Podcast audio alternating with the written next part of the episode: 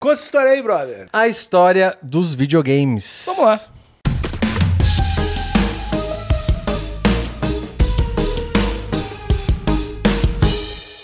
Videogames, ah, O homem que veio nos apresentar o Bitcoin. é verdade. Não só Bitcoin. O NFT. O homem que prometeu falar sobre JPEG e nunca falou. Ih, verdade. Tem esse episódio aí, né? Não, mas vai vir, vai vir. Vai vir A forte. distância vai, vai vir. É verdade, o Thalita tá indo embora. Mas antes de falarmos sobre a vida pessoal dele e de videogames, quem é você, senhor? Eu sou o Thales Monteiro, trabalho com jogos há praticamente oito anos. Caramba, me dei conta disso agora. Há oito anos e jogo videogame desde que eu me lembro. Muito bom. Bom, então vamos lá. O- a história dos videogames, ela começa muito antes, imagino que naturalmente vocês devem imaginar isso, muito antes de, exis- de existir um videogame de fato, né? Como várias indústrias, né? As indústrias elas nascem com um negócio muito incipiente, protótipo, super caro, inviável. Eu acho que é meio que tudo assim, né? Automóvel foi assim, computador foi assim. Você olha. Será que. Acho que rádio talvez é o único que meio que não, né? Que rádio já foi um negócio que, quando foi colocado em prática, já logo já tinha uma Mas versão o que que você quer massificada. dizer, tipo assim, como algo muito... Por um gaúcho. Fecha. Só pra encerrar o assunto. Momento foi um gaúcho. É um momento Avião, que a gente tem. avião é um negócio também começou protótipo super caro e E depois. hoje é super acessível. Mas o, o que eu tô, o que eu tô querendo dizer é. Muito otário. todas, as- quase todas as coisas que a gente usa Ah. em termos de. Vamos falar só de dentro de casa, né? Máquina de lavar a louça, máquina de lavar roupa, micro-ondas, TV. Certo. Tudo isso começou com um protótipo que era muito caro, muito inviável, mas que ia, assim, ia abrir o caminho para um negócio comercialmente viável num futuro. Ah, tipo computador, né? Que era uma sala cheia de botão e com o tempo foi virando... Tá, e videogame era o quê? Exato. Então, a gente, antes da gente falar o que, que videogame era, Hum. eu quero lembrar a audiência que a gente tá falando dessa época aqui, tá? Quando eu tô dizendo década de 50, o mundo ainda era preto e branco. Então pensa, pensa era que bom, o, né, cara?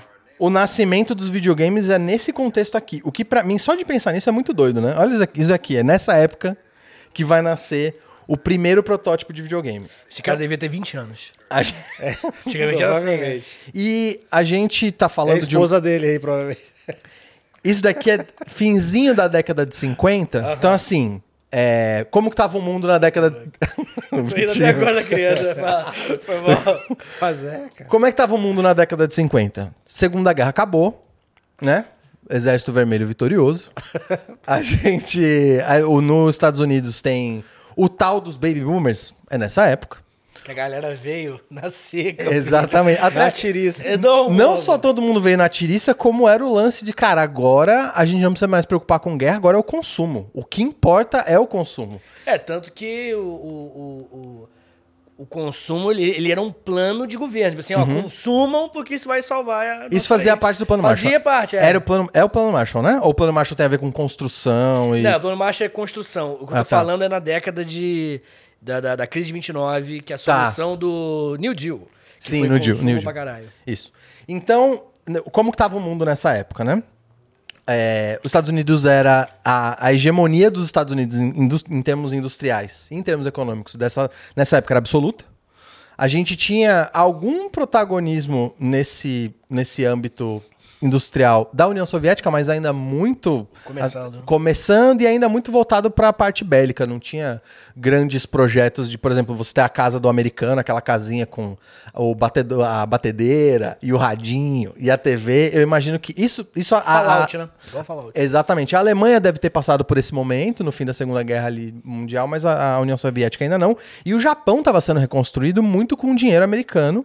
Ou seja, abriu-se o mercado americano para produtos japoneses até com uma intenção de reconstruir o Japão sob a égide da América. Mas sabe por quê, né? Porque morria de medo do- da União Soviética Sim. ganhar esse polo de influência ali. Porque o Partido Comunista Japonês era brabo, filho. É, é. Ele era fortão. E aí rolou que rolou, os Estados Unidos desceu duas bombas e já fez carinho logo em seguida. Calma, Isso. tá queima, você mereceu relacionamento tóxico, né? E enquanto Você me isso, fez pra atacar em você. E isso, Vitinho, iria acontecer com a Coreia também. É. Só que alguns anos antes, porque neste momento estava acontecendo a Guerra das Coreias, nesse momento na década de 50. Isso. Então a mesma coisa estava acontecendo no Japão agora, ia acontecer com a Coreia uns 15, 20 anos depois. Então é nesse contexto que a gente está. Ou seja, é um Estados Unidos que ainda quer, é um governo, é uma era que quer entregar consumo para o trabalhador, mas é também os, os laboratórios e as grandes indústrias bélicas não pararam. Então essas duas coisas estão acontecendo em paralelo. Bom, então por que, que eu mostrei esse vídeo? Só pra gente ter noção de, em que contexto o videogame nasceu. Não tinha e cor ainda. a gente tem a, a o que assim é tido como o primeiro videogame. O Pong. Não. Não é. O primeiro videogame é considerado como é, esse. Vocês estão vendo aqui à direita? Yes. Que tem esse monitorzinho? Sim. É, era o seguinte: existia esse laboratório, que era um laboratório de pesquisa governamental, chama Brookhaven. E lá você tinha engenheiros trabalhando basicamente com assim acessórios armamentistas. Era um monte de engenheiro eletricista trabalhando como desenvolver é, equipamento bélico. Certo. E, como uma tradição, eu imagino que tem em todos os países de as escolas locais irem visitar fábricas, sabe? Igual a escola leva pra visitar a fábrica da Fine. Ah, eu, Ah, vis- eu visitei a GM. isso. Visitei a usina nuclear de Aranguá. Cara, em- em- no ABC, no ABC uma das maiores empresas era a Companhia Brasileira de Cartuchos, né? Que faz, é, faz bala, né? Faz bala pra revólver. e a minha escola visitou a Companhia Brasileira de Cartuchos. Eu tinha um amigo que trabalhava lá, na Companhia Brasileira Ah, de visitei Cartuchos. também essas vinícolas que tinha, teve escravo, eu também. Enfim, mas é bem comum Caralho, de a, eu a escola a escola ir visitar, Certo. fazer uma expediçãozinha, uma excursãozinha com a molecada. Claro, né? E esse laboratório é, fazia parte desse roteiro, tinha sempre a escola pública lá que ia visitar e eles preparavam, tipo, preparavam uma salinha com ah, o que que, que que os cientistas americanos, né, essa essa é, Instituição. in- instituição do cientista americano está inventando. Até porque o, o- o estadunidense ele tem isso, né? Do inventor, do criador, do, das pessoas, o que, que as pessoas que estão inventando ciência fazem, como é a rotina delas. E esse cara, o William, ele quis fazer, ele pegou, ele viu o que ia ser mostrado e falou: pô, vamos fazer um projetinho. Faltavam uns meses ainda pra ter essa visita, tinha todo ano. Vamos fazer um projetinho para as crianças ficarem animadas, a gente bota umas coisas pra uso. Aí ele pegou, ele desenhou isso aqui em duas horas. E aí, qual que foi o projeto dele? Pô, a gente tem, esse ano chegou um computador que faz cálculo de cálculo balístico. Então você dá uma coordenada pra ele, ele projeta baseado no ângulo onde que vai cair o míssil. Isso, vai- isso não, né? A coisa. aham. Ele faz cálculo balístico. É um computador que era dedicado para fazer cálculo balístico, era razoavelmente antigo. E aí ele fez esse desenho aqui em duas horas e falou: pô, se eu colocar um controlinho onde as pessoas podem controlar a balística ali, dá pra fazer tipo um joguinho de tênis, que a bolinha pinga de um lado, pinga pro outro, acho que as crianças vão gostar. E aí ele fez isso aqui em duas horas, ele se juntou com outro engenheiro eletricista ali, e eles demoraram mais ou menos um mês e pouco pra fazer o protótipo pra mostrar pra criançada. E foi isso. E aí lembrando, o computador que ele estava usando era inviável que até uma empresa, privada comprasse. Porque essas coisas custavam milhões de dólares. Aqui era o, era o limite da tecnologia na época. Então, é óbvio que ele trabalhava para o governo, né? Não tinha como outra, outra instituição comprar que não fosse o governo. Então, esse é considerado como o primeiro jogo de videogame onde alguém pegou um controlinho, que era uma caixa metálica, girava um dialzinho, né? Uma rodinha, e aí você calculava a, o ângulo, a bolinha pingava, aí a outra pessoa pingava, mas assim, não tinha, não tinha competição, não tinha nada disso. Era só realmente, ah, eu faço aqui, a telinha responde, maneiro. É isso. Tênis for two, tênis para dois. Um RPG de 1958. Legal, né? Eu jogaria, deve ser legal, né? Não, e, e eu acho que deve. A- de eu tô imaginando as crianças da, de, de Sim, 1950. enlouquecedor, Não, né? e deve ser mágico o negócio. Eu giro aqui, aparece na telinha, porque o máximo, e voltando ao vídeo que eu mostrei, o que você tinha era uma TV muito cagada e rádio, onde são, são aparelhos que não tem interação, né? Você tá ali como. Primeira você vez passivamente ali absorvendo. Primeira vez que eu usei o mouse, eu meio que enlouqueci. Eu assim. também, eu lembro, eu lembro quando eu usei a primeira vez. Eu lembro que eu ficava. Não! eu ficava, não! Ah, é. não! Ah, é. E seguia mesmo. assim, Eu fiquei enlouquecido que eu Não, e, e na época do mouse, você já tinha algumas outras coisas, especialmente videogame, né? Que já, que já era bem mais Cara, interativo mas é do que, isso, né? O mouse era, Muito uma- era muito responsivo. É muito responsivo. Entendi, parecia mágica. Tipo, é, porque assim, tu mexe aqui, mexe na TV, né, cara? Então, era um bagulho. Até hoje eu fico. Mas enfim, esse é considerado o primeiro videogame de todos. Certo. Agora, esse daqui, aí vai ser War. videogame de verdade. Dentro do, da sua cidade favorita norte-americana, né, Nico? Como é que é? Boston? Boston, Mississippi, Michigan, Ohio. Não a outra? Tá, então eu não sei. Massachusetts? é que eu Massachusetts, falo Nico. muitas. Tá, enfim. Mas lá no Instituto de Tecnologia de Massachusetts, é, o, esse laboratório de o laboratório de, de ciência da computação tinha acabado de receber esse computador. Que era um computador que, convertendo para moeda de hoje, era um computador que custaria 6 milhões de dólares. 6 milhões de reais, desculpa. E ele lindo, era, e era isso daqui que vocês estão vendo. Ele era do tamanho, ele era quase o tamanho de uma pessoa em termos de altura, e ele ocupava toda essa extensão da mesa onde você colocava as informações por texto nessa maquininha aqui da esquerda. Ele lia o rolo como se fosse, como se ele estivesse lendo um recibo, e você via a parte gráfica nessa tela. E essa era uma das coisas inovações desse computador aqui, que ele não só fazia conta e te imprimia um resultado, ele mostrava numa telinha. Então por isso que ele era tão caro. Ele tinha essa primeira interface visual. E aí o Steve Russell, e aí esse cara assim, ele é acreditado como o primeiro cara que fez um videogame, porque aí ele teve a intenção de fazer o que ele já conceituava como jogo. Então ele estava lendo na época esse livro de, de ficção científica do Edward Smith, que é uma trilogia, que é cheio de nave, cheio de tirinho e tal. É, não é muito famosa essa trilogia, mas é, é bem, enfim, famoso da época. E aí ele programou um joguinho que viria a ser um joguinho de nave. Então, daí, de fato, ele, o computador lia ele inteiro, ele lia o jogo inteiro, e depois você com um controlinho controlava, como se ele precisasse, ele precisou ler a informação toda, e depois ele fa- fazia um loading ali na telinha. eram 600 páginas. 600 A4. páginas. E esse, cara, isso daqui, essas pagininhas amarelas aqui, é o que ele vai ler. Então você coloca aí dentro e aí depois ele tem um rolo como se fosse um rolo de filme que passa lendo tudo. Eu acho que eu tenho, eu tenho um videozinho, né? Vamos ver aqui. A gente Computer History Museum. isso, ó, aqui esse era o computador, um monte de botão, aqui, ó. Aí, ó. Esse, esse é o jogo. foda. Esse é o jogo. Muito foda.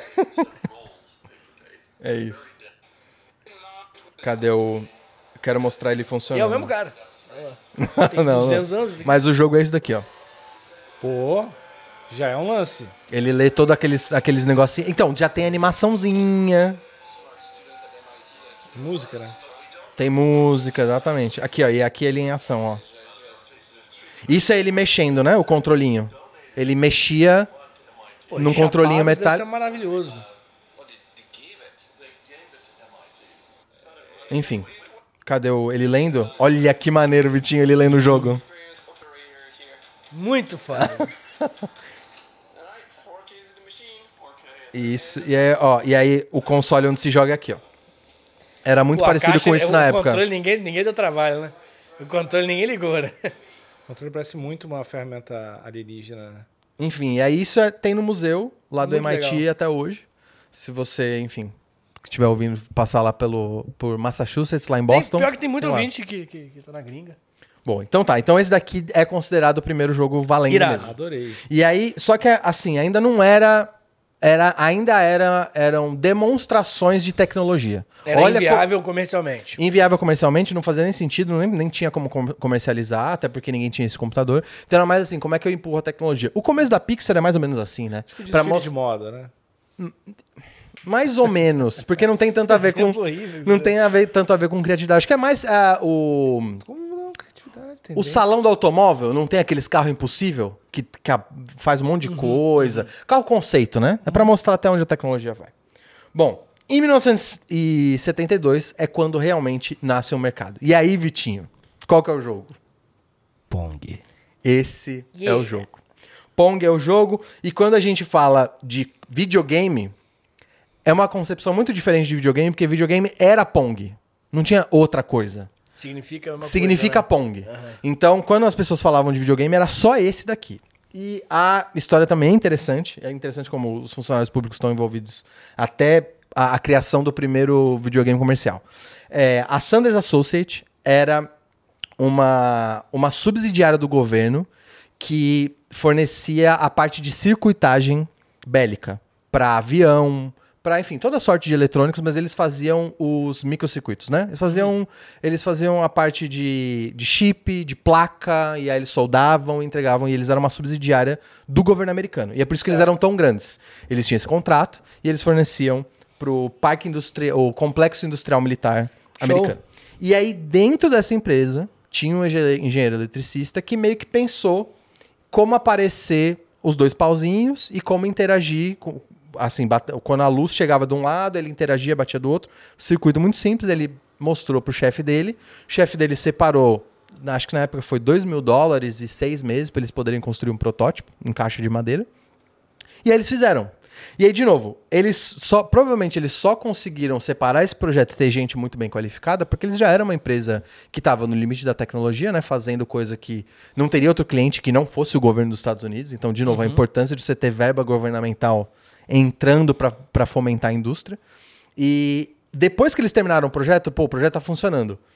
E aí eles foram atrás de alguém que decidisse comercializar. Porque imagino que esse problema existe até hoje, mas acho que os caminhos são mais simples. Mas naquela época, como não tinha uma indústria montada, e como eles eram fornecedor de microchip, de chip, de placa, eles não tinham a escala para fazer, cara, um produto para o mercado final.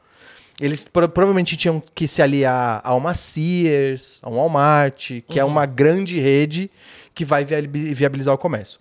Mas no caso, eles se aliaram com. A Magnavox, na verdade, comprou esse projeto deles.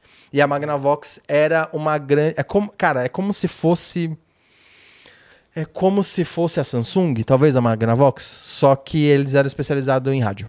Entendi. Audiovisual, eu diria, porque eles tinham todo tipo de, de sorte de eletrônicos de falar. audiovisual. É que ela, ela eventualmente desapareceu. Mas a Magra- Magnavox era uma das principais, eles eram pioneiros em audiovisual. Eles, inclusive, Hum. a Magnavox era a dona da patente do, do speaker, do fone, do telefone. Eles eram donos aí. daquela patente. Então eles realmente estavam assim, eles eram pioneiros no audiovisual, compraram o projeto dessa empresa e aí comercializaram o Odyssey, que é, foi o primeiro videogame mesmo. Mas e só aí, tinha esse jogo. Só, só tinha ponto. Pong.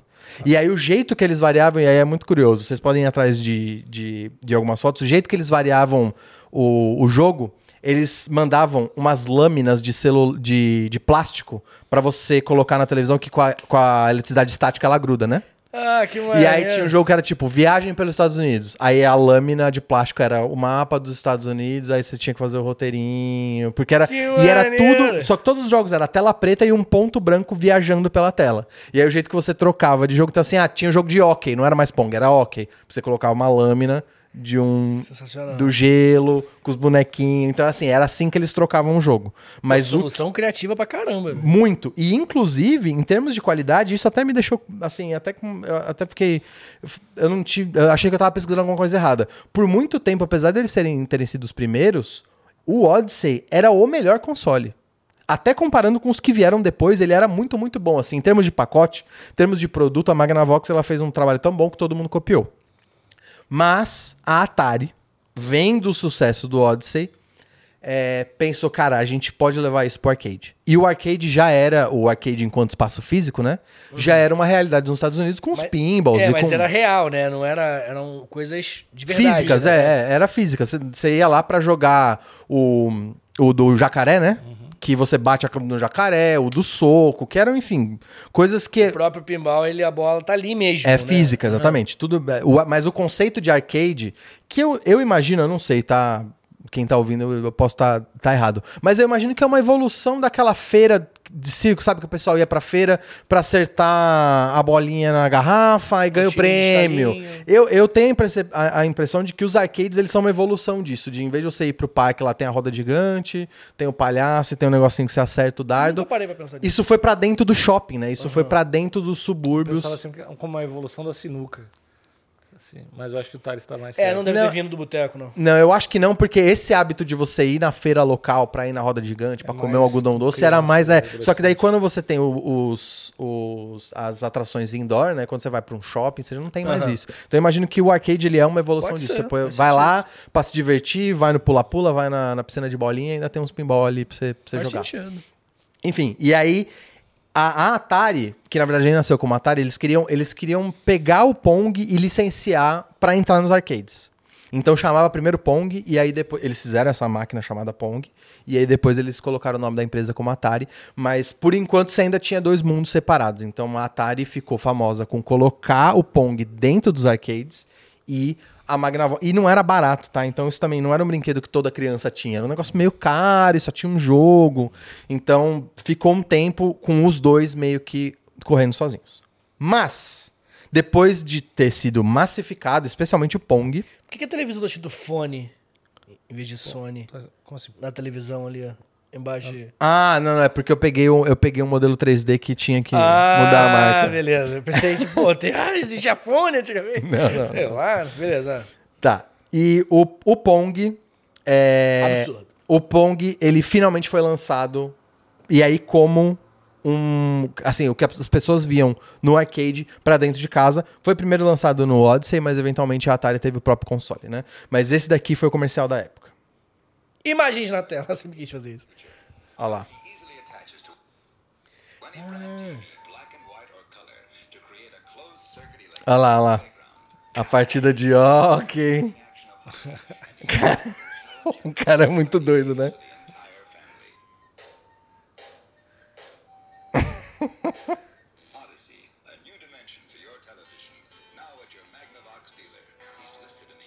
in the yellow page. Irado, né? Muito, Essa propaganda é maravilhosa. Tá. O. Opa. Sensacional. Enfim. Sensacional. E aí, tá, enfim, depois de ter sido massificado o Pong, todo mundo jogava Pong, e realmente foi um sucesso tanto nos arcades quanto dentro de casa, e aí as imitações começaram a aparecer. Yay! Então eu quero citar três que eu acho interessantes. Então, uma das primeiras imitações foi ah, lá nos Estados Unidos mesmo, mas fora dos Estados Unidos, a Nintendo, que era uma produtora de cartinhas, eles faziam carta de baralho, cartinha de jogo, decidiu tentar o Pong. E aí eles criaram esse TV Game 6, que é um jogador de Pong, mas eles queriam fazer um pouquinho diferente, um controle um pouquinho mais complexo. Então, em vez de você ter o console e o controle, era tudo numa coisa só. Então você podia, por exemplo, levar o Pong para casa do seu amigo. Você levava ele inteiro. Em vez de levar o console, você levava ele inteiro. Você plugava esse controlinho amarelo direto na TV e já jogava. Tava tudo num. um switch, né? Foda. É, então é interessante você falar isso, que é meio que isso mesmo. Eles sempre tiveram isso. Aqui no Brasil, no mesmo ano, e lembrando que isso são, tre- isso são três anos depois, dois anos depois do lançamento do, do Atari, né? Aqui no Brasil teve o telejogo da Filco, É, telejogo muito foda. que, cara, que era parecido até com o modelo japonês. Você não tinha aquele trambolhão do console, você já jogava tudo nele mesmo, mas ele era um jogador de Pong, basicamente. E ele foi produzido aqui, acho que até na Zona Franca, a Zona Franca de Manaus, é onde tinha a fábrica da Filco. Mas é um, é um lance que rolou no Brasil legal. Rolou, assim. rolou legal, rolou legal. Inclusive rolou muito antes do Atari. Sim. Isso daí, o, o telejogo ele veio muito antes do Atari. Mas de novo, já não foi feito por uma empresa brasileira, né? A Filco já era uma empresa gringa, mas foi produzido aqui no Brasil. E a União Soviética teve dois jogadores de Pong. Teve um que era assim, não fez tanto sucesso, era mais um protótipo, mas o Turnir, que é esse daqui, ele já tinha um chip estrangeiro, eles compravam um chip estrangeiro para poder, é, enfim, vender. E de todos eles, até comparado com o Magnavox com o Atari, ele era, obviamente, o que tinha o preço mais barato. Então, realmente, comparado com todos os outros, esse daqui sim foi popular. Até pessoas pobres e poderiam comprar, vinha com preço acessível. O problema é que acabava muito rápido. E aí, é é até interessante que a matéria que eu li dizia que assim, eles acabavam em geral nos primeiros dias, e aí que o mercado paralelo ele, ele ficava com o preço do americano. Porque maneiro. acabava. E as grandes fábricas de turnir eram na Ucrânia, no território ucraniano, né, que seria hoje, porque lá é onde tinha as, os- as grandes plantas industriais do audiovisual, ficavam todas na região da Ucrânia, e aí e, ia pro resto da, da União Soviética. Mas esse daqui foi o, o que tinha uma qualidade que era tal qual a americana. Assim, se você pegasse o Atari ou pegasse o Turnir, eles dois teriam uma qualidade muito parecida em termos de tanto de hardware quanto até do que você via ali na TV. Então, assim, foi um negócio que da, de 72 a 78 meio que saiu pelo mundo. Se você procura clones, vai ter clone turco, vai ter clone iraniano, os alemães tentaram, os holandeses, todo mundo tentou o seu Pong nacional. E Foda. isso causou uma certa saturação, né? Porque você não, como não tinha novos jogos, era meio que tá. Então isso é videogame, não tem como inovar, a gente vai ficar. É, é isso, o mercado. Esse mercado tem um limite para crescer, né? Mas iam acontecer o que é considerado os anos mais importantes da história do videogame. Esses anos, esses cinco anos, eles foram o tal do cara, ou vai ou racha dos videogames. Era, era possível da empresa da, da- de acontecer igual o metaverso? De ter sido o ano do, do metaverso do que a gente passou ali na, no- há uns dois, três anos atrás e ter morrido de vez. Então, era, cara, ou vai ou racha agora. A gente tem que descobrir como é que a gente torna esse negócio uma indústria viável. E uma empresa japonesa Absurdo. uma empresa japonesa chamada Taito fez pro arcade o Space Invaders, que, cara, eu, eu considero Space Invaders o Cidadão Kane dos jogos. Porque o negócio era uma loucura, cara. A- a- ele, ele era um produto de. Era um software, né? Não era um hardware, era um software. Eh, Tinha as, as máquinas de arcade, que, que, enfim, já tinha vários jogos, tinha Pong, inclusive. Mas esse designer conseguiu inovar com coisas que, que a indústria de videogame ainda não tinha. A primeira delas, pontuação. Isso, isso foi o que tornou o arcade um negócio que você queria jogar aí de novo, e de novo, e de novo, e de novo, porque você sempre queria bater o. Enfim, se fosse no arcade, né? Bater quem tivesse uma, a maior pontuação, ou você se superar. E ele tinha uma.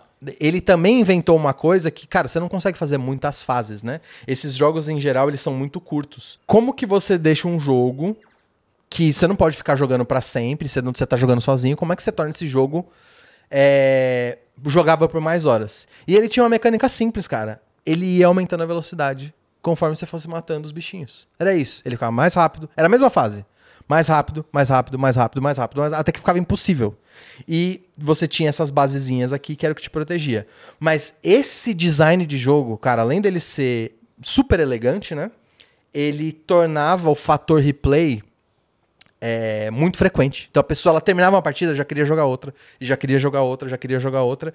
E esse jogo ele definiu quase que uma década de jogos depois dele. O, assim, os fundamentos de jogo, que é um jogo fácil de você entender como joga, mas difícil de ser o melhor. Outra coisa que vai descendo também, né? Os bichos vão descendo. É, você tem, é, ele é sensível a tempo, né? Então, esse jogo, o Space Invaders, ele delimitou aqui, assim, o que, que é um jogo bom? O que, que é um jogo que as pessoas vão querer jogar no arcade? É o Space Invaders. E, e é curioso também, e aí é uma parte mais de semiótica, né? Que é um designer japonês criando um jogo onde a ameaça cai do céu e você tem que se defender. E é uma ameaça alienígena caindo do céu. E você tem que da terra se defender ali pra cima. Então também acho. Quer dizer, eu não, eu não sei nem se é uma questão de opinião, né? Eu acho que era do. Até o Godzilla, né? A gente pode dar É isso que eu ia falar. É. Isso ficou no inconsciente coletivo do japonês. Isso foi inconsciente, não, cara. Eu acho que era. É um negócio era meio- uma parada mesmo, tipo assim, de, de o que aconteceu com a gente. E mudou sabe? a história de um É, povo, né? Era antes e depois.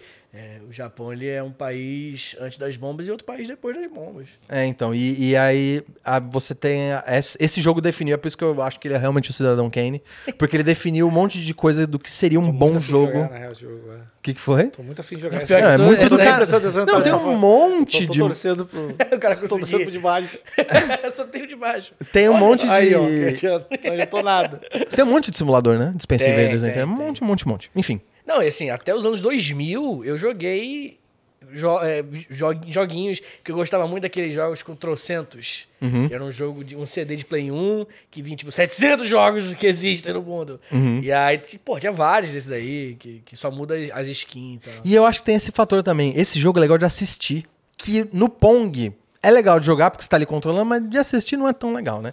E Então, então. jogar sozinho também, né? Pong, não sei se dá. Pra... Pois é, tem isso também. O O... ter duas pessoas.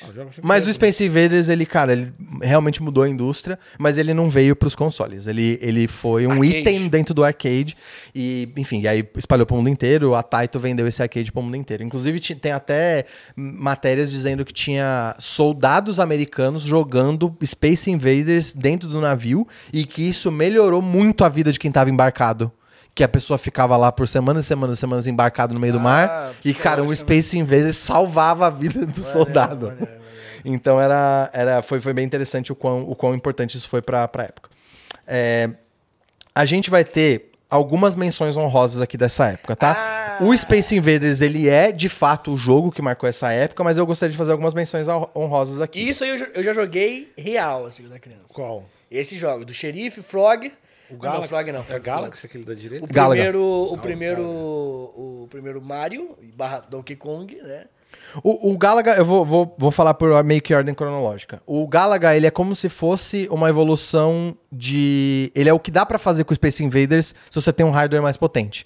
Ou seja, você tem mais frames por segundo, você tem cores, você tem um jogo um pouquinho mais longo, com mais variedade. Então, assim, o Galaga é a evolução natural do Space Invaders.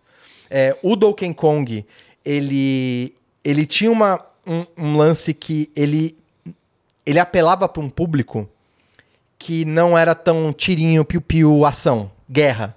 Ele era um negócio, cara, vou, tem o inimigo lá, o macacão, e aí eu tenho que desviar dos barril pra salvar a princesa. Era meio que o Nintendo Wii da. É, mais ou menos Meio- isso. É, foi pra sempre, né? Jogo dá pra família jogar. E a história é. interessante é que a, a Nintendo que tava fazendo esse jogo, né, pro arcade, eles tinham licenciado o Popeye. E eles, cara, vamos fazer um jogo Popeye, por isso que ele dá uma retada, tal, forte e tal. E aí a, a empresa que era dona dos direitos do Popeye desistiu de última hora, deles falaram, cara, o que, que a gente faz com esse personagemzinho? E aí nasceu o Mario, né? Mas era um jogo Será que deu certo, né? Era o Donkey Kong, ele era o jogo, esse personagemzinho que tá aqui era pra ser o Popeye. E aí teve o Frogger, que também era um jogo que apelava pra um outro Ah, público, do- porque é o sapinho que atravessa a rua. rua. E cara, em termos de e, e- e foi a primeira vez que, que é eles é colocado como se um designer super criativo tivesse testando os limites da arte dentro do arcade, que assim, não é só pensar em gameplay, não é, vou pensar em conceito. Então é tipo, é um sapo que na verdade ele é um trabalhador, né? Porque é um sapo de terno, ele tá com uma, ele tá com uma maletinha e ele tá de gravata. E ele tem que chegar no trabalho, ele vai ter, é o sapo na cidade, né? Então também tem um pouco dessa crítica do êxodo rural da pessoa do campo. Vocês têm isso não, cara. É sério, não é sério. Sem sacanagem, não tô, Você não acha tô... que o Frogger, os desenvolvedores, eles têm que falar. Mas é rural? isso, é um pouco da- da- das pessoas que vinham do interior do Japão para trabalhar, e eles eram uma, uma população mais rural, enfrentando os problemas da cidade, atravessando a rua, Tá, porque... Aí ele tá inventando. Certo- Não, não, não. não, não. E, inclusive, eles tiveram vários problemas com o Frogger pra entrar no mercado americano, porque ele era muito diferente. É um sapinho de terno que atravessa a rua. Então, assim, ele é meio que um ícone artístico dessa época, de alguém testando em termos criativos algo novo. E o Sheriff, que eu acho que é importante dizer, que foi um dos primeiros arcades da Nintendo, e a Nintendo quis contratar um, um artista que, que para fazer, e esse é o primeiro trabalho do. Como é que é o nome dele? Do atual presidente da Nintendo. Ah, Eu, eu tenho o nome dele anotado depois. Mas enfim, esse foi o atual presidente da Nintendo. Esse daqui foi o primeiro jogo que ele fez. Ele foi contratado como artista e ele fez esse jogo aqui. pô, que foda, hein? É, então foi- esse é, é, tá tido a carreira dele começou em 1979 fazendo arte pra esse jogo. Aí já tá e bem hoje em dia. já, Não, já tá legal, né? Maneiro, pra caralho. já- eu não consigo concentrar. Já tá difícil. É, né? muito- Cara, o pior, Níquel, é que tem vídeo. A apresentação inteira tem vídeo pra eu mostrar. Vou concentrar, é difícil, hein, Nick? Não, não tô ouvindo tô- Ah, mas você, você não jogou nenhum deles? eu acho que eu joguei. Eu acho que o Ga, Gataka. Gataka- Galaga. Galaga, eu acho que esse jogo eu joguei. O do Donkey Kong eu acho que eu joguei. É, só que eu acho que eu, não- eu tinha a impressão que era uma, talvez uma cópia Miyamoto. desse Galaga. Miyamoto. Ah, pode ser. Miyamoto. O Miyamoto foi o artista desse. O Shi- Shigeru Eu Miyamoto. achava que era Galaxy o nome. Do, que tinha um jogo pro Dynavision. O, Ah, mas teve um monte. É, cara, esse, esse modelo aí É é foi. igual- o Galaga apareceu no filme dos Vingadores, cara. Tem uma homenagem pra ele no filme dos Vingadores. Acho que é o Vingadores 1 ou 2. Ah, não, não joguei não. Agora que eu tô vendo ali, ele monta o formatinho do Space Invaders, pô. É, É diferente. enfim. Mas aqui. E aqui foi quando tinha muita coisa nova, muita coisa diferente, a ponto de. Cara, e a indústria só realmente arranjando mais. Tinha mais público, engariando mais público, mais arcades espalhados pelas. É assim, mais arcades espalhados pelas cidades. E as pessoas com a expectativa de, cara, quando é que eu vou jogar esse negócio dentro de casa, né? Tudo isso era arcade. Tudo isso era arcade. Nada disso ainda dava pra jogar dentro de casa. E aqui a gente chega nesse ponto Aí é putaria. onde os arcades eles chegam, cara, como é que a gente leva isso pra outro nível? E isso porque tudo isso porque era uma indústria, cara, crescia 20, 30% ano a ano.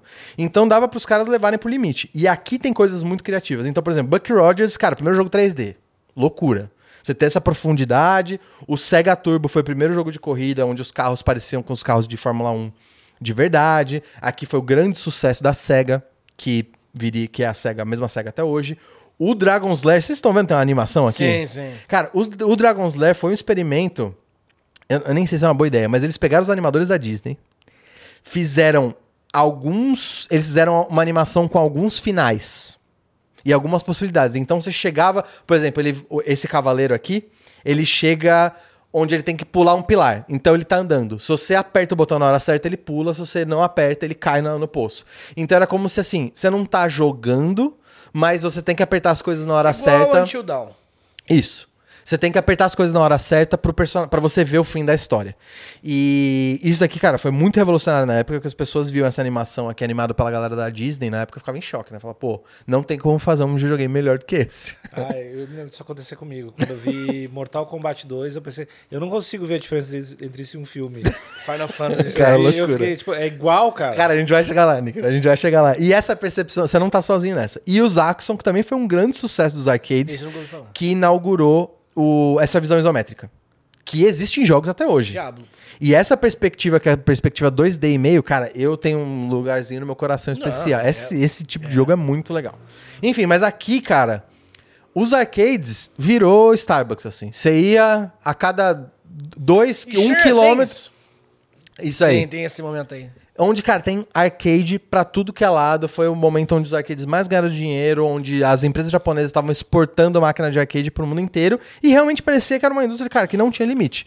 E aí, tal qual a bolha.com, tal qual as redes sociais, todas essas... Bitcoin. Começa a ter muita especulação em cima do crescimento da empresa. E aí começam-se a fazer as cagadas, né? O povo se emociona com crescimentos inacreditáveis. E que foi o que aconteceu com a, com a Atari.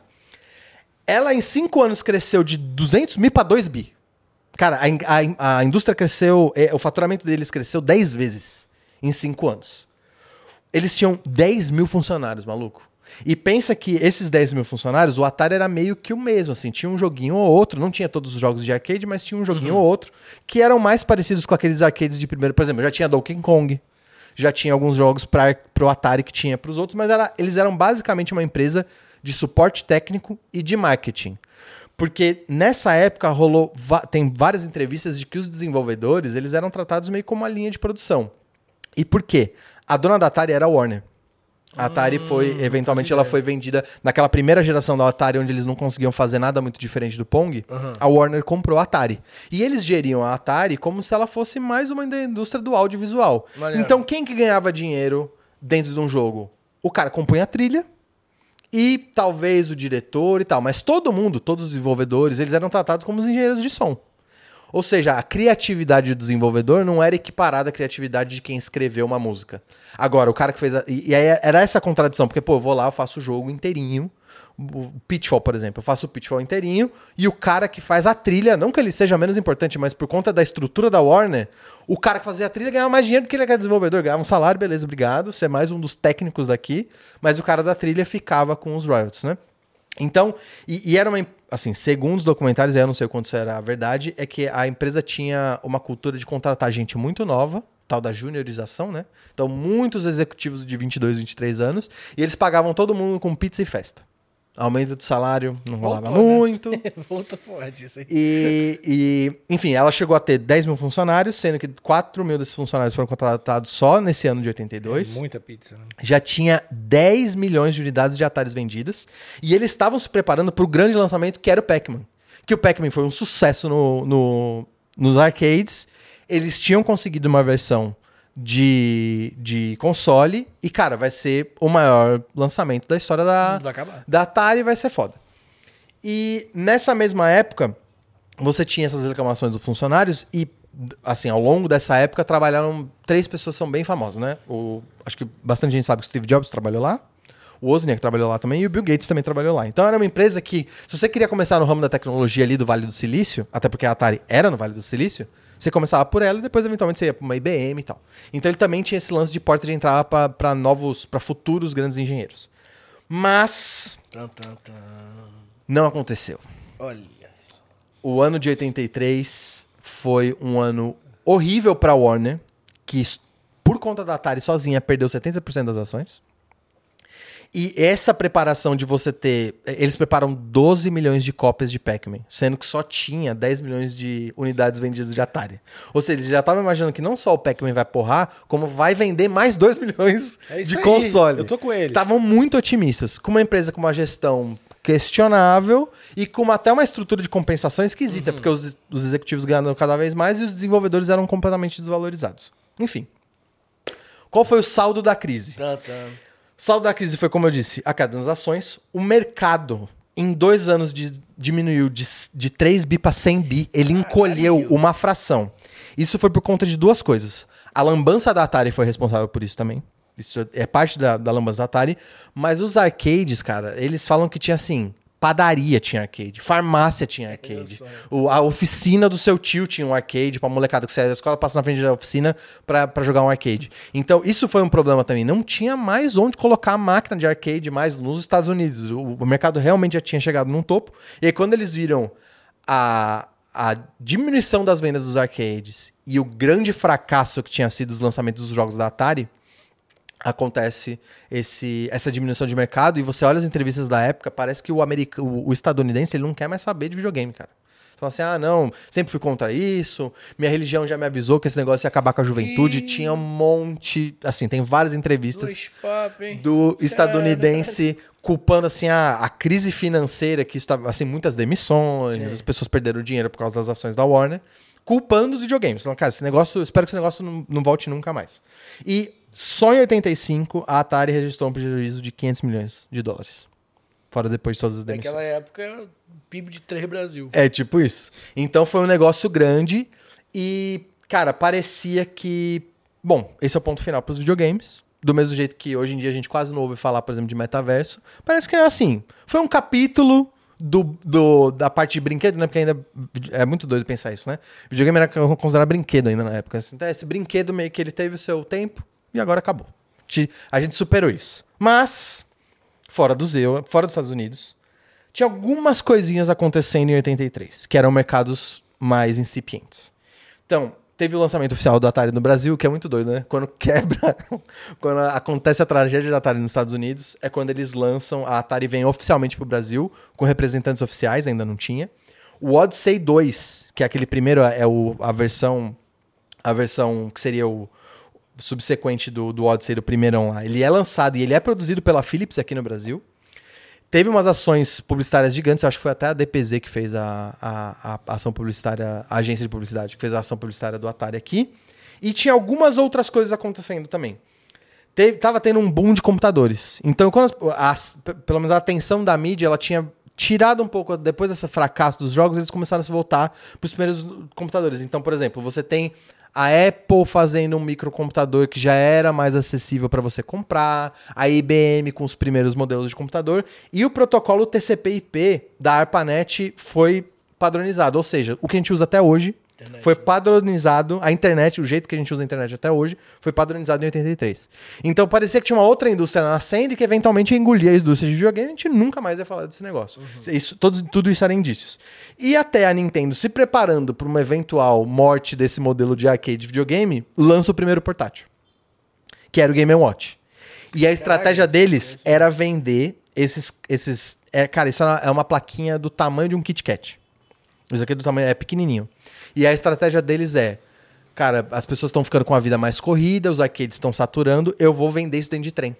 As pessoas que atravessam várias cidades dos Estados Unidos para se deslocar de Pegaram casa o Mario, que É. tinha rolado. isso. E aí ele vai jogar uma versão muito reduzidinha, um minigamezinho ali que ele joga uns 40 minutos até ele chegar no trabalho, e aí ele saca do bolso pra esses. Essa era a estratégia dele. Cara, arcade já saturou, como é que eu.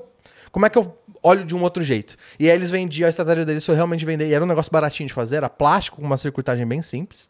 Uma telinha.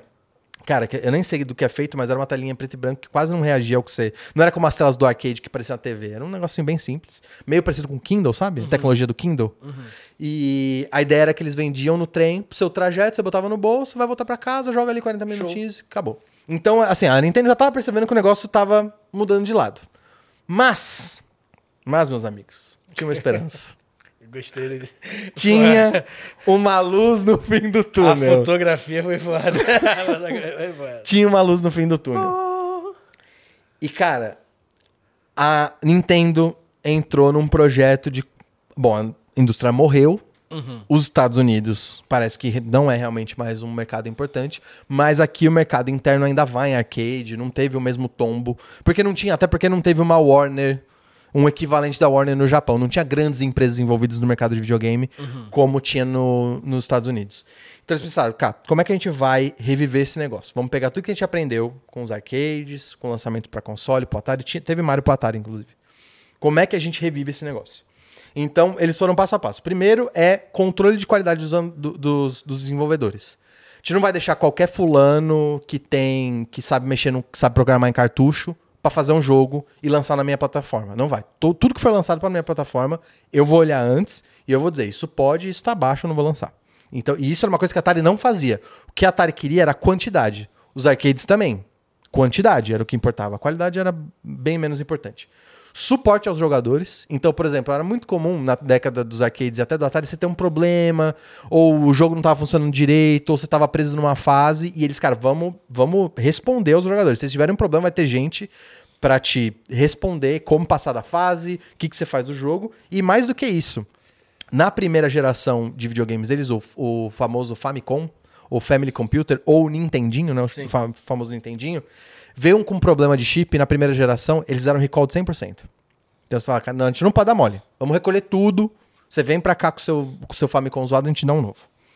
Eles pensaram em vários periféricos, então tinha pistolinha, tinha luvinha, e eram assim... eles- Pô, a luvinha não ter dado certo é inexplicável, cara. eles tentavam sempre inovar, não só com software, mas com hardware mesmo. Tem um João Bobo, que é bem famoso, que é um João Bobo que você dava soco, ele respondia no, no, no videogame. Então eles pensavam como é que eu expando essa experiência de Isso, brinquedo. isso. Mas isso era pra criança que era tão rica que não existia essas crianças. No Japão Não, nem eu tô- tanto, não, tô cara. no Brasil, assim. Ah, não, no Brasil não tinha Não, como. não. Eu achava absurdo assim, imagina o cara ter a pistolinha. É, não.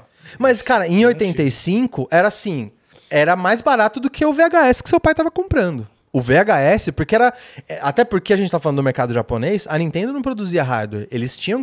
Assim, era uma subsidiária da Sharp que fazia o Nintendo, era uma subsidiária da Itachi. Então, eram as empresas que já vendiam produtos pro mercado japonês. Vendia VHS, televisor, rádio. É, eu nunca cheguei perto de ter. Eu acho, sei lá, você pega esse Nintendinho uns 7 anos, 8 anos depois. Ah, com certeza. E eu não Sim. lembro. Eu, eu achava que era, sei lá, vi o filme do O Riquinho e imaginava que era esse cara que tinha a pistola. Mas lá no Nunca Japão, vi ninguém. cara, não parece, pelo menos o Nintendinho, eu não, não lembro do preço dele em moeda japonesa. Mas se você comparasse com outros eletrônicos da época, eles não eram assim, ai meu Deus, os super caros. O que eu quero dizer é que assim, não é o PlayStation 5. O, o Famicom, ele não era o PlayStation 5. Eu acho que o Famicom, ele era como se fosse um Androidzinho bom, assim. Não dá pra todo mundo ter, mas dá pra muita gente ter. E, só que lembrando, né? Ainda assim era brinquedo. Então também tinha essa barreira de entrada. Pô, eu vou comprar um brinquedo que custa. Beleza, metade de um VHS. Pra quem não sabe o que é um VHS, é, uma- é um aparelho de videocassete. Quem não sabe o que é videocassete, eu não parei de DVD, porque não sabe o que é DVD. É, vai um né? arquivo ponto .move, quem não sabe o ponto .move, eu passo no Netflix. É pra ver filme. É, um negócio pra ver filme. Fita então, cassete. ainda eles tinham que quebrar essa barreira de que dentre os brinquedos era era um brinquedo caro, mas não era in- inviável. Era dava para as pessoas comprarem. Bom, aí Agora aqui você tá falando. é aqui que o negócio É, começa. aqui é putaria, isso aí, ó. Isso aí é putaria. Esse ano, esses pariu, esses três anos, Tá bom, você tá direito aqui. esses três anos foi quando a a Nintendo se reinventou. Ela lançou o Nintendinho, lançou o Mario e falou: tá, galera, tá pra nós. Porque os estadunidenses, de novo, cara, tava difícil, eles não conseguiam vender lá, então o mercado japonês tava andando, tava nadando sozinho praticamente. E eles falaram: a gente tem que acertar, não pode errar, porque senão vai acontecer aqui o que aconteceu lá. Uma parada interessante que o videogame nesse momento também foi um lance de soft power foda do, do, do Japão, assim como o anime e, e mangá. De ter fomento, né? É, de, de um bagulho cultura japonesa, veio muito por conta disso aí e outras coisas, né? E aí eu, eu vou deixar o, o videozinho do, do Zelda, It's porque too dangerous outside. Take this. esse, esse joguinho, Isso é maravilhoso. ele trouxe uma inovação que era o memory card. Você tinha save point, ou seja, você podia parar de jogar e dormir e no Amanhã dia voltava, seguinte voltava tá no mesmo lá. lugar. Isso é o Nintendinho, né? Esse é o Nintendinho. Esse é que é o, é o Famicom, né? Ou o Nintendo. É, Ni- Nintendo, NES ou Famicom, são os dois E nomes tem dele. uma historinha, fi. Tipo assim, pô, o Link acordando, pô, aí o cara fala, não, eu tenho que ir lá buscar a Zelda. Não, é muito perigoso. Uhum. Pega isso aqui, dá uma espada pra ele, tá ligado? Tem um storytelling. Sim, Lindo, é muitos. assim. São, é só texto, né? Ainda não tinha animação, mas tem storytelling, é como o Vitinho falou. E tinha, o negócio do save point era um grande lance, porque aí, de novo, você vendia hardware, né? Então você tinha que comprar um negocinho pra poder salvar e plugar no seu Famicomzinho, no seu Nintendinho. E aí tem grandes jogos, né? Castlevania, Castlevania é putaria. gigante. Castle... Esse, esse Ca- Castlevania aí, ele é. Sabe o nome dele ou só Castlevania? É só, é só Castlevania. Mas o primeirão muito foda. Ele é meio, meio ruinzinho. O mas- Castlevania, me- o primeiro Metal Gear. Cara, o primeiro Metal Gear é uma loucura porque. Pulou Mega Man, cara. O, é, Mega Man, desculpa. Mega Man é muito eu bom o também. Mega Man, cara. Você não tá entendendo. O Metal Gear, o Final Fantasy tem a sua prim- primeiro lançamento, que era um jogo assim meio futurista, e o Duck Hunt, que era o tal do jogo da pistolinha. Você dava tiro na. na- na- na- tinha um Isso. cachorrinho que pulava na- no mato, aí subiu coisa e pá, matava. Mas eu quero ressaltar o Mega Man, o, desculpa, o Metal Gear, Eu não joguei tanto. porque eu quero ressaltar o Metal É Gear porque, foda, ó, né? era isso que você tá vendo na tela. Poucas cores, poucos elementos se mexendo na tela. O um desenvolvedor que eu já já vou falar o nome, ele pegou esse projeto, ele não, ele não queria trabalhar em coisa pra Nintendinho, ele queria pros arcades, pros jogos mais complexos, né? Mas deram um projeto de, de Nintendinho pra ele falou, tá, vou fazer um negócio aqui. E aí não- ele queria fazer um jogo realista de, de porradaria, de um cara invadindo uma fábrica ou invadindo um galpão e dando porrada. E aí, quando ele colocava pra testar no Nintendinho, travava, porque os, os bichinhos mexendo, crachava, esquentava demais, crachava. E aí ele falou, cara, a gente tem que colocar menos elementos se mexendo na tela. De preferência, um ou dois. E aí ele falou, cara, como é que eu vou fazer isso? E aí ele pensou, pô, se em vez de ele dar porrada, ele tem uma luta com um boss no final, mas nos outros eu encho de personagem na tela, mas nenhum deles tá se mexendo. Só que se eu entrar no campo de visão deles, eu perco e volto do início. Ele inventou o stealth, maluco. Ele inventou o gê- Surdina, talvez, né? É o nome. É. Que é o jogo onde você. Não é de luta, é um jogo onde você tem que ver o tempo das coisas, o soldado tá olhando pra cá e sendo um pouquinho, aí se esconde numa. se esconde dentro de um negócio. Por uma limitação técnica, ele inventou um gênero de stealth. Cara, mas criatividade sempre. Limitação, né? Limitação. cara. Limitação, Limitação te, te, te obriga a, a solucionar de um jeito foda. E Metal Gear é um jogo de stealth meio pra sempre. Assim, Metal... Todos esses jogos, menos o Duck Hunt, que, É. enfim, todos eles rolam todo ano quase, até hoje, É, assim. É. Todos eles. O, o Zelda, porra, saiu agora, um talvez o melhor Zelda do mundo. Aham. Castlevania, que eu- é quando você fala de videogame, você fala a pronúncia que você falava quando você era criança. Castlevania. Castlevania, Final Sim. Fantasy. Ó, Castlevania. é, porra, tem o Symphony of the Night, que é Sim. ó concurso. Mega Man sai direto, mas já faz um tempinho que não sai um bom. Mas Metal o XD, saiu- o Mega Man XD é o. Eu acho que é o. XD? XD era do PlayStation 1. Não, XD não, pô. Não? X1, X2, X3, X4, X5. Não, tem o XD também. Que aí, cara? Não, procura aí, pô. Mega Man XD? Tem, tem, tem. Eu tenho quase. XD é um emoji? Como é que pode ter um Mega Man? Não, pô. O XD, eu tenho quase. X-Dive? Não, cara, não. Acho que é... Tô in- inventei um jogo? Você inventou. Mega Man Zero, que é, que, é de Game Boyzinho? Eu talvez era o zero que eu tava pensando. Não tem XD? Cara, não. Bom, desculpa, desculpa a audiência. Mega aí. Man X-Dive. Não, ih, 2023. Bom, enfim. Celular, foda-se. Você inventou um. Tá, eu acho que eu posso tá- ter confundido o D com zero, talvez. Mas, enfim, o... essa geração foi muito importante pra reviver os jogos. Só que você também tem, como o Vitinho falou, um lance de soft power, que aí jogo bom virou sinônimo de jogo japonês. O que também não ajuda uma indústria que tá amargurada como a indústria estadunidense. Então ainda rolava, cara, bom, beleza, o jogo é um lance de novo, mas jogo é jogo japonês. Fora de lá, ninguém faz um negócio direito, não dá pra confiar. O hardware também não era dos melhores, o, o Nintendinho era um puta hardware. Já tinha dado merda com o ET? Então, já foi em 83. Cara, o ET Foi, muito foi em bizarro. 83. Por isso que eu coloquei a carinha do ET. É, foi quando então- quebrou a indústria. Quebrou, né? Foi uma foda. merda gigante. O jogo ia mó bonitão, investiram tudo que tinha, muito É, e porque o, o ET e o Pac-Man eles lançaram com diferença de meses. E era muito, muito, muito cartucho pra pouco é? console. É, cara, foi uma cagada. assim. Enterraram várias fitas, né? Foi enterrado no, Enterrado. no, no deserto de Nevada. E foi- a, pegaram até pouco tempo, né? Não faz muitos anos que o pessoal. Eu acho que essa foto aqui, ó. É, Aqui, ó. se Olha pá, isso ele. aí. É, isso Essa é a mesmo. foto da galera escavando pra achar. Mas foi. E foi- vale uma grana hoje em dia essas fitas aí. Mas é leilão de gente maluca, né? De escassez. Enfim, aí a gente tem esses primeiros clássicos e é como o Vitinho disse, imortais. Não, isso aí. Imortais. Eles têm tá até falando da hoje. Elite. Isso aí é.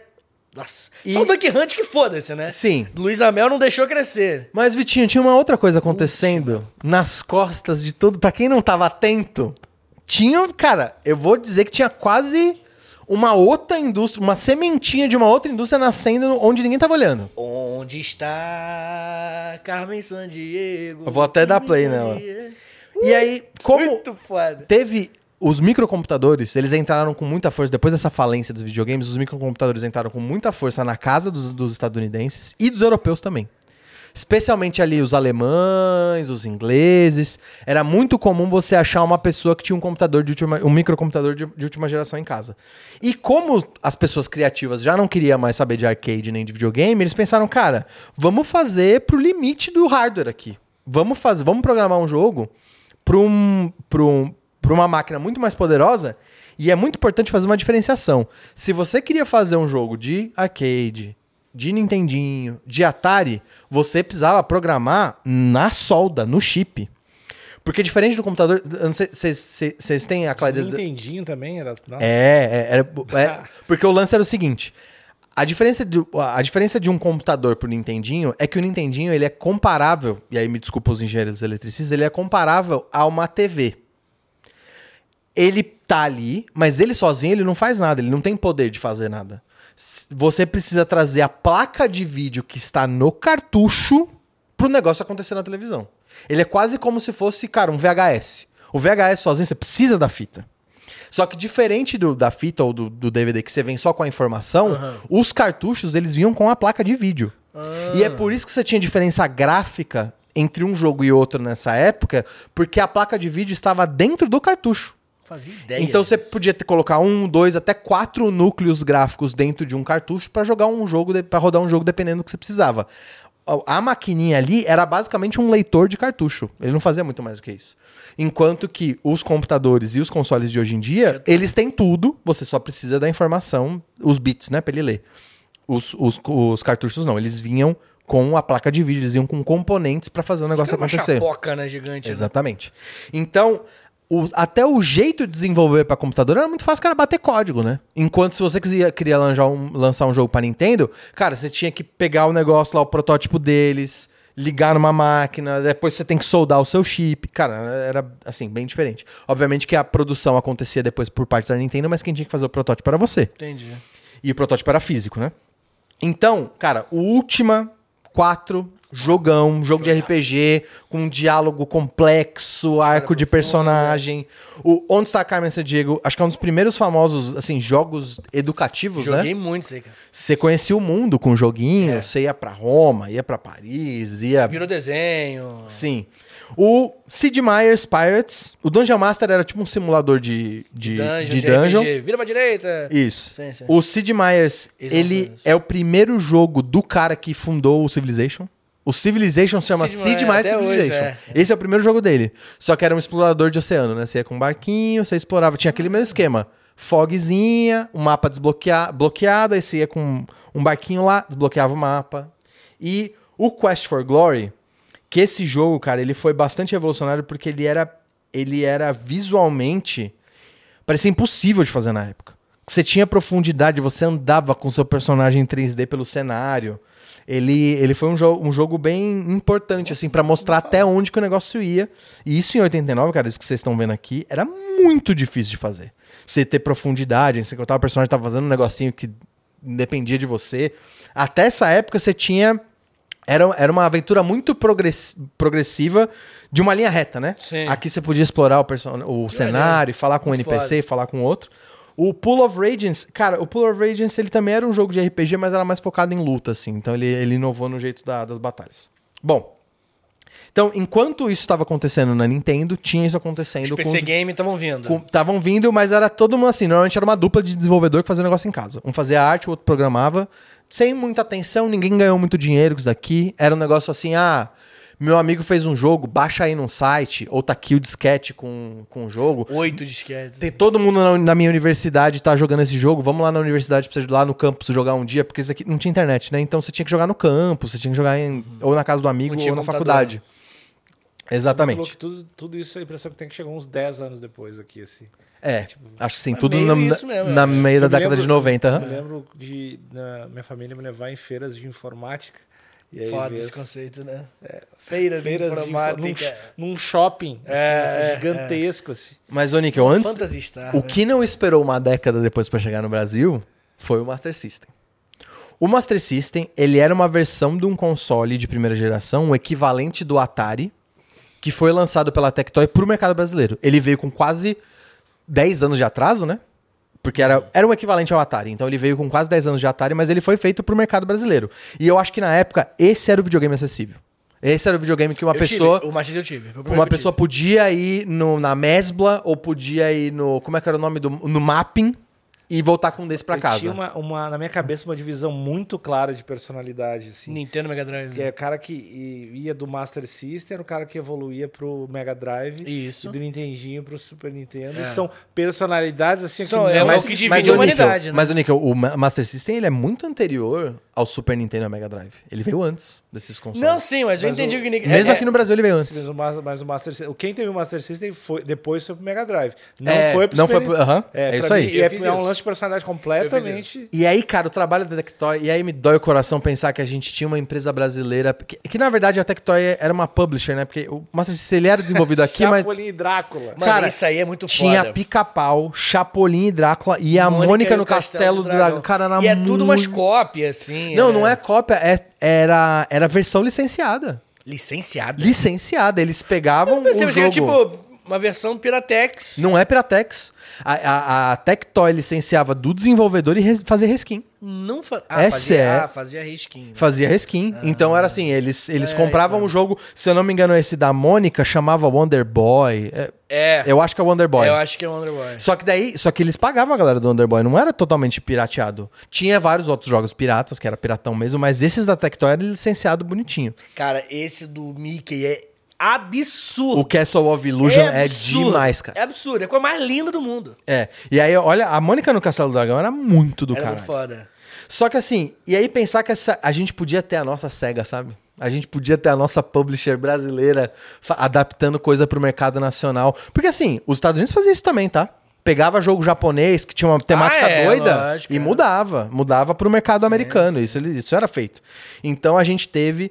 E, cara, o Master System foi muito importante pra cultura do videogame no Brasil, porque popularizou um negócio que, assim, como você falou, antes só rico tinha Atari. Computador, muito menos, né? Mas o Master System era o brinquedo que dava pra ter. E essa pistolinha aqui. Eu nunca tive. Preta, cara, mas era muito famosa, vai? É, não, muito. Você achava de bobeira na casa de parente, assim? Não, eu não tinha esses parentes. Mas o, mas o, o controle eu tive. E Qual é que é desse óculos? Então, teve um, teve um VRzinho. Você tinha uma. Você tinha. Não é, não é VR, né? Desculpa, era 3D. Você tinha uma versão 3D dos jogos, esse jogo ele enxergava aquela. Ah, vermelho tá, tá ligado? Tipo é, cinema, vermelho e né? azul, é isso aí. Tipo cinema. O Alex Kidd também era muito foda. Você passava a fase toda e o vilão, o boss da fase era Joaquim Pô. E, E era o- só decorar, que ele sempre esse, repetia. Master, esse Master System tinha um joguinho de Olimpíadas bom. acho. Tinha, cara, tinha vários jogos bons. O Master System, o Master System ele, ele tinha bastante jogo da Sega, né? A Sega lançava jogos Ó, Master essas System. cobras aí é do Wonder Boy. Que tá passando ali, ó. Aham. É uma cópia. ele- Tá vendo? É cópia zona. Não é reskin, pô, não é Eu qual. sei, mas. Né? Mas enfim, é, foi muito importante pro mercado brasileiro o Master System. E aqui a gente tá falando de uma indústria morta, Ou né? é Alex Kidd mesmo? Não, eu acho que não é, não é uma, um A Tec- remake de Alex Kidd, Então, não. a Acho que é o Wonder A Boy. Tectoy era uma empresa brasileira. A Tectoy é uma empresa brasileira. Ela existe ainda. Ela existe ainda. O Alex Kidd, ele é, ele é bem diferente, o, o Vitinho. Pode Enfim, ah, então foi muito importante pro mercado brasileiro e a gente, como eu disse, né, a gente tá falando de uma indústria que meio que morreu, Uhum. não tinha muita perspectiva. Mas, mas, meus amigos, a Nintendo, de novo, queria, depois do sucesso do Game Watch e do sucesso do Nintendinho, eles falaram, cara, o mercado de portátil, ele não pode ser abandonado porque o o portátil é muito importante pro, pro japonês. E se a gente fizer um, um produto bom, a gente consegue vender pro resto do mundo. Então a Nintendo, já há um, há um bom tempo depois, o, o projeto depois do Nintendinho foi o portátil. Foi o Game Boy. E eles estavam colocando, assim, já tinha saído da indústria que eles estavam fazendo um portátil, que precisava de tantas pilhas, que a tela era de tal jeito. E aí, sabendo disso, a Atari falou: pô, eu acho que eu vou tentar reviver a indústria do videogame aqui no Brasil. Porque a Atari continuou produzindo console, tem várias, vários 6 mil, 5.800, vários modelos de Atari que venderam mal. E aí eles falaram: bom, acho que vamos tentar inovar. E aí eles ficaram sabendo do projeto do Nintendinho. E aí, tanto a Atari americana, a estadunidense, quanto a SEGA e a NSC Nem ouvi falar de é uma, é uma empresa também japonesa, de hardware. Eles pensaram, bom, tem um jeito da gente ganhar da Nintendo, que é fazendo, cara, tela colorida, hardware porrada. A gente vai ganhar na velocidade. A gente vai trazer o mesmo, a mesma quantidade de jogos, Vai custar um pouquinho mais caro? Vai, mas eu vou estar entregando muito mais. Os- o Game Gear e o Turbo Express, você conseguia ver TV com antena. Você puxava a anteninha, você via TV no bagulho. A TV, TV, a- enfim, a, a TV aberta, via, né? Então, rolou essa. É, é, tava todo mundo se preparando pro lançamento do Game Boy. E aí, como ele. assim, as previsões é que ele viria com hardware atrasado, uma tela que não tinha iluminação própria. É, não tinha iluminação. O grande dilema Era né? difícil de ver os jogos, a tela era menorzinha. A estratégia é: a gente vai comer o Game Boy na, potência. potência. A gente vai entregar muito mais, muito mais cor, muito mais Não velocidade. sabem de nada. Mas tinha uma coisinha que só o Game Boy tinha. Eu posso falar o que é antes? Pode. Pokémon. Não. Ah, droga! Que é um maior que Pokémon, por, assim, por um breve período foi maior do que o Pokémon. Que é, cara, foi chamado até de vírus na época. Que era o brabo, o campeão Ah, soviético. Cara, só Game Boy tinha Sim, a- se você ver o filme, se você olhar os relatos, teve um problemão de licenciamento, Qual mas filme? o chama Tetris, acho que Tetris, é da, da Apple TV Plus. É, teve um problemaço de licenciamento, já tinha Tetris, mil versões de Tetris para computador, mas pro portátil, se não assim, há- existem especulações de que se não fosse o Tetris, o Game Boy não teria sido o que foi. Caralho, não fazia Ele ideia. era 50 dólares mais barato do que todos os outros. É ele diferença. chegou mais de um ano, assim, no caso do Lynx, no caso do Lynx do Atari, ele chegou seis meses antes, no caso de todos os outros foi mais de um ano antes. Então, assim, ele introduziu o portátil, ele era barato, e ele tinha, cara, eh, eles chegavam a chamar o Tetris de vírus, que diminuía a produtividade das pessoas no trabalho, o Tetris. Da galera levar e começar uma partidinha e não parar mais, que o negócio era assim. Você sabe, né, Nico? Você já, também. você já passou Não, por eu isso, tive né? esse problema. Eu tive alguns, algum um período da minha vida de quatro horas de jogo diário de Tetris. Sim. E em termos de, em termos de mecânica, e aí eu vou falar mais pra frente que não é um. eh, dá- pra, dá pra usar o termo videogame como forma de arte, né? Mas a gente reduzir videogame a mecânica de diversão, né? Provavelmente Tetris é o jogo perfeito. Por quê? Porque a, a- o, o entendimento que você tem do jogo é muito rápido. Se você erra, você sabe que foi você que errou. Uma vez que você erra, é, você sabe que já aquela partida já não vai mais pra lugar nenhum, então você quer jogar. é, você quer jogar de novo muito rápido, né? Você quer acabar uma partida e começar outra. E você pode ter partidas que duram horas e horas e horas sem ficar entediante. Então, assim, o que o Space Invaders fez com uma experiência completa de diversão, dá pra dizer que o Tetris levou até a última potência. E a trilha sonora é maravilhosa, né? É, tem isso também, né? Mas o Tetris, em termos de mecânica, assim, há quem diga que ele é o jogo perfeito nesse sentido. Que você pode jogar Ele ele, até hoje para ele é sempre referência de, de, de, de, de mecânica. mecânica. É. Tem, que, tem que voltar na escola, aí vai pro Tetris pra ver como é que. Exatamente, Entendi, é entendi. tipo isso. Obviamente Instintivo que... pra caralho. É, É, sentido. e, e você entende o jogo muito rápido, É, você ele pode ser competitivo, você compete com você mesmo, você pode jogar ele por horas, dias, meses e ele não perder a diversão. Porque o Space Invaders, por mais que ele tinha várias inovações e ele era muito importante, ele tinha um limite, assim. Tinha uma hora que você meio que esgotava, você via que o jogo era impossível de Era injogável, né? O Space Invaders, ele tinha um limite onde ele ficava injogável, porque os bichinhos ficavam muito rápido na tela, acabou, não tem mais como. O Tetris não, não tem isso, cara. Tem jogar por horas e horas e horas. Sim, mas eu- ele chega um ponto a ficar injogável, onde você não consegue mais, eu mais ver a... cheguei nessa parte. Eu acho, eu acho que, não. lembro. Eu acho que ele tem um cap de velocidade. Que aí você tem que só manter. E é bem devagarinho? É. Ah, pode ser. Pode ser, tipo, uma coisa muito devagar. Horas pra ficar injogável. Sim. Sim. E. Enfim. E o Tetris vendeu. Na época, né? Fez o Game Boy vender 3 milhões de unidades. E ele talvez é o jogo mais vendido da história. Talvez não. Ele é considerado o jogo mais vendido da história porque ele vendeu 420 milhões de unidades. É muita. Ali, não tá? 520, desculpa, 520 milhões de unidades, o jogo mais vendido da história e, né, feito pela nossa grande mãe Rússia. Bom, mas, contudo, os arcades que pareciam não ter para onde ir, eles vão ter como o Michael Jordan, eles vão ter um One Last Dance. Eles vão ter um último respiro que daria, assim, na verdade tem um tem um mais pra frente eu vou falar, o arcade hoje em dia ele vive um resquício de vida, mas isso daqui foi o último suspiro em termos de sucesso, né? De todo mundo querer ir pro arcade. E o nome, sabe o nome dele, né, Vitinho? Street Fighter. Street Dois. Fighter 2. Tan, tan, tan. Cara, esse jogo, Street Fighter 2. esse jogo foi foi como o Space Invaders e o Donkey Kong foi na Esse- época deles. Esse eu joguei infinitas horas. Infinitas horas. E o que eu mais gostava era que, tipo assim, uma coisa que, que, que os jogos eles tiraram da gente, né? Que os finais de cada personagem, você não tinha internet pra você pesquisar. É. Qual é o final do Zangief, qual é o final do, do, do Blanca. Então, tipo, você jogava tudo aquilo porque você legitimamente queria ver três frames. Os três frames que aparecem no final e Que é conta a tela história dele. descendo, né? Não, não, não. Aí o rosto dele. Isso, é. Não, e, e mostra o final. Tipo, o do Zangief eu não esqueço, por exemplo. Que, que ele tá dançando com a mãe russa, lá, aquela dancinha tradicional, tá ligado? E, e todos eles tinham um final, né? Pra onde que eles foram, sabe? O que aconteceu depois. Pô, é... é- E assim, o, o valor que tinha daquela imagem acabou, né? Hoje em dia... Você E ele. E o, e o Street Fighter 2 ele também popularizou um gênero que ainda era muito de nicho, que é esse gênero de luta mesmo. Não tinha. Esse gênero não existia, o gênero de luta. E aqui É, até hoje muito de jogar na. Sei lá, tinha as locadoras que tinham os videogames, assim, né? tu- Joguei muito. É, não era. O meu- eu admito que eu assim. sou do King of Fighters. Né? Então, ele vai vir depois. Tem, quem, tem quem seja do Tekken também, né? O jogão, até que absurdo. Tem, alguns, tem algumas linhas, né? Que eu acho que eu diria que é Street Fighter, Virtua Fighter, o que você Não, falou. Virtua Fighter já morreu. pô. Não, mas ele teve seu momento de ser Teve um um grande jogo. é. E o Tekken.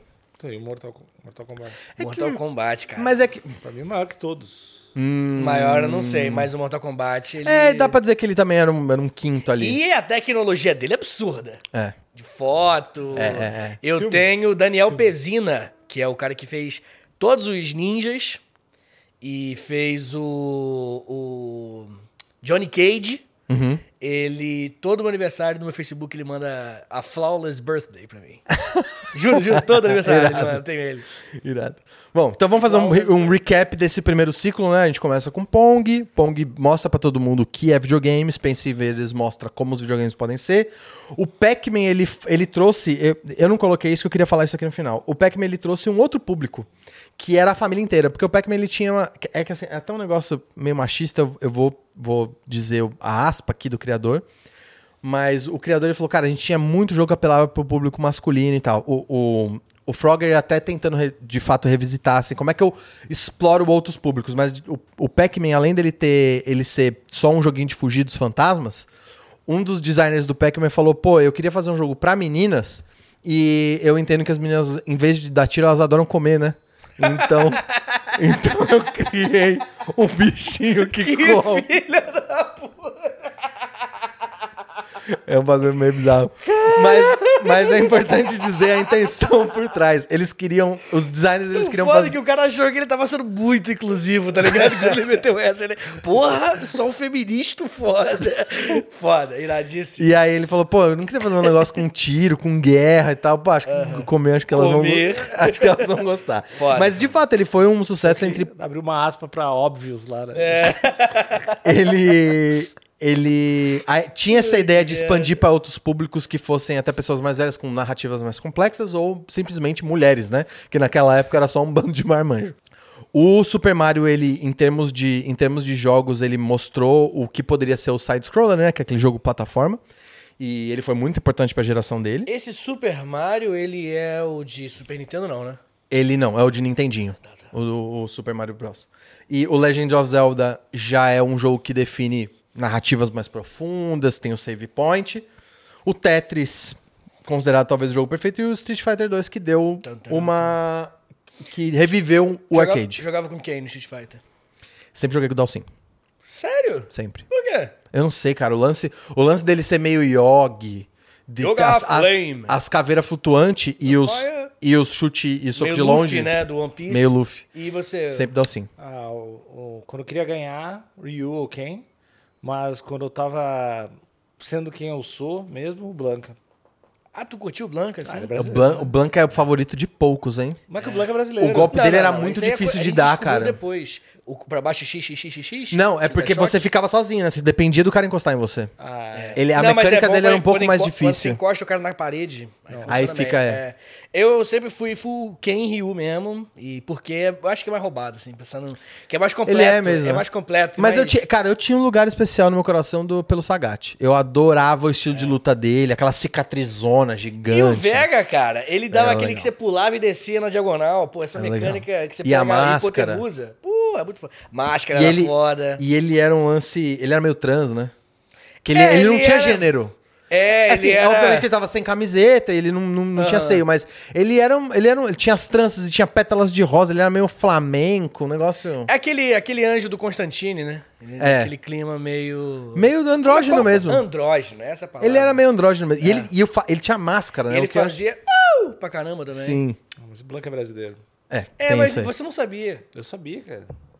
A gente Tinha Tinha- tinha- Brasil, tinha bandeirinha, tinha bandeirinha. bandeira, acho que era uma coisa bem Tinha óbvia, bandeirinha. assim. Será que- Cada, cada um tinha. O, o Dalcin tinha da Índia, eu Tinha- acho. O Zangief Índia. tinha. Ele fala, Japan. Tinha revistinha de videogame também. Porque as batalhas eram ao redor do mundo, né? Quando selecionava o personagem, o ela. Brasil era muito do caralho, assim. O Brasil era... Deixa eu ver se. Ah, não, eu tinha. Era um outro, um outro framezinho que tinha o. Tem o a camisa do História em. Meia Hora, que é Brazilian Street Fighter.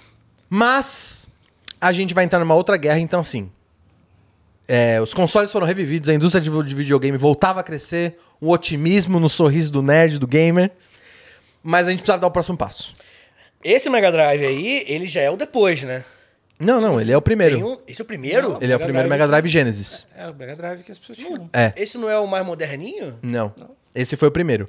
A Nintendo e a Sega lançaram. a- inclusive, a Sega ainda tinha, tinha umas experiências como Master System e tal. Mas esse foi o primeiro, o primeiro console da Sega porrada, assim. Que ela falou, cara, como é que eu vou competir com a Nintendo? Porque eu tenho. Eu tenho umas. Alguns jogos, eu tenho alguns licenciamentos super bons aqui da SEGA, da- porque ela era uma publisher, né? Ela só publicava jogos. Falou, eu tenho, eu tenho um monte de jogo porrada. Como é que eu venho com o console pra bater com a Nintendo? E a ideia deles é eles baterem em hardware. Então eles vendiam como se eles fossem. E aí, comparado com o Famicom, né? Porque ele lançou antes, né? Comparado com o Famicom, ele era mais rápido, ele rodava jogos melhores, mas ele ainda precisava de um exclusivo. E eu vou falar disso já já. A SEGA não tinha o exclusivo da SEGA.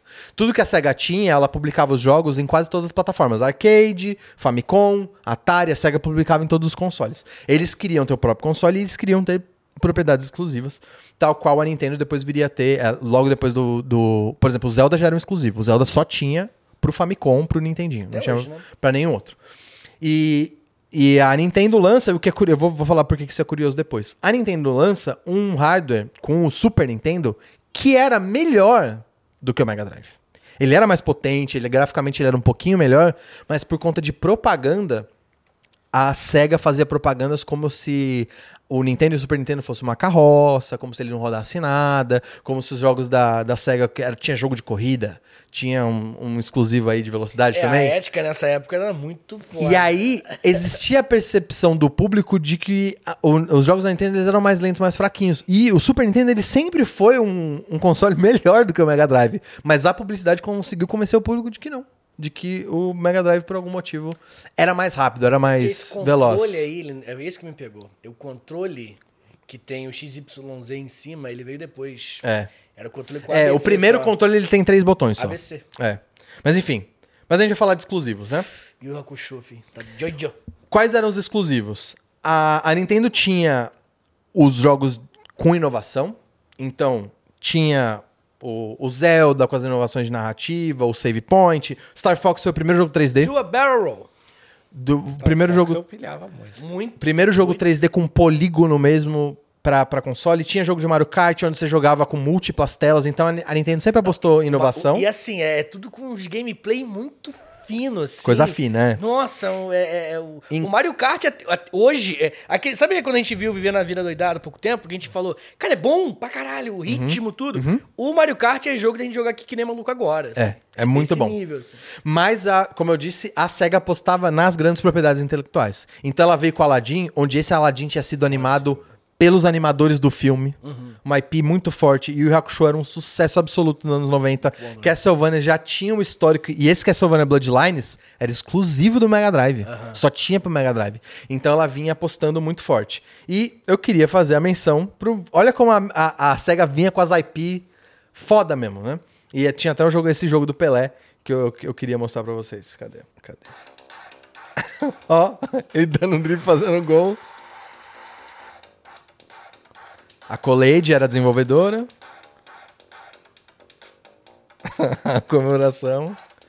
Mas quando vinha o jogo, era um jogo meio que. Aí tinha essa entradinha com a assinatura do Pelé e tal. Mas depois meio que virava um jogo normal. Ele não, não era nada demais. Era só um joguinho. Não tinha nem nome os personagens, era só um joguinho de futebol qualquer. Mas o lance deles, eles, a, a SEGA apostou realmente nos grandes nomes. Esse eu acho que eu joguei. E. Peraí.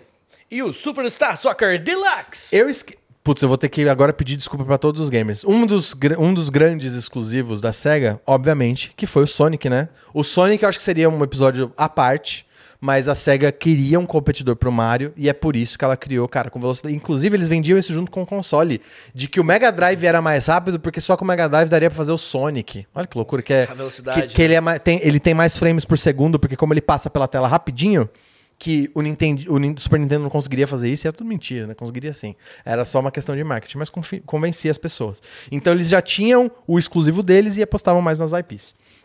E, só que assim, tinha uma grande expectativa de qual console ia conseguir fazer a portabilidade do jogo mais quente do momento. Que era? Street Fighter.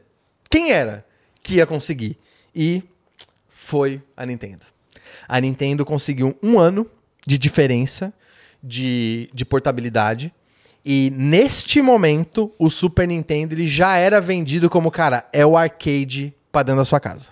Já não deve mais em nada. Você consegue jogar todos os jogos lá, Tartaruga Ninja, os jogos de arcade antigo, tudo que você jogava no arcade, agora você pode jogar aqui com a gente. Com o Street Fighter, você já não precisa mais sair de casa. Você pode ficar jogando dentro de casa com o Foda. Super Nintendo. Então, isso foi muito importante para as vendas, realmente, porque se continuasse nessa guerra de IP, muito provavelmente a SEGA ia conseguir antes, né? Mas a Nintendo percebeu esse movimento e falou: pô, a gente tem os nossos exclusivos. Tem que ter uns nomezinhos grandes. Mas tem que ter, tem que ter, senão, senão isso pode prejudicar. Mas ainda assim, era, era importante dizer que nessa época, Super Nintendo e Mega Drive era, uma, era venda pau a pau, assim. Eles vendiam muito bem os dois. E aí era só uma questão de região. Por conta da Tectoy, o Mega Drive vendeu mais aqui no Brasil.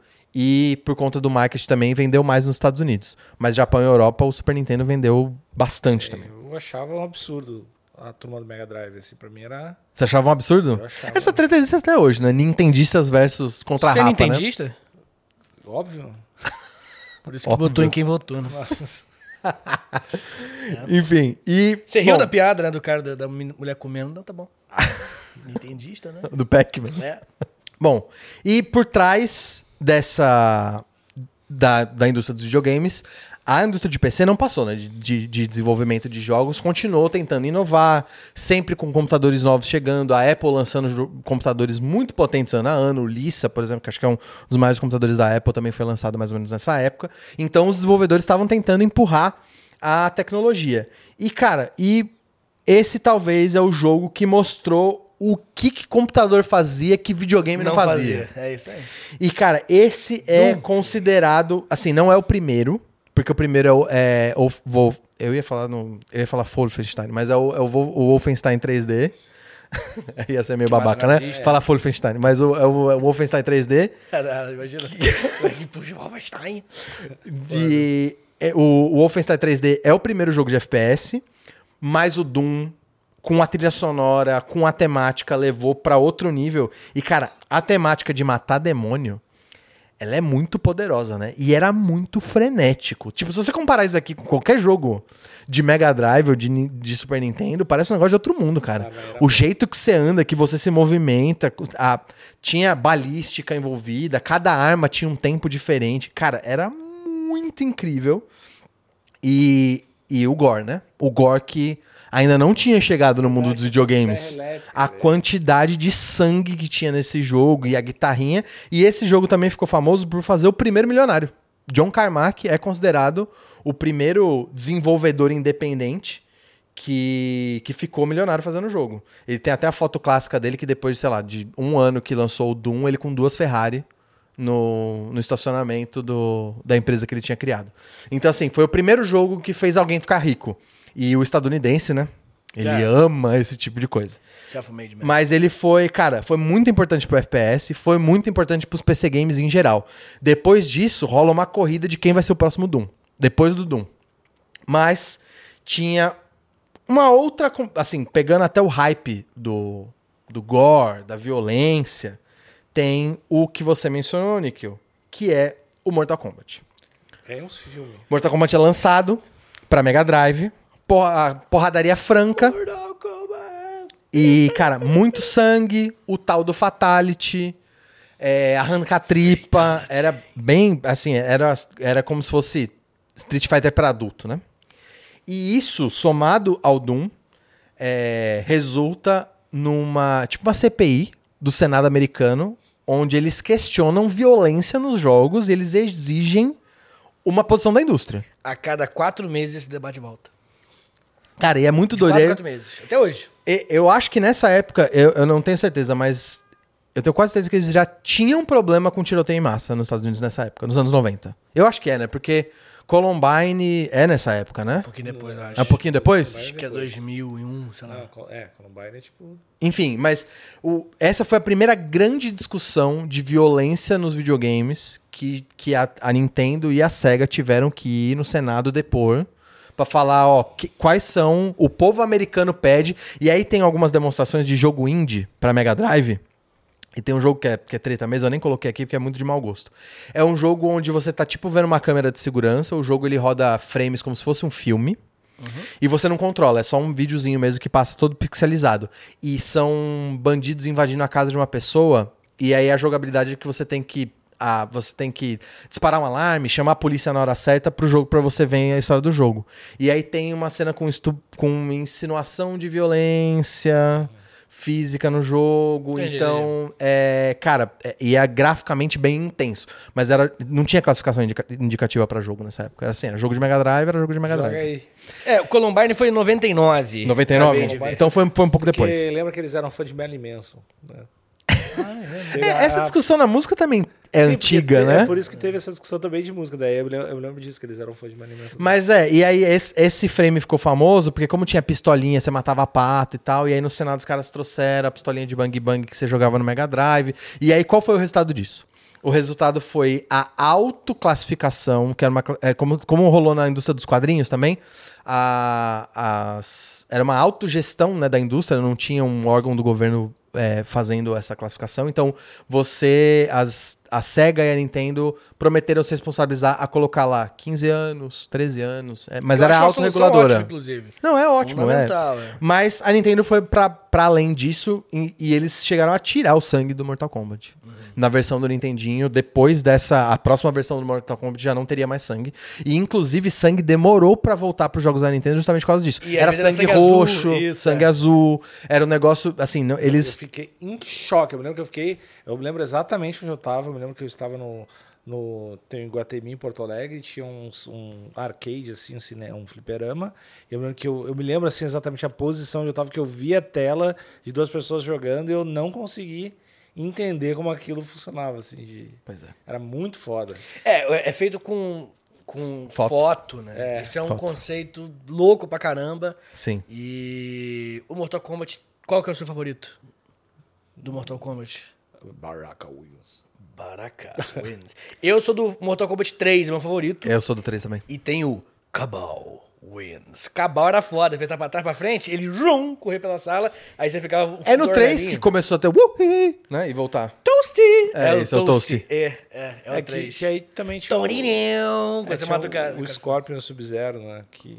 Ah, mas o Goro é um puta personagem era- também. O Sub-Zero do 3 é meio pau mole. eu tinha- é? é que ele é meio sem máscara. Ele tem um, um colete azul, nada Tinha a a impressão que o Scorpion e o Sub-Zero era o Ken e o Ryu, né? Era tipo uma. Mais ou menos, né? Assim, eles dois principais. não, dois- não, não, não. O principal dois- sempre foi o Liu Kang. É, É pra mim, não. é. Você achava o Johnny Cage? O que, que você não, falava dos era- golpes? como na minha cabeça o Ken e o Ryu eram os principais, quando eu vi o Mortal Kombat, ah tá, é o Sub-Zero. Mas não, mas não. O, o que, que você falava dos golpes do, do Liu Kang? Como assim? Eu, os golpes, ele falava várias frases. Ah, eu não lembro. Eu tinha. De vários jogos, né? Tem o ataque da coruja. tinha o. Eu vou lá no banheiro. Não, o ataque da coruja é do Ryu, pô. Sim, tô falando do- dos jogos Tá. em geral, né? Eu gostava só do Get Over Here, que era do Scorpion, né? Que ele tum, Get over here. e puxava. Go here. Era foda. E o 3 tinha um Cyrax. Porra, os ninja robô era foda. Ninja robô, É, o legal 3 é o demais. melhor de todos. Mas, cara, foi bem importante porque na- nos consoles, ainda antes de Mortal Kombat, você não tinha muito um grande hit pra adulto. Ainda. A, a- a gente ainda tá na era do videogame brinquedo. Aham. Quem tava fazendo esse papel de videogame pra adulto eram os PCs. Sim. Então é por isso que 93 é emblemático, porque parece que rola uma junção assim do tipo, tá. tem jogo pra gente. Tem gore, tem pancadaria, tem violência mesmo, a Vera. E, e aí pegou um público, adicionamos mais um público ao- aos videogames aqui. Já, Bom. pe- já tava pequeno o público, né? Cresceu mais. E aí, pra além disso- Island, foda. Outras coisas muito importantes estavam acontecendo no mundo dos PC games e essa é considerada a era, eu acho que é, essa é a era de ouro dos, dos PC games, tenho quase certeza. Esse Another World é um cara que fez tudo, né? É. É incrível essa história, cara. Um cara sozinho fez o jogo inteiro, é um puto sucesso e o jogo é foda. O, Nossa. o Secret on Monkey Island é do da LucasArts, né? Isso. É de- da galera do George Lucas. O Sid Meier's Civilization já é o Civilization, já a sequência do Pirates, que é como a gente conhece hoje. Aham. O Duna 2, ele é o primeiro RTS, baseado no livro. Ele é, o- RTS? RTS é estratégia em tempo real. É quando você você não antes tinha estratégia por turno, né? Você ia batalhar com o bichão, aí O parava, que você vai fazer? aí você escolhia ataque, ele ia lá e batia e voltava. Aí era bem, é, como o nome diz, né? Por turno. Cada um tem um turno de atacar. O em tempo real, tudo acontecia ao mesmo tempo. E o Duna era o primeiro onde você ia pegar o baú e o, e o cara tava vindo atrás de você. E aí você tinha que escolher a arma. Escolher a arma demorava um tempo. O cara chegava perto de você, você batia, se distanciava tudo em tempo real. o caralho. Duna 2 é o primeiro. O Another World, é- ele é um jogo de basicamente narrativa, não tem muito gameplay, você só vai de um lado pro outro, pula, mas é você tá num mundo alienígena e você tem que sobreviver no mundo. Você foge das feras do mundo, você encontra outros alienígenas, mas é um jogo meio contemplativo, né? Você- é, é legal você olhar pras artes, assim, que era um jogo muito bonito. O Myst é a mesma coisa, só que 3D. O Duna é 2D, pixel. O, desculpa, o Another World é um 2D pixel art. O Myst são os primeiros testes de renderização 3D. E aí é tipo, são só renders meio que com visão de cima. E aí é um exploratório. Não tem personagem, você é o personagem, não tem um, um na tela. Você olha, por exemplo, uma paisagem e você tem que descobrir onde clica pra você ver a próxima coisa. Então imagina que você tá vendo um jardim. Aí a ideia é que você fosse, desse zoom, tá, ali não tem nada, ah, viu uma flor diferente. Clicando na flor diferente, ele dá um zoom na flor. Então, meio um joguinho de investigação, só que só com renders 3D. Isso era a novidade da época. O Wolfenstein, que eu falei, que é considerado o primeiro FPS. Alone in the Dark é o primeiro é, jogo de terror de sobrevivência. Também não era comum você entra- o, o, o personagem principal entrava na mansão, saía da mansão, aí o bicho tava vindo atrás dele, você não sabia por onde tava vindo, Essa era bem legal. é foda. E o The Manager é o falar. jogo alemão de. É o primeiro jogo de gerenciamento esportivo já lançado, criou um gênero. Hoje em dia tem o. Eu acho que é o Soccer, Soccer Manager, que é o mais famosão, que você compra jogador, vende jogador, decide a estratégia. É, FIFA Manager. Isso. É um dos maiores, mas. Um amigo o- meu me chamou pra jogar FIFA Menage. Aí o quê? Aí era esse. Esse The Manager, cara, era uma grande planilha de Excel, né? Mas é que tinha todos os nomes dos jogadores da época, os preços atualizados. do Elifoot, assim, né? É, o- é o Elifoot. É isso aí. É o, é o- exatamente. É o antecessor do Elifoot. E a Nintendo, cara, te seguia muito braba. E, e aí essa é, é, é foda porque o que, o que a, a Atari era em 82 é a Nintendo 94. Cara, parecia que eles não paravam. Era um título atrás do outro que, assim, gerava mais fãs e conquistava mais gente. Donkey Kong Country, puta jogo que era meio parecido com o, Mortal Kombat, que era foto. O Donkey Kong Country era os modelos 3D. Cara, era um jogo que parecia de outra geração, assim. E tinha David Wise na trilha sonora, com trilhas incríveis. E aí tem o, o Super Metroid, cara, jogão. que Super Mario World é- 2. E com plot twist. No final, era uma mulher. É, a Samus, né? Você jogou o jogo inteiro com um carinha dando tiro e no final tira, tira o capacete da mulher. É uma mina. Pô, plot twist foda, né? Pô, tá maluco. Chrono Trigger, cara, jogo. Chrono Trigger. Eu vou dar até um play aqui. Não, jogo Chrono Trigger clássico. acabou. Aí, daí pra frente, até hoje eu jogo joguinho assim de nerd. É. Esse jogo. O esse- JRPG. O Chrono Trigger é, como, é, é tido como, acho que, o maior clássico do Super Nintendo, porque, cara, ele é, ele é muito marcante, ele tinha uma história com profundidade, cara, era lindo. Foi A um, do, história é linda. um dos criadores do Chrono Trigger é o criador do Dragon Ball Z, o Akira Toriyama. Isso. Akira Toriyama? Ele desenhou. Ele faz parte do time de concept. Foram três grandes nomes, assim. O, o Chrono Trigger lançaram, não sei se você lembra, lançaram há uns 10 anos atrás um trailer Uhum. Do Chrono Trigger novo, né? Aham. Era 3Dzão, era, porra, até hoje não saiu. Porra, tá E o. Super Bomberman, que, cara, Bomberman eu acho que é um Foda. baita jogo, Jogaço. franquia. é- Outro que dá pra jogar a gente agora aqui e curtir muito. Você tá ligado como é que é a mecânica do Bomberman? Eu lembro Planta a bombinha, jogado, dá mas- dois pra trás, a bomba explode, abre o explode. Aí você caminho. pega itens que a bomba aumenta a explosão. Você pega É. item que você aperta quando ela explode. Pô, muito Cara, foda. mas nessa época aqui, e é, e é, é complicado porque essa, essa geração, como o Vitinho falou, você joga até hoje, é muito legal. As gerações que vêm depois, tem uma, uma geração meio.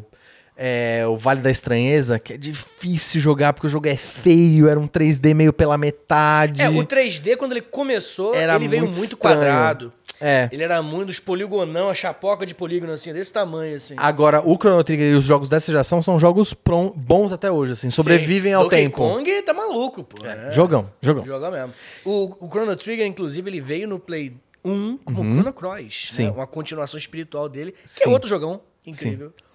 E a gente segue, então a, a Nintendo parecia, cara, imparável.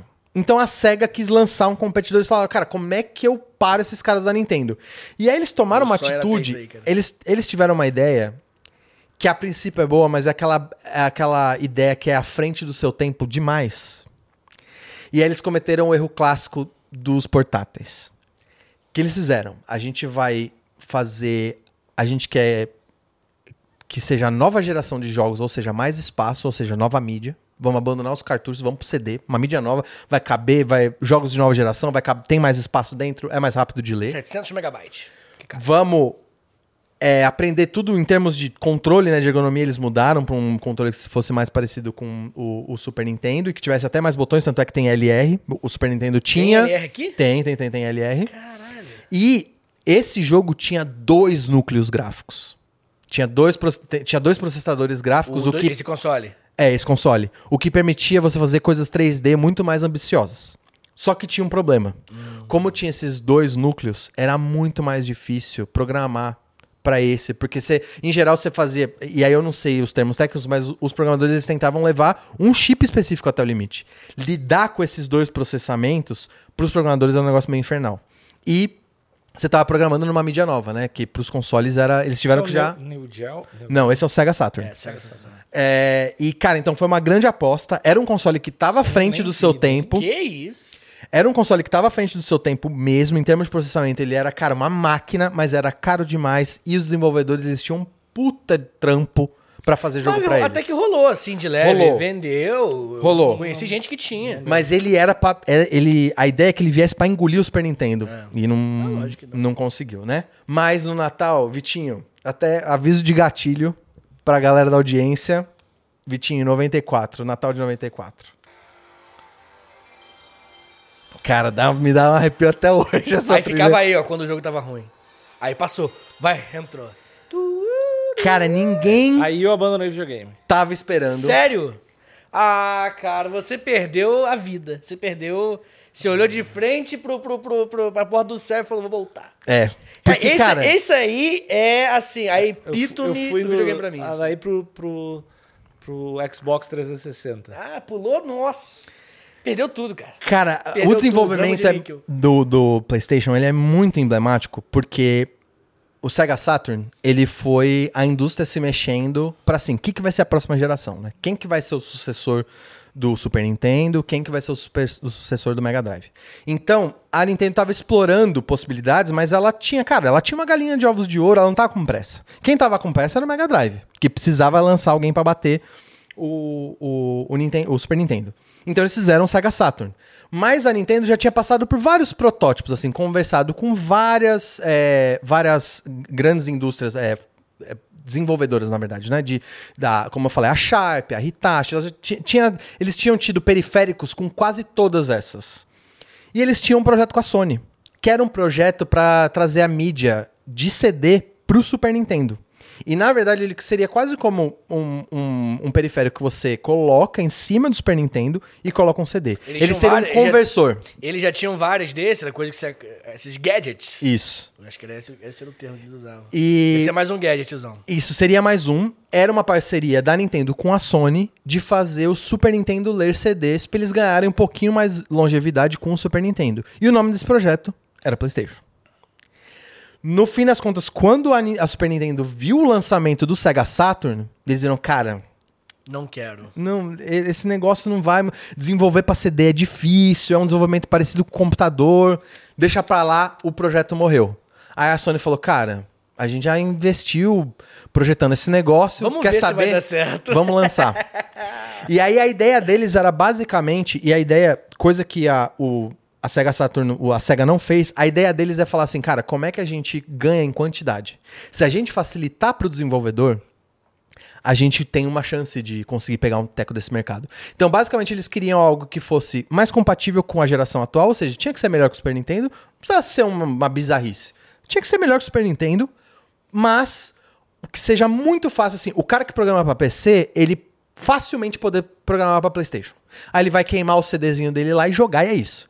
Quem, então, Quem tinha um gravador de CD, puta que pariu. a sacada da Sony foi a mídia. Eles falaram, cara, a nossa barreira de entrada vai ser, vai ser tão fácil fazer jogo bom pra gente que vai ter muito jogo foda e vai ser uma questão de marketing, a gente dá mais visibilidade pros jogos melhores, porque vai ser muito fácil programar. O cara que tem um computadorzinho em casa vai conseguir fazer um jogo pra PlayStation. Não vai precisar de muita coisa. Então, essa era a visão deles. E, cara, e o PlayStation 1, ele é uma geração fantástica, cara. Então, assim, de cara, Tekkenzão. ele já vem, assim, já perto do lançamento, com Tekken, com Rayman. o Rayman, que era de uma desenvolvedora francesa, e isso também a Sony fez. Porque eu- a Nintendo tinha um monopólio dos desenvolvedores de, de jogo do Japão. Tipo, os melhores estavam com eles. A Konami estava com eles, a Square estava com eles, a Enix estava com eles. Eles tinham um, um time muito forte de desenvolvedores.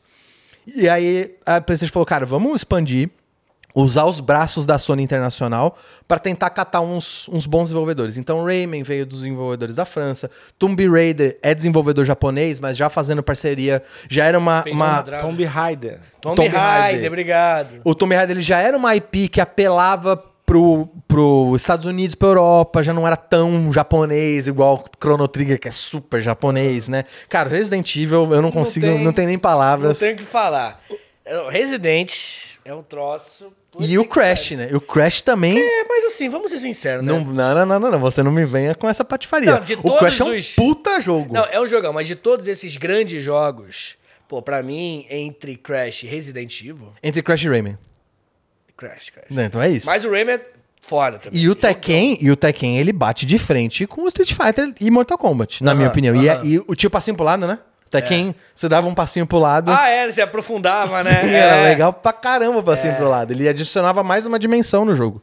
Então o PlayStation já chegou muito forte. E o analógico, que era um negócio que pegou todo mundo desprevenido. O fato de ter um, um analógico pra você jogar jogos de corrida, cara, tornava a experiência diferente mesmo. Então a Sony E teve o uma. dedo- a bolinha no dedo também não tinha. é, a- era, era- teve uma visão maneira, assim, que a, que a Nintendo acho que tava. Esperou demais a Nintendo. Qual que é o melhor Resident Evil? Eu tô entre Code Verônica e 4.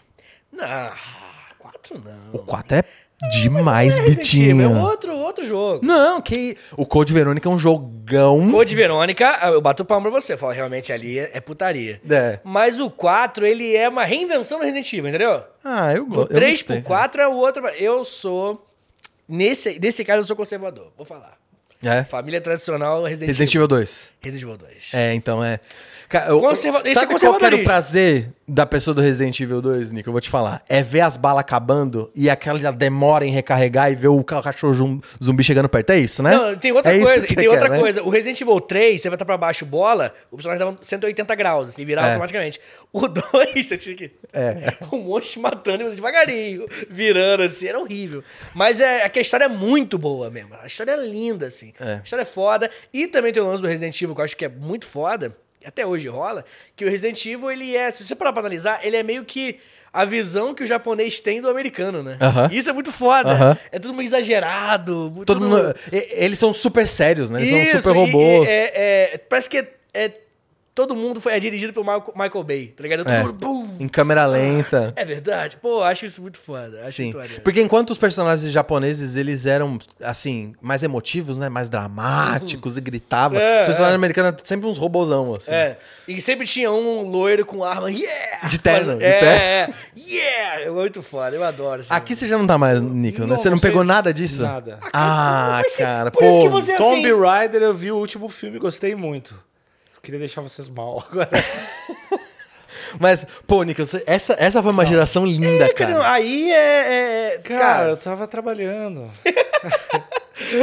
eu tava transando. Em 96 você já, tá- assim. já tinha banda e tudo, né? Não, não. Ainda não? É, mas enfim. 90. Não, eu- isso é ano 2000 pra mim, assim. Eu peguei isso. Você pegou isso nos 2000, dos anos é. 2000. É, mas eu, eu peguei, eu já peguei já no finzinho da década de. eu acho que em 99 eu já tava jogando Play 1 já. Mas eu vendi. É, eu comprei em 97. Eu vendi meu Super Nintendo pra comprar um violão. Então, Ah, foi meio que tá. essa Que transição. escolha.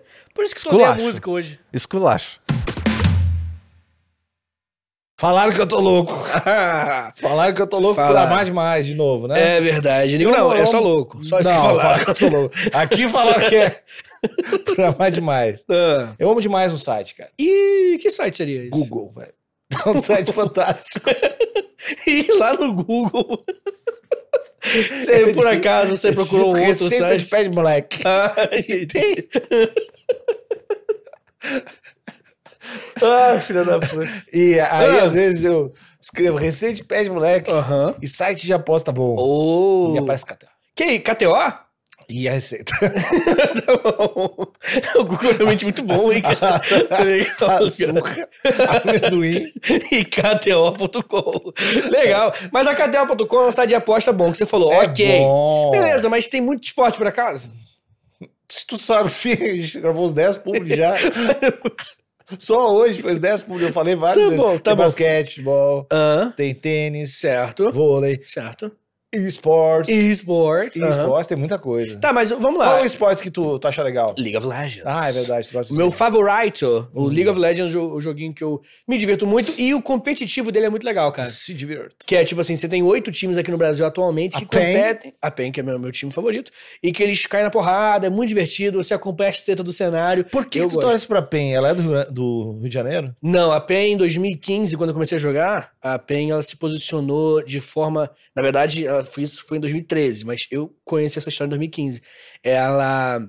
Tinha um jogador se posicionou e tal, falou que ele era homossexual. E aí a PEN abraçou o cara 100% e falou: é nosso jogador e tudo mais.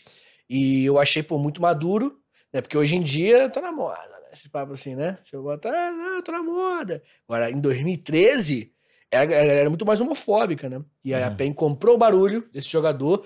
E, Ganhou infelizmente. teu coração, daí. E aí ganhei meu coração. Falei, pô, esse time aqui, ele, é- ele, ele respeita o jogador dele, tá ligado? Eu achei isso legal pra caramba e até hoje eu torço pra PEN. Infelizmente, esse jogador, ele é, teve um fim, né? Há pouco tempo aí. É um falecido. Mas é um grande jogador assim mesmo. É fácil colocar o dinheiro, fácil de tirar o dinheiro. É, se surgir qualquer dúvida Sim, sobre a história da PEN sim. ou sobre a aposta KTO, tu pode falar no Instagram, KTO Uhum. underline Brasil. Yes. É, uma coisa que a gente dá às vezes para as pessoas. Hum. Cupom de free bet. Que é tipo um cupom HPB20, mas a pessoa que não entendeu, ela quando vai na primeira aposta, como é que é? Ela ganha um free bet, uma apostinha a mais, uma graninha a mais, 20%. Ah. Então coloca 10 reais, fica com 12, coloca 100, fica com 120, para fazer Uh. suas apostas ali na primeira aposta. Então, De vamos lá, né? Vamos lá, vamos lá. KTO.com, KTO.com, KTO.com. Mas a resposta veio. E, cara, esse é o comercial estadunidense do, do 64 e é muito foda. É lendário, é lendário esse comercial. Não é zoeira, tá? Isso é de verdade o Eu comercial. nunca ouvi isso.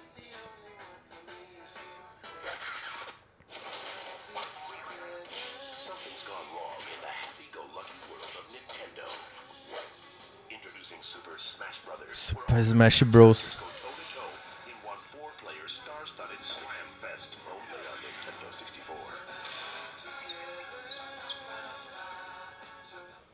Muito foda o Pois comercial. é, maneiro, né?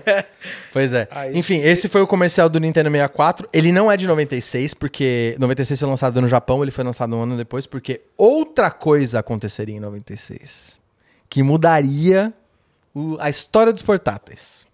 Em Aqui tu tá 96, falando da Elite. o 64 foi lançado no fim de 96 e Pokémon Red e Blue foi lançado no começo de 96. E, cara, era um estúdiozinho chamado Game Freak, que tava fazendo um protótipozinho, venderam pra Nintendo. E, cara, é a maior franquia do entretenimento atual, assim, sem- Star Wars, mas pode pegar tudo, não bate Pokémon. Mas isso é pra quê? Game Boy. Game Boy.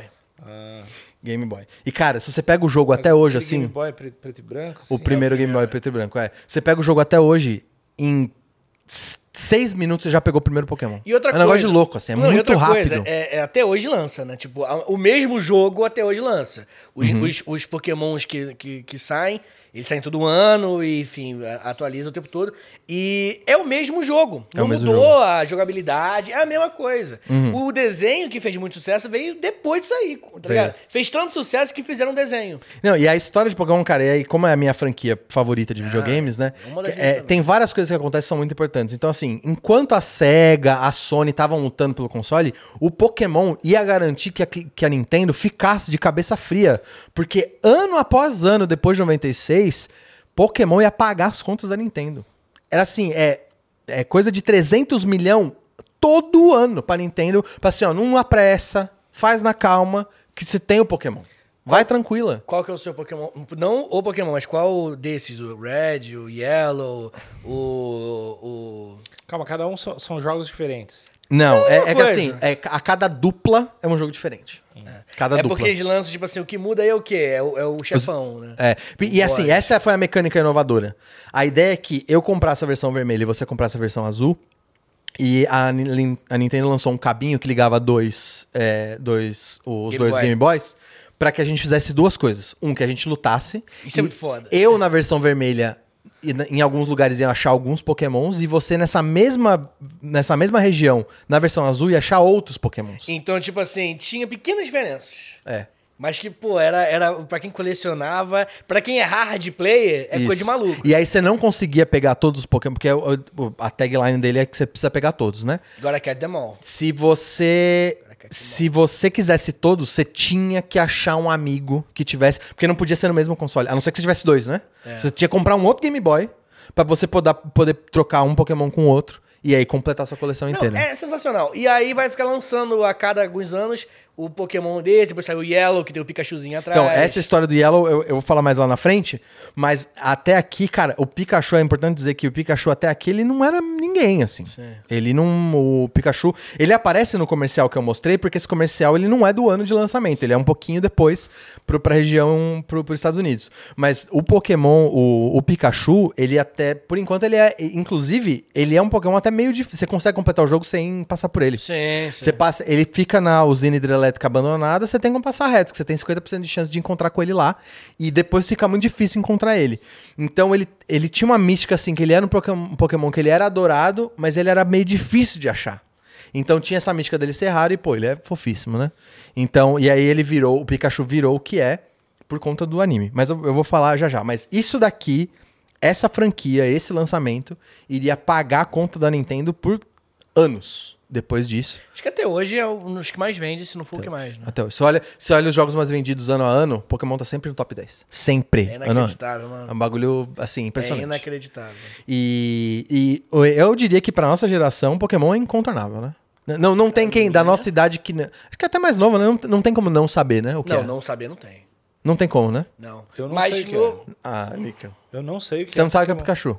Não, Você nunca viu o Pikachu? Pikachu eu vi trechos do filme. Tá. E, e é o que eu, eu sei que tem, tem aquela, aquela época que todo mundo fica caçando Pokémon na rua. Não, Já é tentaram Pokémon me. E, e, e aquele, aquela esfera, metade vermelha, metade branca, você não faz ideia o que é. Eu vi um lutador usando uma comemoração, assim. Tá, mas beleza. eu não sei. É, Não, prende, então- prende o Pokémon. É isso que eu tô dizendo. Eu, eu falar Final Fantasy VII, o que, que vem na sua cabeça? Nada. Pokémon, vem alguma coisa, né? É, sei a imagem É Pikachu. isso, então. É, é por isso que eu digo que eu acho que é incontornável. A nossa geração não tem como se esquivar de Pokémon.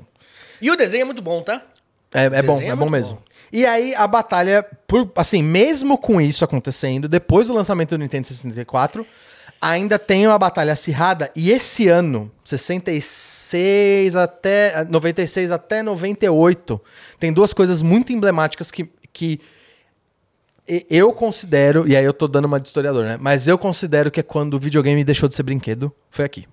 Foi nesse ano que o videogame deixou de ser brinquedo por duas coisas. O Zelda Ocarina of Time é considerado o melhor jogo de todos os tempos. É, e é muito impactante mesmo. Joguei recentemente. E é bom, né? No... no outro Nintendo, aquele outro minha, minha esposa Switch? comprou. Não, é o anterior ao Switch. Wii? Não, um anterior. Wii U? Wii U ou Wii? Ah, esqueci qual que é o Nintendo. DS. Nintendo DS. Ah, o DS. Era, acho que o É 3DS. o portátil. 3DS. Uhum. E aí joguei o Ocarina of Time e é inacreditável. Jogar, jogar É, lindo. coisa o Ocarina of. Time, eu joguei quando. Eu, eu, inclusive, acho que eu era até novo demais. Eu lembro de ter, ter, ter a fase, tem um labirinto da bola, uma bola que vem rolando atrás de você, né? Eu lembro de eu, de eu, de eu dar pause e eu tá suando frio, eu tinha acho que sete anos. E eu falei pra minha mãe, eu não quero jogar isso aqui não, tá me dando muito medo. Cara, porque o som era... E tinha profundidade o som, né? Então se eu vi ela chegando perto... Que é, Cara, o da, da- era- que é o essa parte dessa música, né, que eu tô É. cantando, né? E, bom, esse jogo é muito especial e é tido pelos especialistas de jogo como o melhor jogo de todos os tempos. Já feito. Eu nunca joguei, mas eu vi muita gente falar desse 007 como jogo. Então, O o 007, GoldenEye, pô. 07 de GoldenEye, ele é emblemático porque assim, já tinha FPS, tanto no PlayStation quanto no PC. E a Nintendo tava criando uma fama de só saber fazer jogo pra criança. Ah, você faz kart, faz bichinho, hominho, é isso que você sabe fazer. O GoldenEye veio e o GoldenEye é bom demais. Tem as, as armas de verdade, os- as missões do 007 são boas. Pop é foda. O Mario 64 é um clássico, é o jogo de, jogo de lançamento, é muito bom. Mas eu, eu disse que o Tetris não é considerado jogo perfeito porque eu acho que o Zelda é considerado. O Ocarina of Time é O considerado. Ocarina of Time? É considerado jogo perfeito. Sim, te- ele tem tudo: arte, história, mecânica, inovação, o melhor do console. É tipo, ele tem todos os critérios de um jogo perfeito. E Final Fantasy VII é, emblema, é emblemático porque ele teve um orçamento da Square reservado de 60 milhões de dólares para desenvolvimento. E pagou, hein? Neste mesmo ano, Jurassic Park do, aliás, desculpa, 80 milhões de dólares para fazer esse jogo. Nesse mesmo ano, o Jurassic Park do Spielberg teve um budget de 73 milhões de dólares. Ou seja, tinha orçamento de filme do Spielberg para fazer jogo. E aí eu acho que é aqui que o mundo entende, tá? Videogame não é brinquedo. É uma indústria real. É uma indústria do entretenimento de adulto, de dinheiro de verdade. E eu sinto que aqui você tem. É a- os, e aí, uma, uma leve crítica, né? As garras do capitalismo mais hostil, elas começam a vir a partir de agora.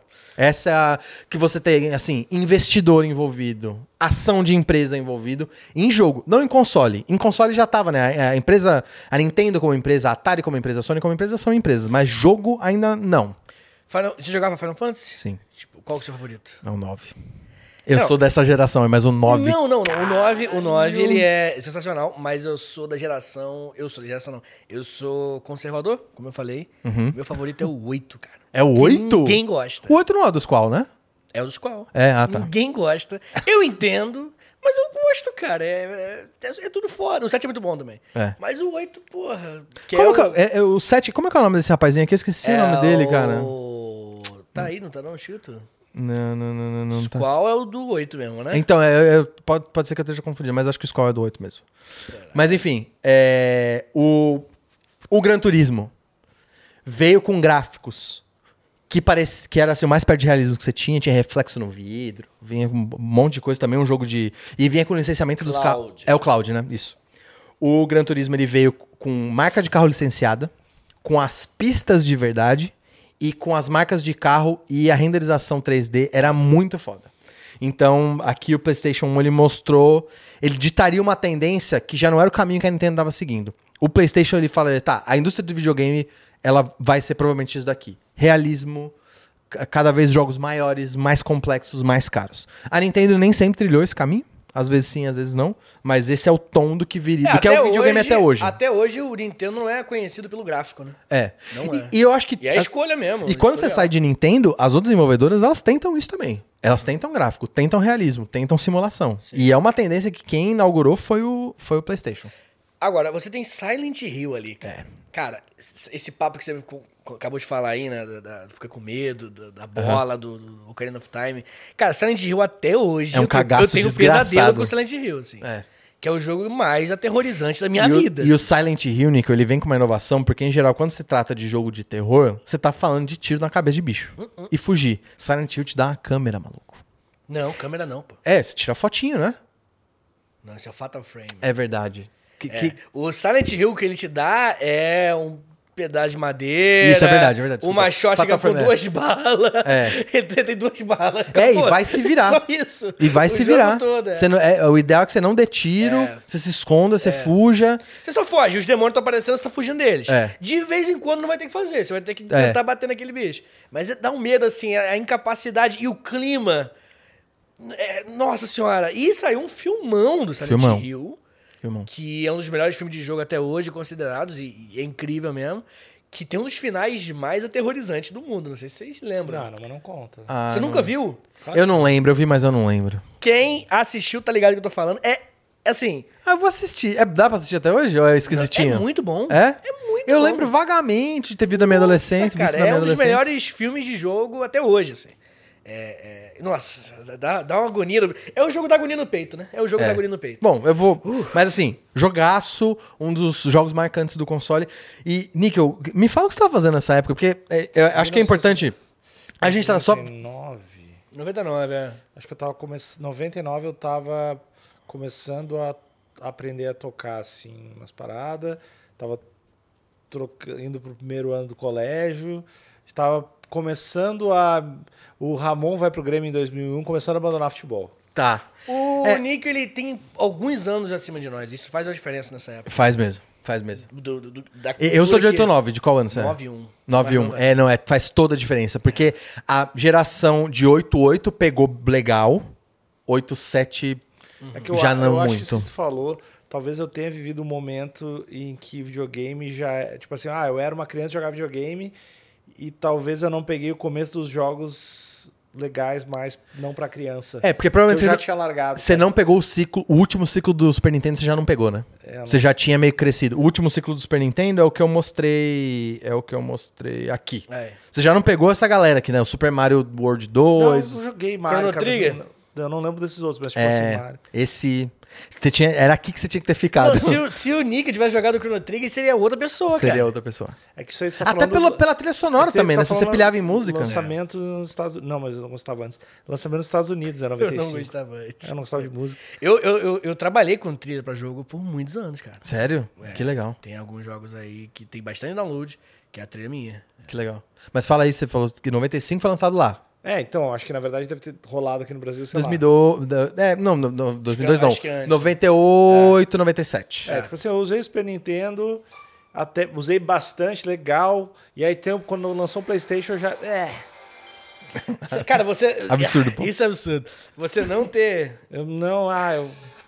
Isso é absurdo. É que, Níquel, vai ter um jogo, vai ter um slide, que é o slide que me arrepia de verdade, que me, me, me leva pra sétima série, que é o próximo, que esse é aviso de gatilho forte. Tá, vai. Porque, assim, essa geração a gente ainda tá falando de, assim, muito jogo legal e tal, mas, assim, de novo, a gente tá chegando naquele momento e eu quero dar um panorama histórico também.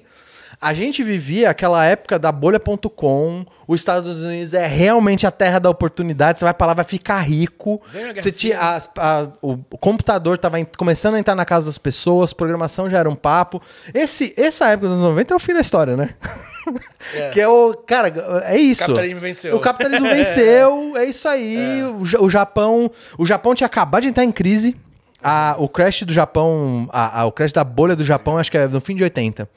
Então, assim, essa também é- era uma época onde se investia muito dinheiro em entretenimento, porque não tinha mais guerra, mano. Agora é consumir e é ver filme, é Hollywood, consumismo e tecnologia, e com as startups começando a milhão, assim. Então eu acho que os videogames, ele- eles também entraram nessa tendência de, de muita verba e o entretenimento ser algo pra você gastar dinheiro. Aham.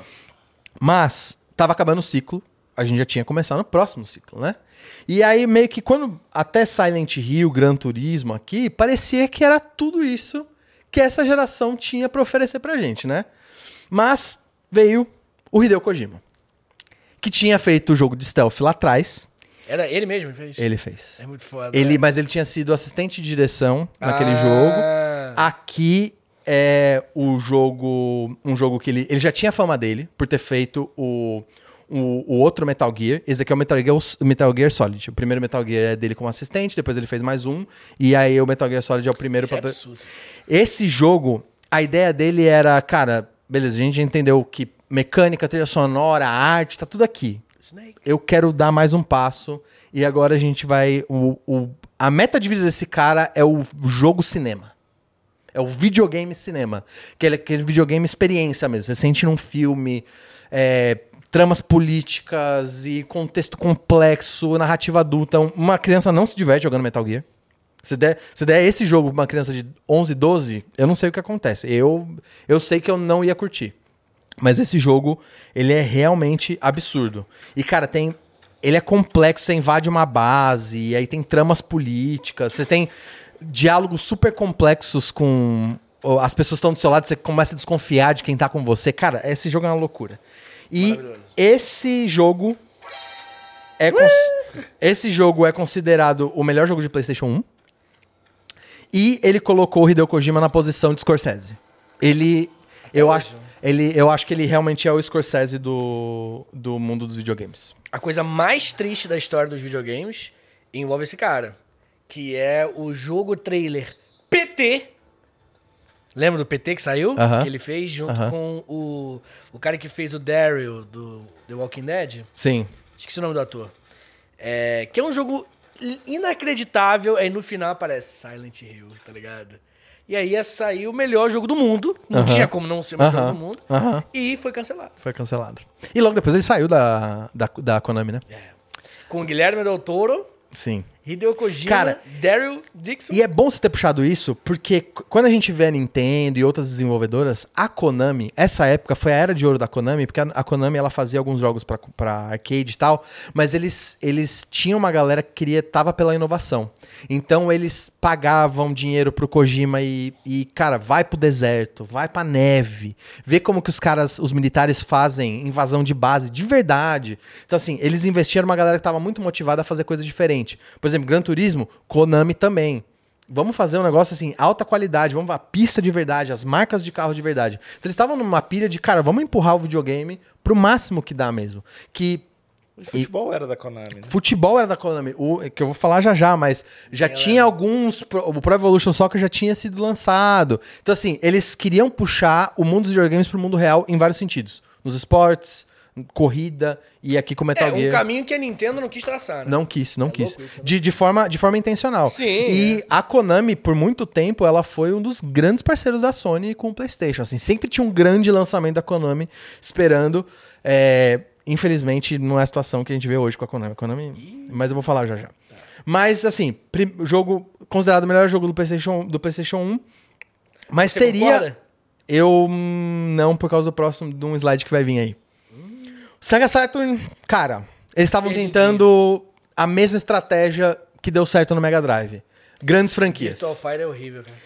Daytona, ou seja, é um jogo de corrida, mas vem com o nome da corrida de verdade, que é o Daytona, que já ti- tinha uma corrida que, chama, que é um circuito Esse de é o que- Daytona, esse é né? o que tinha nos fliperamas? Esse é o que tinha nos fliperamas. Foda esse jogo. E aí, de novo, eles trouxeram a IP dos fliperamas pra dentro do Sega Saturn. Fizeram o jogo de Duro de Matar que eu trouxe aqui, que, que é um negócio. É um negócio asqueroso. Joguei muito, Você gostava? Ah, falta de opção, né? Mas, cara, e o X-Men vs Street Fighter, que é uma franquia Legal, maneira, legal. assim. Mas não tava dando, principalmente porque. Jogaria isso fácil, só pra avisar. Esse aí, Sério? Tranquilão. É, Deve ser porque lembra arcade, né? Mas o, o Sega Saturn ele tinha o problema crônico de ser difícil de desenvolver e ele era caro, as pessoas não tinham. Então era um console que, se você fazia um jogo irado, quase ninguém comprava, porque tinha pouco console vendido. Só pra, o pessoal fazia pra Playstation. É óbvio. Ou, ou você quer fazer um jogo arte, vai pra Nintendo. Quer fazer um jogo que todo mundo vai jogar, um negócio novo, vai pro PlayStation. E a SEGA tentou e lançou o Dreamcast, que é um. Eu amo o Dreamcast. Eu tive o Dreamcast. Isso, cara. Eu tive o Dreamcast. Eu, tro... Teve Dreamcast, eu troquei, É, eu então troquei é o meu muito PlayStation 1 no Dreamcast. De tanto que eu gostei. Como é que é? Eu troquei meu PlayStation 1 no Dreamcast. Ei. E eu gostava muito do jogo do Spawn. Cara, tinha Twisted Metal, tem era Twisted muito Metal, legal. saiu Play 1. Eu acho que saiu, saiu. Pô, mas tinha- o Spawn não. O Spawn era só pra, Tinha pra Dreamcast. pra, pra quatro, Quatro, controles. é. Então, e Era o esse, grande, grande. era o grande e esse é o primeiro console com uma entrada LAN.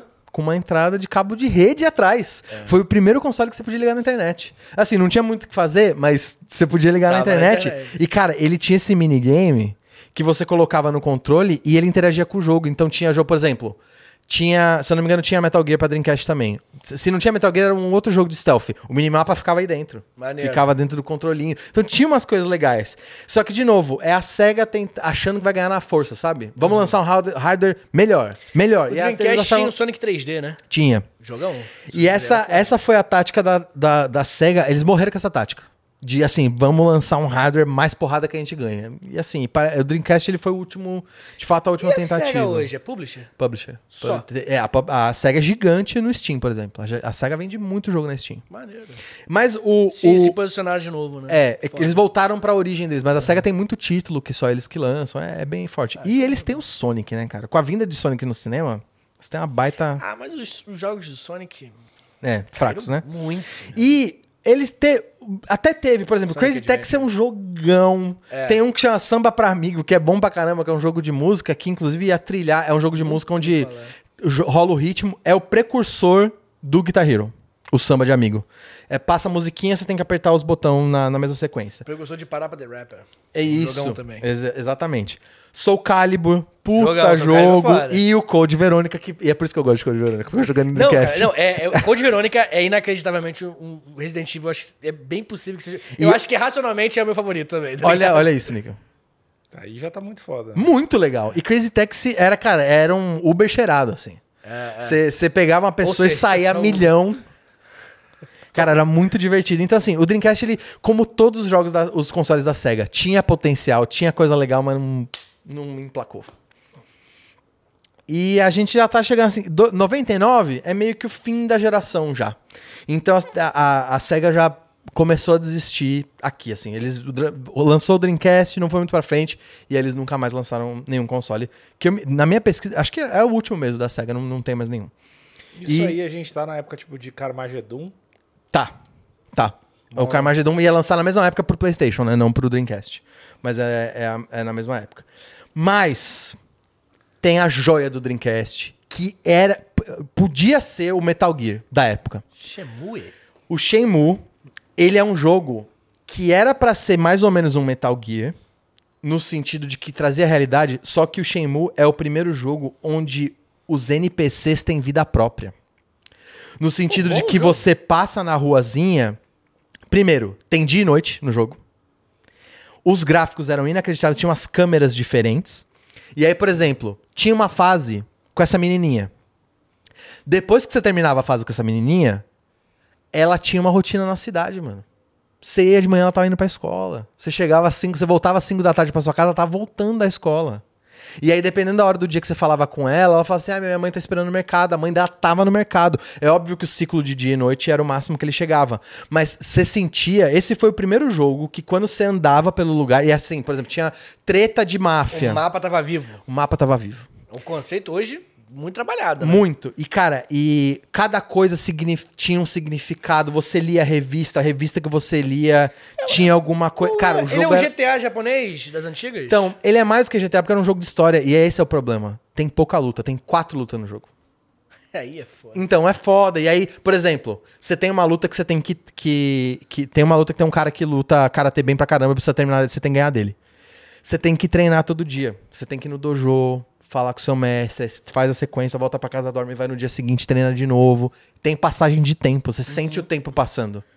Então, esse jogo, de novo, jogo da Dreamcast, jogaço. Tem Shenmue 3 pra, pra, pra Steam, você consegue baixar.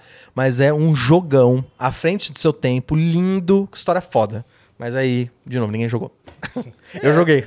Eu Jogou joguei. a Vera? Eu joguei, mas não, emplacou. A Vera não. Não eu pegou? joguei um pouquinho, mas não me pegou. Eu peguei emprestado e logo devolvi. O conceito de jogo emprego, né? Isso. Tipo, pô, vem trabalhar aqui, que é isso?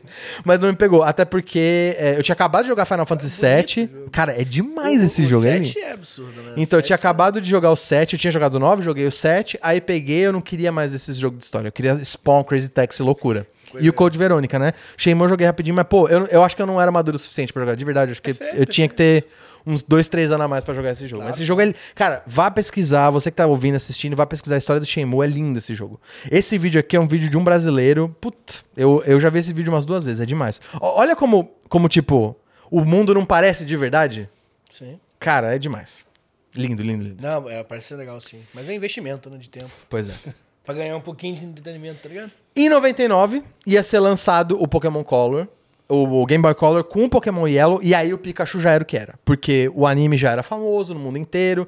Esse foi um grande lançamento pra Nintendo. O Game Boy Color era uma puta evolução na geração dos portáteis e o Pikachu assim, ele era um astro, né? Então esse lançamento foi um dos melhores lançamentos da Nintendo, Game Boy. Não foi o console que mais vendeu no tempo de vida, mas foi um baita lançamento, assim, vendeu muito aqui no Brasil. O, o Color é o que tem o. o de, Safiri? Não, Safiri é o, o GBA. Eu acho que é o Esmeralda. É o Esmeralda. Eu acho que é o Esmeralda. E Cristal? É isso? Esmeralda e Pérola, não sei. Não, é Diamond Pearl, Diamond Esmeralda e Sapphire. É isso aí. Não, Safira e Rubi. É, enfim. Mas ele, ele teve mais duas gerações de Pokémon antes do DS. E- O Game Boy.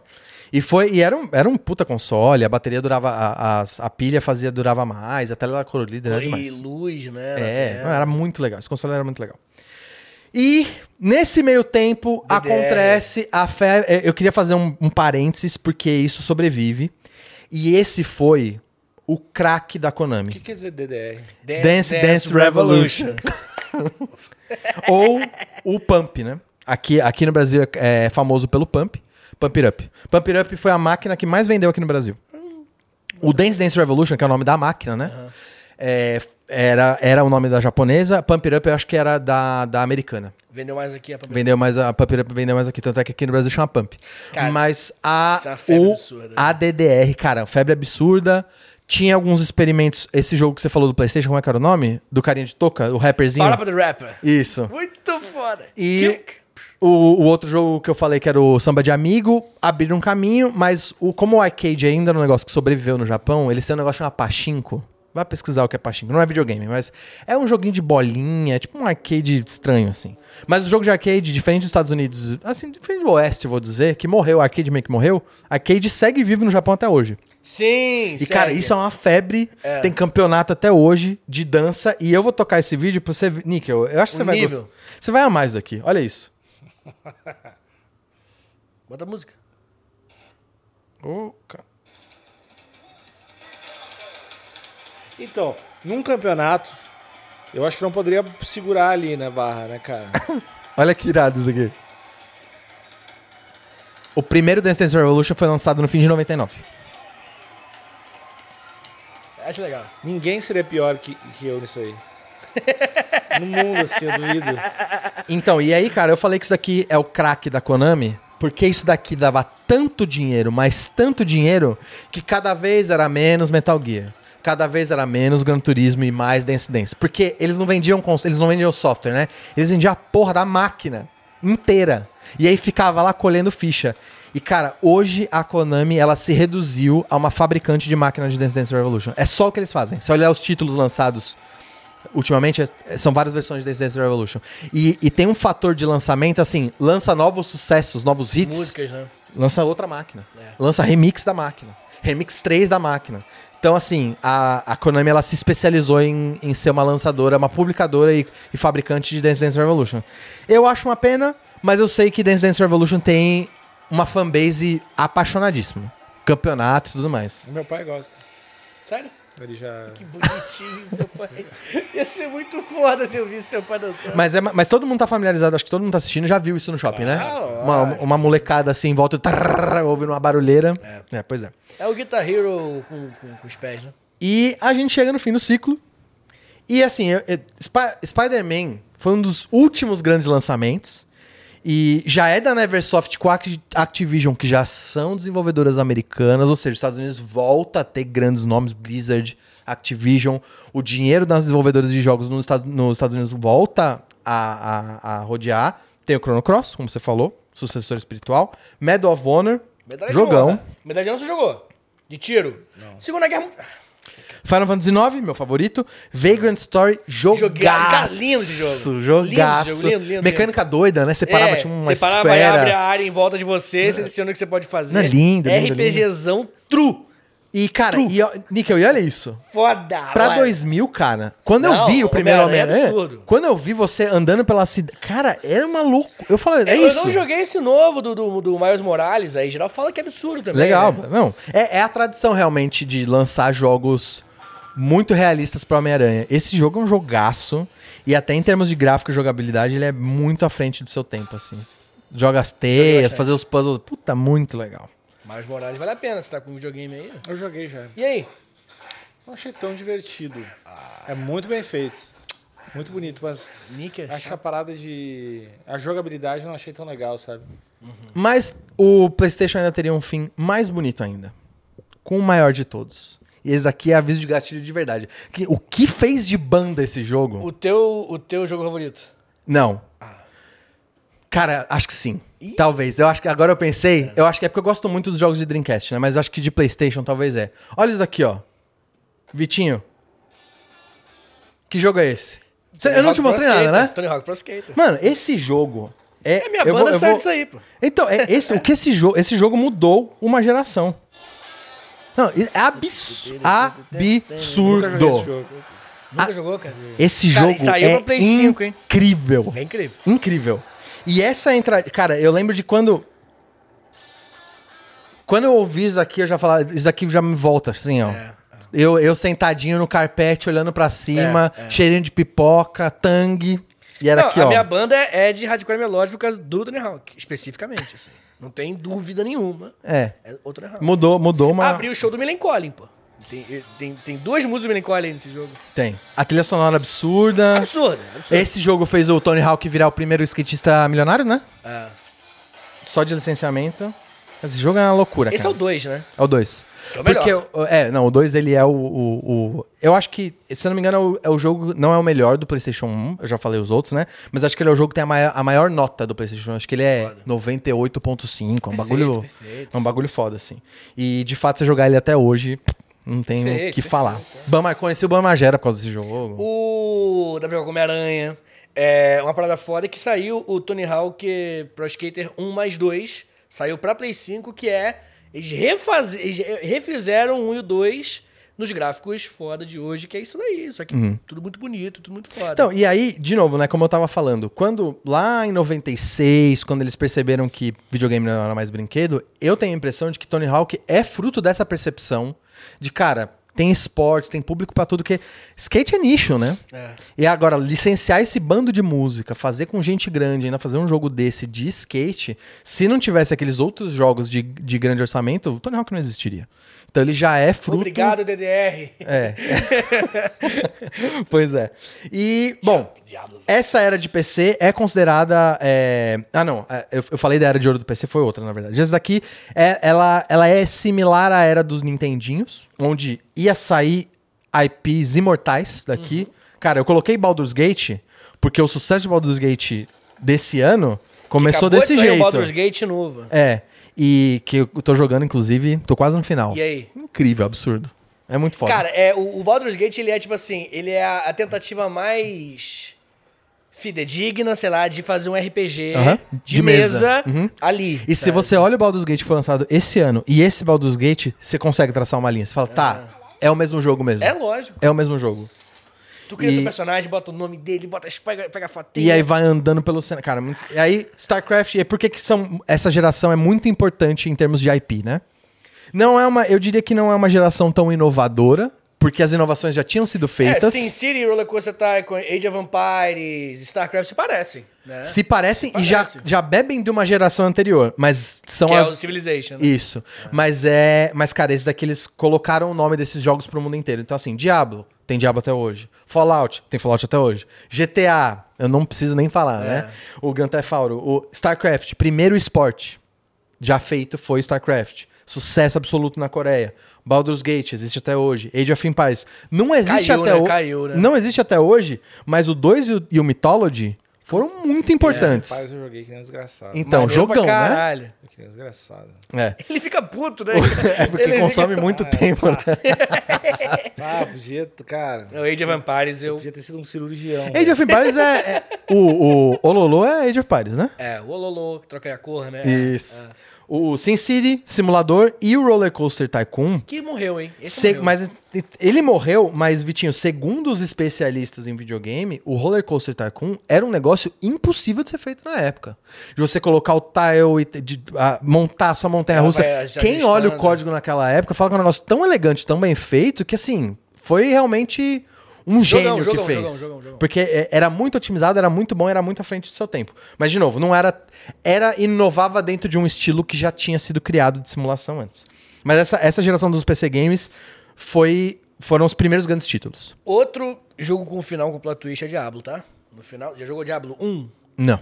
Joguei o dois, eu comecei no dois. Quando você termina, você mata o Diablo com o guerreiro, só tem três pra jogar com arqueiro, mago e guerreiro. Guerreiro. Quando você mata o diabo, eu matou o diabo. É só isso só que você fez. É o sonho do Paulo Cogos, o templário contra o diabo. Tu matou, e aí tu pega, aí morreu o diabo. Aí tu pega a joia dele, matei o diabo. Aí você começa a ficar nervoso, você pum, enfia e você vira o diabo do, do Diabo 2. Foda. Puta, e como é que, como é que você vivia esperando o Diabo 2? É. Fiquei maluco nessa época. Eu comecei no dois, mas são grandes Dois é títulos. absurdo, dois é muito melhor, inclusive. E aí aqui a gente já tava, assim, a bolha do ponto .com tava pra estourar, né? Então o dinheiro tava chovendo em qualquer... Você tinha, você tinha um botequim que fazia software, 2 milhões de dólares na sua conta. Essa época era uma loucura, cara. Você tinha qualquer projetinho de qualquer merda, jogo, app, app não, né? Site ou um softwarezinho, você tinha dinheiro. Então essa época foi muito bom pra tentar fazer grandes produções. Não seria, né, depois da, da- de explodir a bolha, mas ainda era. Ainda tinha um, um hype absurdo. E aqui chegou o seu querido, o imortal, o brabo, o MMO mais famoso, eu diria que é um dos mais famosos do mundo até 2004, né? Um beijo pra galera da Guild Equalizer lá de Ferobra. Eu jogo até hoje isso aí, cara. Mas, cara, o Tibia. hoje. O Tibia, ele tinha, ele tinha um, um grande competidor. Teve um antecessor, que era o Último Online. O Último Online, ele apresentou o conceito pro mundo.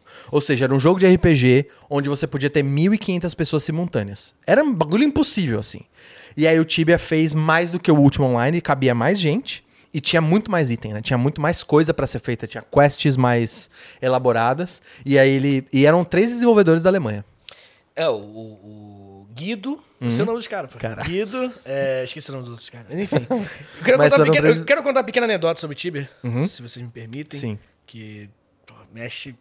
Esse Mexe fundo. Porra, você não tá entendendo.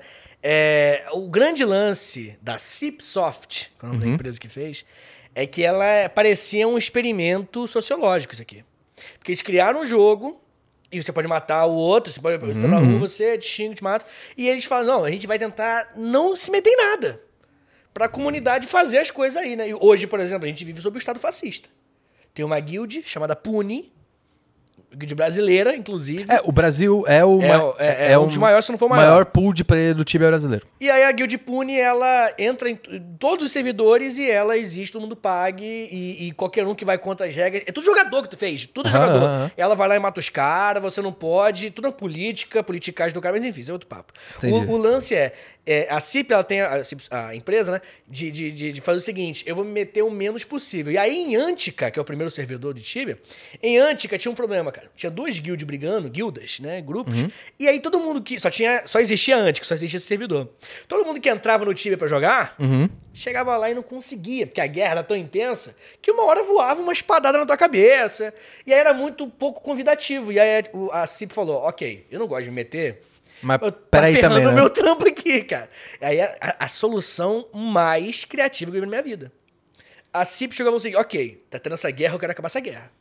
Entre os jogadores. As os motivos, inclusive, virou- eh, ficou conhecido como a Guerra das Rosas. Como uma referência entre a guerra medieval.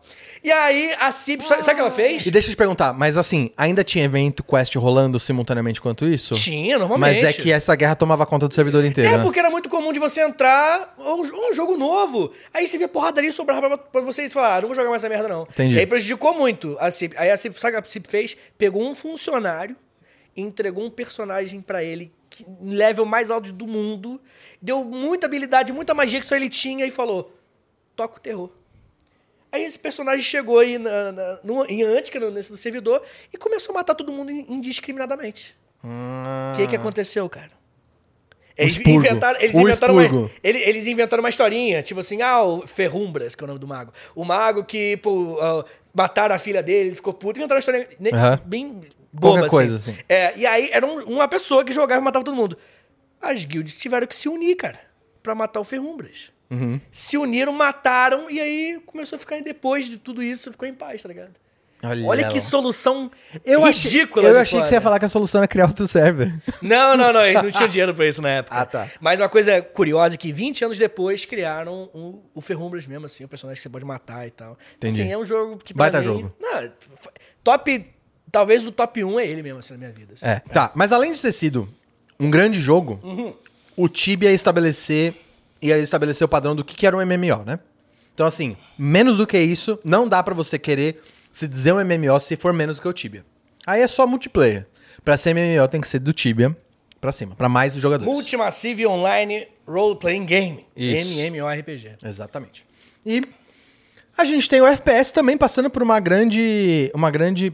É mudança barra evolução, são os dois. Então, desde o Doom, tinha aquela fanbase sólida do Doom, gostava de FPS, mas, cara, o Half-Life e o Unreal iam trazer pro próximo nível a ponto de virar competitivo. Porque, primeiro, que o Doom Primeiro, Doom, obviamente, não tinha multiplayer, mas alguns outros até tinham multiplayer, mas ninguém tinha feito um negócio que dava pra ser competitivo, sabe? De balanceamento de arma, mapa de cenário, eh, mapa de, de fase, pra você poder fazer um negócio competitivo. Obviamente que tinha todos esses, né? Tanto o Quake, Half-Life quanto o Unreal, eles tinham uma historinha, mas eles acabaram ficando famosos pelo seu modo multiplayer mesmo, onde as pessoas passavam muito tempo. E aí o Half-Life tinha essa cara aqui, que pra época também já era muito foda. Ele já era uma evolução do do Quake. É, Do o Quake CS 1, né? depois. Então, exatamente, aí vai vir um mod do Quake CS. é um lance, né? Quake é um jogão. Jogão. É, Bom, então a gente segue aqui. Os primeiros grandes fãs de FPS viram aqui. Isso no mundo onde não existia Call of Duty, ouvinte. Isso daqui a gente tá falando de um um mundo pré-Call of Duty.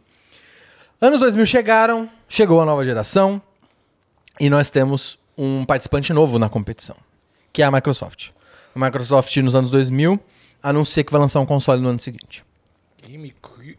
GameCube. Legal, o GameCube é legal. O GameCube, ele foi uma aposta da Nintendo. Foi a última aposta. Eu diria que esse, esse- essa é a estratégia da Nintendo que, que começou no Famicom até o GameCube, é onde morre essa estratégia. Que é, eu quero estar é, dentro da geração, ou seja, com o hardware da geração, vou acompanhar, assim, as inovações que eu digo, 3D, então vou fazer um console 3D. CD, vou fazer um console com CD. É a Nintendo tentando acompanhar a indústria com mais processamento, com mais hardware.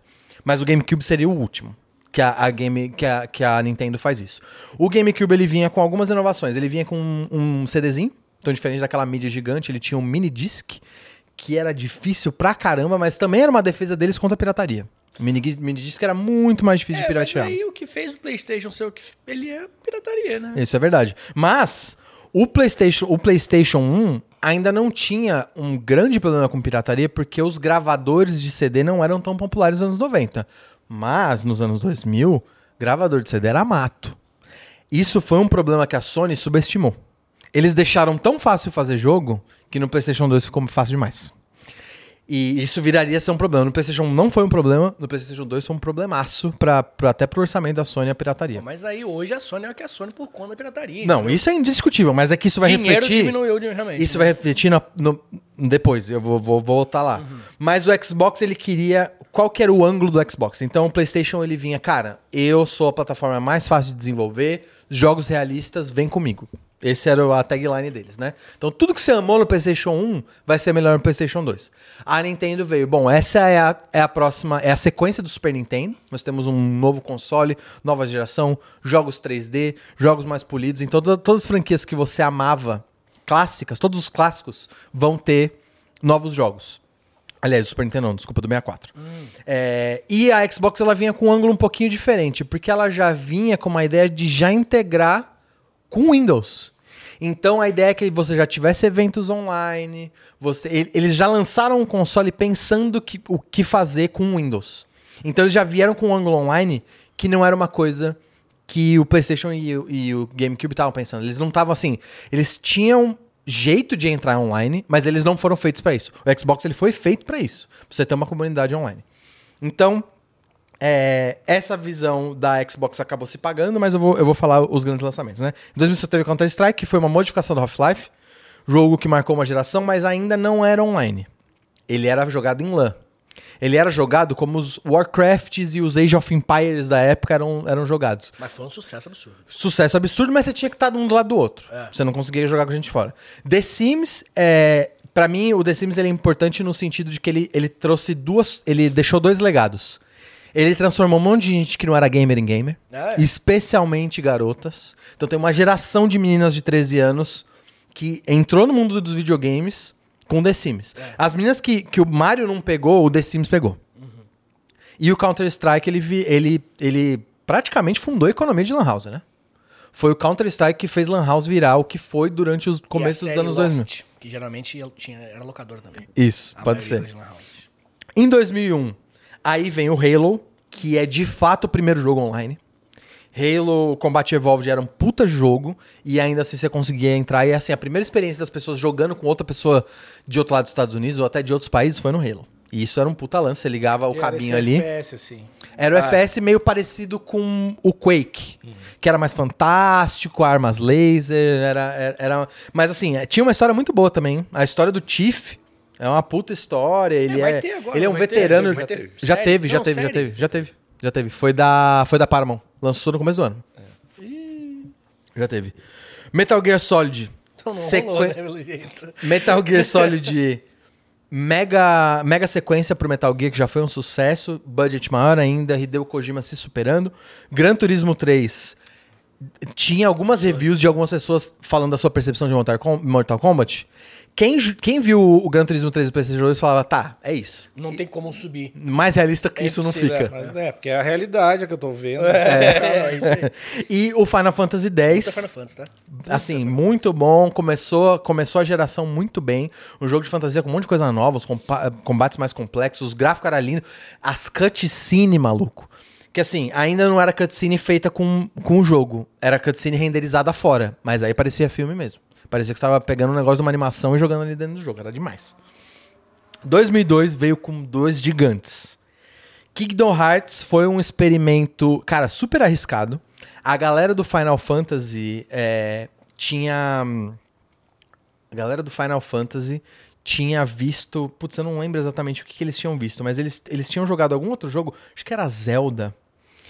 E eles tinham. Eles, eles falaram, cara, eu queria lançar um jogo que apelasse pra mais gente, que às vezes Final Fantasy é muito alta fantasia. Muito sério. é, Eu queria um negócio mais massificado para as pessoas gostarem. Eu acho que foi Zelda. uma Disney no meio, pô. Então, e aí os executivos falaram, cara, não tem como a gente fazer um negócio tipo Zelda, porque, putz, a gente precisava de, de personagens carismáticos. Final Fantasy ainda não tinha esse grande personagem. Toda pô. tinha que fazer um negócio como. Tinha que ser o Mickey mesmo.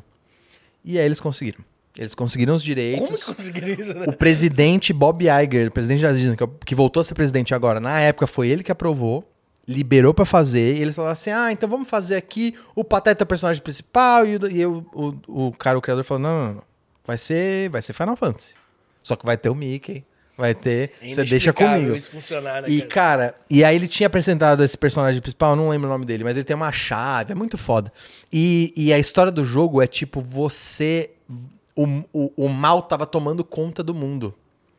Vindo do inferno mesmo. E você tinha essa arma poderosa que era a chave que fechava os portais pro, pra esse mundo das trevas pra você proteger o mundo. Então a história era uma história de você era o bem contra o mal, bem clássico, era bem legal. E Ragnarok, que eu acho que é o meu jogo favorito. Eu joguei demais. O que o Vitinho falou de, de Tibia é Tibia, coisa. pra mim é Ragnarok. Só que não dava, não tinha, Ragnarok não tinha margem pra você ter um governo fascista, não dava. Malditos Ragnarokers. A gente odiava. E os Ragnarok odiavam os tibianos também. Odiar, porque a gente falava assim, ah, esse negócio tá jogando com, com o jogo de 20 anos atrás. E, e Ragnarok era lindo, né, cara? É, não, é era muito foda. Você entrava na cidadezinha principal, via a trilha, a trilha era linda. O Tibia não tinha uma trilha. Não, teve som agora. Tem dois anos que lançaram o som pro Tibia. É, não. A trilha sonora do Ragnarok, Até, ela tem dois anos que saiu um ano, sei lá. Saiu o som. é, o jogo de 97. é mano. muito foda. É o mesmo jogo. A trilha sonora de Ragnarok era demais e era o primeiro grande jogo coreano. Isso foi quando a Coreia. E aí também, 2002 também é quando a Samsung tá virando o que a Samsung é. Então também tem a ver. A gente vai ver ao longo do tempo que a história dos videogames é a história de industrialização de um país. É, as, a- as duas coisas estão juntas. A industrialização da. a- o, o país produzindo tecnologia é o que leva um país a criar desenvolvedores de jogos. Né? Você não tem muitos outros exemplos que saem disso. Mesmo assim, a Alemanha, país muito industrializado, até alguns pequenos estúdios ingleses também de um país Ou industrializado. seja, se Getúlio Vargas fosse o nosso presidente em 2000, teríamos Legend of Saci. Exatamente. E a Tectoy sendo talvez a nossa Sony. É verdade. Já tá com o Tupi Station aqui. É o Tupi Station. Ia ser foda. É verdade. E, mas, cara, o Ragnarok, é, eu acho que. Eu diria que ele, ele é um passo no- na direção. Ele, ele é um Tibia mais controlado. Em quais sentidos? Ele não dá a liberdade que o, pro jogador que o Tibia tem. Ele, ele, traz, ele traz um jogo mais bonito e as quests, em termos de história. Do Ragnarok é onde brilha, assim. Ah, você tem os grandes eventos que mudará o servidor, e aí chega uma grande criatura, aí o servidor se junta pra matar Ah, a Tibia criatura. Então, o Tibia não tem nada disso, né? Tem, pô. Tem? Tem, tem. Tá, enfim. Na época eu não sabia que tinha. Ragnar... Não, acho que antigamente esse pá não tinha. É, esse pá e aí, depois. porque ele juntava, era, era o Tibia e junta com um jogo, um jogo de Melhor. console. Não, não, pra época era melhor, com certeza. E, cara, eu joguei demais, era incrível. Você tinha uma economia local, era incrível. E, mas esses dois jogos foram muito impactantes pra esse ano. E o fenômeno de 2002, você não tinha uma casa. Foi nesse ano. Esse ano. Eu vou até colocar, e aí me desculpa o copyright aqui. Mas. Cara, esse jogo fez os brasileiros a não abrirem mais a portinha do PlayStation 2, pô. Ou do PlayStation 1. Mais do PlayStation 1, né? Que a, a galera ainda. Em 2002 ainda muita gente tinha o PlayStation 1.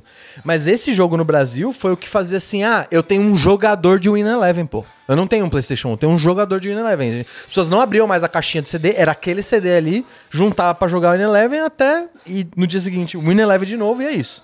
E cara, e esse Joguei jogo. muito, cara.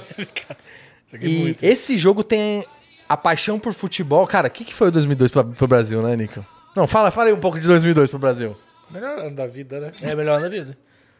E, cara, esse jogo, o jogo da Konami. Aí, de novo, a Konami, né? O Puta Brasil Konami. Copa com o Anderson Polga, né, cara? Sempre lembrar disso.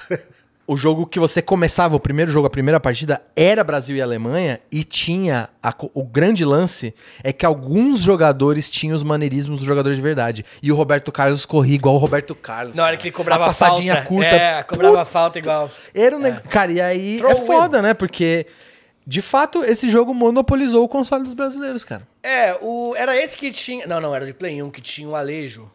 Era esse, pô. Não, era o Play 1, não? Não, esse é do Play 1. Ele foi lançado para as ah, duas. Ele, ah! Ele foi lançado pro PlayStation O 2 e pro Alejo é muito foda, porque o Alejo ele era um jogador meio cabeludinho, assim, meio Ronald Gaúcho, Sim, né? e cara, já existia FIFA nessa época. Existe FIFA desde FIFA 97. Você comparava o Win Eleven com FIFA, era, uma brinca- era piada. É, era era piada. O Win Eleven era um jogo Como é muito perdeu- superior. Como Virou, teve uma perdeu mudança, o- né? Vai, tá aqui FIFA- a mudança. A mudança é? tá aqui, tá aqui a mudança. Mas o, esse jogo foi muito importante para os brasileiros. É, inclusive, estreitou a relação da Konami com o Brasil. A Konami cada vez mais começou a fazer coisa pro mercado brasileiro por causa de Win Eleven 6. Tem uma coisa que. é, o jogo de futebol, pra mim, o videogame nunca pareceu real. Por, pela plateia. O público. O público, público? é ruim sempre, até hoje, velho. Ah, mas é que é hoje difícil. tá bom, Você tá cara. dizendo arquibancada, né? Bancada, é difícil. Bancada. Não, arquibancada ser uma é parada difícil. difícil pra caralho. Mas tu olha e não. não Tinha um Nossa. segredo, quando você ia na linha da, da, da- da- Chegava até a linha mesmo, assim, do escanteio, tu fosse reto, sempre que o cara fosse desarmar, era escanteio pro seu time. Era um bug. Mas, cara, olha, isso daqui era demais, cara. Você ter o cara comemorando, né? Que é um gol ridículo aqui. Então, aqui- Era, era o Dida, né? Esse goleiro. o goleiro da seleção era o Marcos. Marcos. Mas eu acho que desse jogo era o Dida. Isso daqui era demais, cara. Você vê isso acontecendo, parecia um bagulho absurdo, pô. Tinha replay em câmera. cara, era Salvava, muito você salvava foda. os gols. Era muito foda. Esse E tu jogo. jogava com teu amigo e fazia ele ver várias vezes o replay do gol. É, isso aí. De novo, não, não. Acho que Devagar, não- acho que o bola era devagarinho. Eu quero ver se tem alguma falta do Roberto Carlos aqui. Eu acho que tinha nesse. Mas, cara, Win Eleven 6 foi um jogaço. Esse é o 6? Esse é o 6. Impactou muito a vida do brasileiro, mas seria um dos últimos bons jogos do Win Eleven barra Pro Evolution Soccer, né? E- Ele depois disso seria pra baixo. E aí, a gente tem a sementinha. Sim, o, o, o mundo, o mundo de videogame de hoje tava começando em 2002, 2003. E isso daqui, cara, pra quem ama e odeia, né? Se você ama Aliás, se você odeia League of Legends, você culpe esses caras aqui. Isso era uma modificação do Warcraft 3.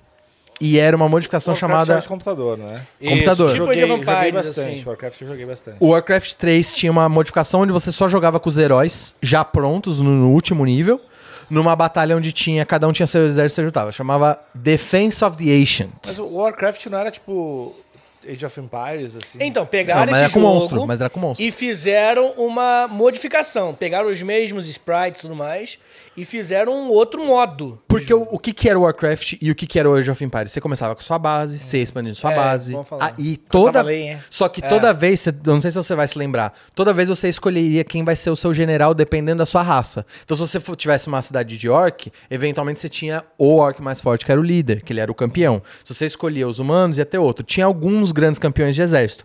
Qual que foi a modificação do jogo? Eles pegaram só esses campeões, que é de quando você está no último nível do Warcraft, colocaram no mapa que já vem totalmente desbloqueado e colocaram exércitozinhos. E vê quem ganha. Campeão contra campeão. Esse, essa é a base do Defense Ancient, que é o Dota, né?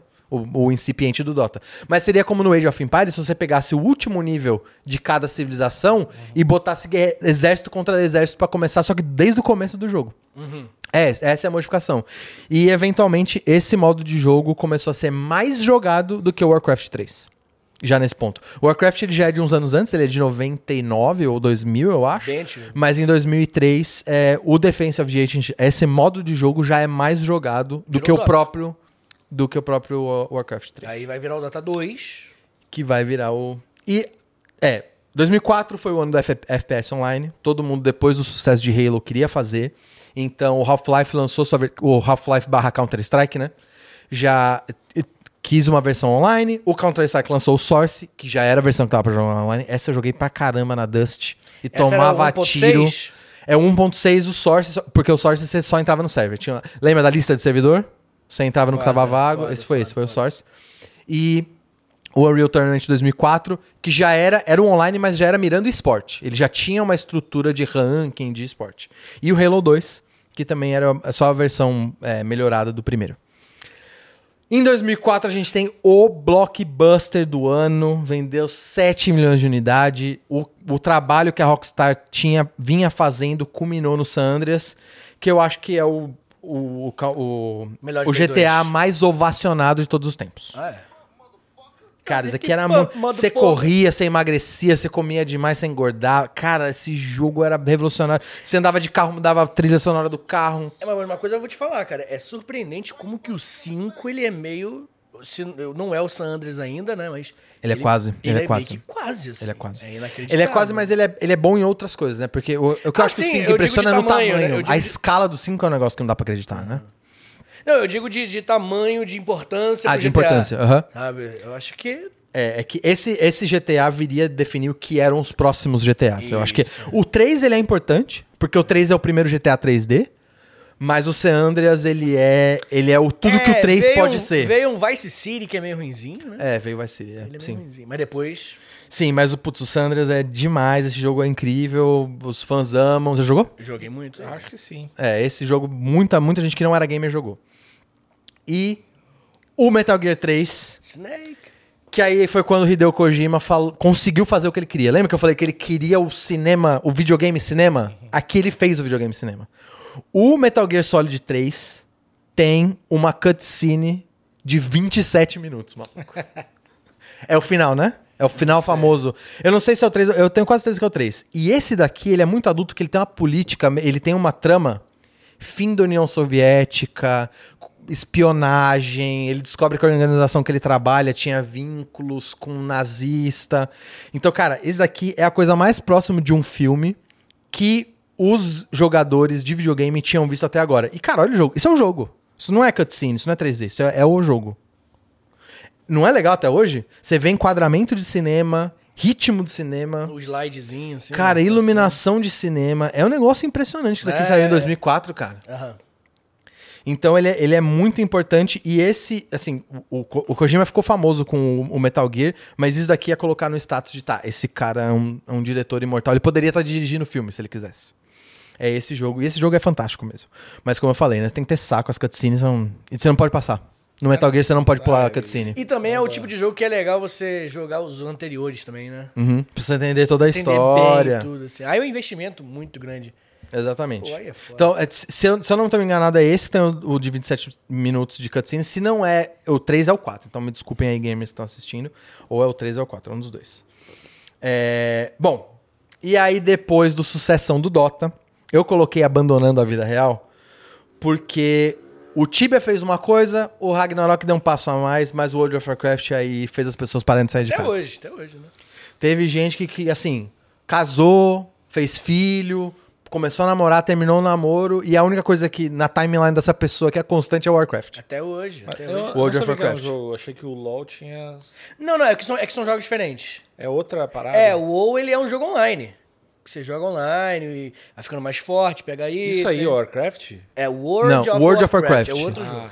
É, é porque é, se passa no mundo de Warcraft. Isso. Então, todos aqueles personagens que, se você voltar, os orcs, os guerreiros, os paladinos, todos os personagens que estavam no Warcraft 3, eles vieram pra cá, mas no modo história. Dessa vez você ia ser o seu próprio herói. E outras pessoas jogando junto contigo, nos seus computadores, em casa. E aí enfim. tinha piada que você ficava três meses matando um javali, né? Pra conseguir uma espada. Tem um monte de meme de internet. Tem episódio do Big Bang Theory. Tem episódio do South Park. E o World of Warcraft teve um impacto na cultura pop muito grande. Sim. E eu diria que, assim, esse foi o grande lançamento de impacto cultural, na minha opinião. Esse foi o grande lançamento do Ocidente. Dos Estados Unidos. Pra impactar a vida das pessoas, igual Mario Zelda tinha impactado, Ah, eu sim, acho que foi só World of Warcraft. Porque GTA, você ainda tem muito fã e tudo mais, mas não é aquele negócio que faz parte da vida da pessoa. Entendi. O World of Warcraft faz parte da vida das Faz, pessoas. faz, faz. Deu uma caída, né? É. Deu uma caída boa. Não, deu uma caída, mas ele por seis anos ele tava sempre nos, É. nos assim, 300 milhões, 400 milhões de dólares ano E ano. até hoje atualiza. Novas atualizações. Sim. E, cara, ele, ele teve que lidar com uma escala de número de jogadores que nenhum outro jogo teve que lidar, simultâneo. E eu lembro que, cara, você olha os documentários falando da Blizzard nessa época, tinha sala trancada com credencial, pô. Porque tinha tinham servidores que tinham informação de cartão de crédito, endereço das pessoas, e eles tinham tinha sala na empresa que você não podia entrar. Você precisa de credencial pra entrar, porque lá tinha muito dado, e eles ficavam monitorando o jogo, e virou uma empresa quase que, assim, uma empresa de tecnologia equiparada pra época, mas como se fosse uma empresa de tecnologia equiparada ao Google. Assim, não na mesma escala, mas era uma grande empresa de tecnologia por causa desse jogo. O tanto de fluxo de dinheiro e o quanto a empresa tinha que inovar pra lidar com essa quantidade de gente jogando ao mesmo tempo. Meu computador não rodava, por isso que eu jogava time. É, o meu também não. Por isso que eu jogava Ragnarok. e, cara, o Street Fighter, esse daqui acho que é. Acho que é o grande último evento de Street Fighter. É, isso aqui é um campeonato. Clássico. É, bem comecinho de esportes, tinha alguns campeonatos esporádicos, as pessoas se juntavam é, em feiras, em eventos de às vezes de quadrinho, de anime pra fazer pequenos campeonatinhos, mas esse daqui ficou famoso pela sequência que ganhou o nome do cara chamado Daigo, sequência Daigo. E eu acho que é tido como a, a partida Mais emocionante. mais emocionante de esporte de todos os tempos. Se liga, se Não, liga. e essa você vai entender, Nika. Falou. Enfim, Isso Foi um campeonato. isso, 2004. Você vê, tem pouquinha gente lá, tem quase ninguém. E vamos Aí. antes. Ó, tá vendo? Tá todo mundo aqui na sala. Deixa, eu- deixa eu tentar explicar o que tá acontecendo. É, o Daigo tá com quem? Ele tá pra morrer. A Chun-Li tá claramente ganhando e esse é o último round, né? Tá. Parece que o Ken tá dominando. Ok. Tá tentando dar um especial. E aí pronto. Ela encaixou o especial. Em campeonatos normais, o jogo acabou. Olha a vida dele aqui. Tá vendo aqui, né? A vida do Ken. Ela encaixou o especial, tá claramente na frente dele, né? Não tem mais como ele pular. Daqui não tem mais como ele pular, nem dá co- como ir pra trás. Então, em qualquer campeonato, essa luta, nesse momento, ela acabou. Mas Até que Daigo. isso acontece. Ele defende um por um. Ele defende todos os passos. Assim, você tem, um, você tem uma janela de tempo pra defender e não tomar dano. E tem que ser, são poucos milissegundos, né? É. É, é, assim, é, são poucos milissegundos. Se você der a de- apertar a defesa na hora que o golpe dá, você não toma dano cara nenhum. acerta milissegundos assim, direto. assim. Ele acerta 8, volta e termina com o especial dele e ganha. E aí o mundo cai. o mundo acaba ali, ó. O mundo acaba. Todo mundo. Os nerdolas ficaram malucos, filho. Corre que os nerdola tão putos. Aí é, aí é. Esse aí é. momento é irado. Porra, lindo. You had to be there. Eu vou colocar de novo. Ah, mano, eu acho isso muito foda. Ah, é muito do caralho, pô. Cara, tem- Aí, ó.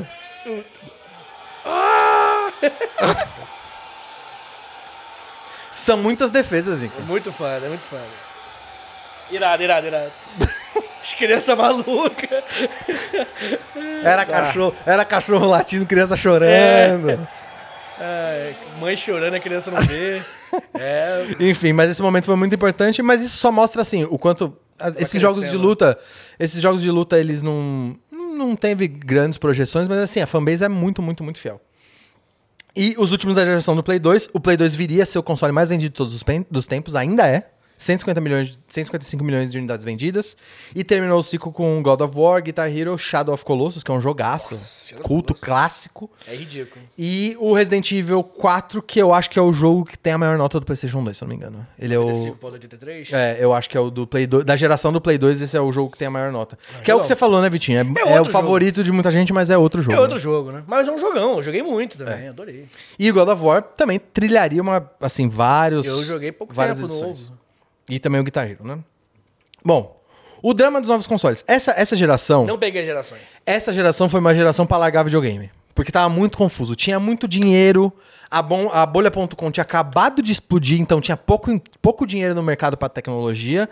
E os dois últimos consoles tinham sido consoles de muito sucesso. Tanto o PlayStation quanto o Xbox, quanto. Assim, a não ser o GameCube, tá? O GameCube não foi bem. Então, a Nintendo já não tinha ido muito bem, por isso que eu coloquei só os dois que a Nintendo tava se achando ainda, porque o, o GameCube não tinha ido muito bem. E aí, qual era o grande, a grande batalha da- do, do PlayStation? Era como é que eu entrego um hardware melhor, mas como é que eu paro pirataria? E essa foi a bandeira da Sony nessa geração. Eles fizeram de tudo pra parar a pirataria. Aí Qual, morreu. qual foi as primeiras coisas? Vários dos jogos você só conseguia jogar se você tivesse online. Offline o jogo não entrava. Cada jogo ia ter um serial. Usou aquele serial, ele tava linkado ao console. Você não conseguia rodar ele em, em console outro nenhum. Você não podia emprestar jogo, você não podia pegar emprestado jogo. Era uma merda. Ele custava muito caro, tanto é que foi o PlayStation 3, se eu não me engano, que teve a polêmica de vir pra cá custando 4 mil reais, não foi? Não sei. eu lembro que tava em todo. Foi o Não, 4? Play 4, 4 mil, é. Acho Ah, não, então, Play 4. enfim. Mas ele já veio pra cá muito caro. Muito caro. E o Xbox, ele ainda, assim, tinha o Halo e tal, mas ele não era o PlayStation, né? E quando houve a, a, a conferência de lançamento dos dois, eles estavam se vendendo como um aparelho multimídia. E isso deixou os fãs muito chateados. Então, assim, na conferência do Xbox, ah, você vai poder ver filme, você vai poder colocar o seu E DVD, lá você vai poder ver TV. O PlayStation, ah, sua família inteira vai poder ver os Blu-rays agora no seu, É. porque ele toca Blu-ray, nós temos uma mídia diferente. E caralho, a gente não quer ver isso. Quero a gente ver não é aparelho multimídia, exatamente, eu quero ver Zelda. Então, essa. é, parece que eles tentaram se posicionar como. Assim, eles queriam ser uma junção de jogo, uma junção de jogo com computador com DVD. Então você queria um centro de entretenimento para sua sala, você comprava isso. Mas, pô, eu não sei se home theater e DVD player parou de vender por causa desses dois, né? Acho que não, né? Ninguém deixou de comprar um DVD. Era, muito mais barato comprar. É, pois é. Mas os jogos eram legais? Então, começou mal com isso, com essa estratégia. Os jogos, teve jogo interessante, mas essa geração foi marcada por ser uma geração que não se achou. Não rolou. Não Eu- rolou. eu não tive, não. Então, muita gente abandonou os jogos nessa geração. Enquanto isso, a Nintendo tava tentando mais uma vez. E aí, cara, aconteceu entre um console e outro, eles ainda iam lançar o console novo deles. Eles lançaram o Nintendo DS que é o portátil definitivo deles. Tudo que eles queriam ter feito no Game Boy, eles fizeram aqui, eles inovaram, o preço era bom e eles tinham o, o Diamante e o Pérola, jogaços, vendeu muito em 2006. E cara, eles tiveram uma sacada que foi parecido com o que aconteceu com o Pac-Man. Eles lançaram, tinha uma revistinha, um tipo de revis- de revistinha no Japão que era muito famoso, que é como se fosse a seção de palavras de, de palavra cruzada que tem aqui, aqui no Brasil, né? Que é bem popular. Enfim, no mundo inteiro tem, né? Mas lá no Japão, um tipo de revistinha que era de treinar o seu cérebro. Então tinha palavra cruzada, tinha equação, tinha sudoku. Era um compiladão de coisa pra você ficar se desafiando, né? E eles lançaram um jogo que era um compiladão disso. Que chamava Brain Age, mas tinha que era Train Your Brain Everyday, mas tinham outros títulos. E cara, isso aqui trouxe um monte de gente que não era gamer pra jogar, e quando as pessoas jogavam, elas nem achavam que elas estavam jogando videogame. Você tem comercial da Liv Tyler jogando e a, sei lá, a tiazinha jogando falou assim: "Ah, eu adoro, eu não preciso mais ir à banca. Agora eu consigo ter Maneiro. tudo aqui que eu preciso". Então assim, tinha um monte de gente que virou gamer que nem era gamer direito jogando esses joguinhos de mais de treinar, de, de treinar o cérebro, desse tipo de desafio de palavra cruzada e sudoku. Então eles acertaram muito. E o lance da canetinha, ter duas telas também foi, foi bem aceito. E acabou virando o segundo console mais vendido de todos os tempos. Quase bateu, né? É, foi muito perto, vai, vai ter mais um, mas é, é, é bem próximo ao PlayStation 2, assim, mas é o maior, o segundo console mais vendido de todos os tempos. Então, a Nintendo tava bem. Eles precisavam só acertar a próxima geração de console. Porque em termos de portátil, tinha Pokémon e agora tinha o DS. Eles estavam tranquilos. Inclusive, existia essa, essa expectativa de que talvez a, a Nintendo abandonasse console e ficasse só em portátil É, mesmo. lembro existia essa expectativa. E aí a Nintendo decide tomar um negócio totalmente diferente. Fala, cara, eu vou a corrida que eu corri até hoje, eu vou sair dessa corrida, eu vou fazer outra parada. Meu negócio não é mais hardware. Meu negócio não é mais tentar lançar gráficos e processamentos. Eu vou tentar outra coisa. E aí eu lanço o Wii e o Wii vende Pra caralho. um montão de gente que não é gamer. Um monte de gente. E esses dois jogos foram muito significativos, tanto o Wii Fit quanto o Sport. Também, mesma coisa do Brain, Train Your Brain Everyday. Trouxe um monte de gente assim, ah, que nem sabia que tava jogando videogame e tava jogando. Tô só Então, praticando yoga. tava- essa estratégia, a estratégia da Nintendo nos anos 2000 foi sair da corrida dos Foi consoles. foda, foi e foda foi, isso. cara, e foi, foi eu Muita acho que foi decisão. acertado. Lógico. Foi acertado. Eles continuaram fazendo Zelda, continuaram fazendo Mario. O Zelda deu umas pausas, mas pegaram esse público, vendeu bem pra caramba. O tênisinho lá, legal pra É, caralho. pô. Em 2007, eles lançam o Crossover dos Sonhos, que iria, iria virar uma franquia, lançou todo ano depois disso, porque como a SEGA não fazia mais console, a SEGA não estava mais preocupada em exclusivo. E aí, eles lançaram esse Mario e Sonic Olympic Games, e é um jogo, cara, eu imagino pra quem era fã da primeira geração, ver os dois juntos, pô, era demais, né? Então foi, foi um baita sucesso, foi um puta jogo. E aqui em 2007, 2008, aí a gente já entra na era moderna. Esse é o, eu, eu considero esse o primeiro ano da era moderna dos jogos. GTA 4, maior, com uma história mais complexa. Você tem o protagonista. Putz, eu esqueci o nome do protagonista agora, mas ele era meio Travis Bickle, assim, ele era meio taxi driver, o cara meio atormentado, veterano, imigrante. O cara que foi atrás do sonho americano e a América não entregou o sonho pra ele, então ele virou um cara revoltado e tal. Era uma narrativa bem legal. É, mas acho que foi mais fraco. né? Foi fraco, né? O Justin TV, que você falou até que pegou essa época da Justin TV, né? Sim. Os streaming se popularizando. Super Mario Galaxy foi um, um lançamento bem importante. E Portal, que também é um jogo muito icônico, joguinho de puzzle. Eu não conheço esse Portal. Pô, Portal- vai adorar, cara. Cara, é um jogo de quebra-cabeça, onde você O tem uma dois, Tu vai arma. ficar maluco, velho. Você tem uma arma, você joga a entrada de um lado e a saída do outro. Então, por exemplo, eu jogo uma ponta daqui e a outra ali. Se eu entrar por ali, eu saio pelo teto, E sacou? o clima é bem. ruptura É. do- da Apple TV, a série. Esse clima, assim, muito bom. Clima como se você fosse um rato de, De experimento. De rato de laboratório. O é. Portal 2 é, putz. Então esse virou um jogo icônico, um jogo índia, é um dos primeiros jogos indies bem famosos. Aí as evoluções de 2009. E aí aqui a gente já tá chegando cada vez mais do estado atual da indústria dos jogos. É, teve três grandes revoluções em 2009. O início da App Store, jogos de celular. Então, agora a Nintendo tinha um competidor à altura. Se antes ela não estava competindo com ninguém nos portáteis, agora elas estavam competindo com o celular, que é uma, é uma baita competição. League of Legends lan- é lançado. Beijo pra galera do LOLzinho. E o Braid iria inaugurar uma época de grandes lançamentos indie com assim, com bastante com uma fanbase Como é grande. que se joga esse Braid? Se joga em iPad e se joga na Steam. Eu acho que tem pra console também, mas a melhor experiência que eu tive foi em é iPad e na Steam? Steam. Steam é a loja de joguinhos pra PC. E assim, a partir do Braid, é, jogos ia ser cada vez mais popular, jogos que bate 20 milhões de receita que foram feitos por três pessoas. Que era uma coisa que já não acontecia desde a época do Nintendo. E é, os, é jogo- os jogos, os jogos indies iam ganhar uma popularidade. E isso daqui foi o que mudou a indústria dos videogames. Até hoje. Porra, Eu, eu diria que esse é o jogo mais importante desse, desse século, cara. Sem sacanagem. Tudo, tudo que a gente viveu ali desde a década de 60. Não era igual isso aí. Cara, não é porque isso isso daqui abriu uma margem do que o videogame poderia ser. E eu acho, eu acho o Minecraft um Lançou o jogo. Monark também, né?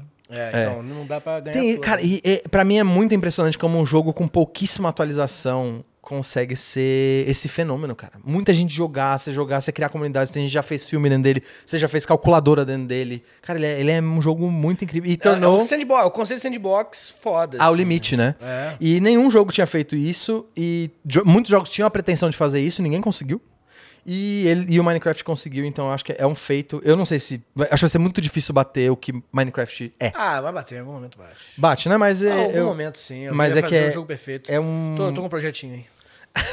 É, um- é um jogo muito Deixa quieto. definidor do que é videogame. Depois de Minecraft, de vide- videogame é outra coisa. O que pode ser feito, as expectativas. Joguei muito tá, Minecraft. É. Jogão, jogão. Jogaço.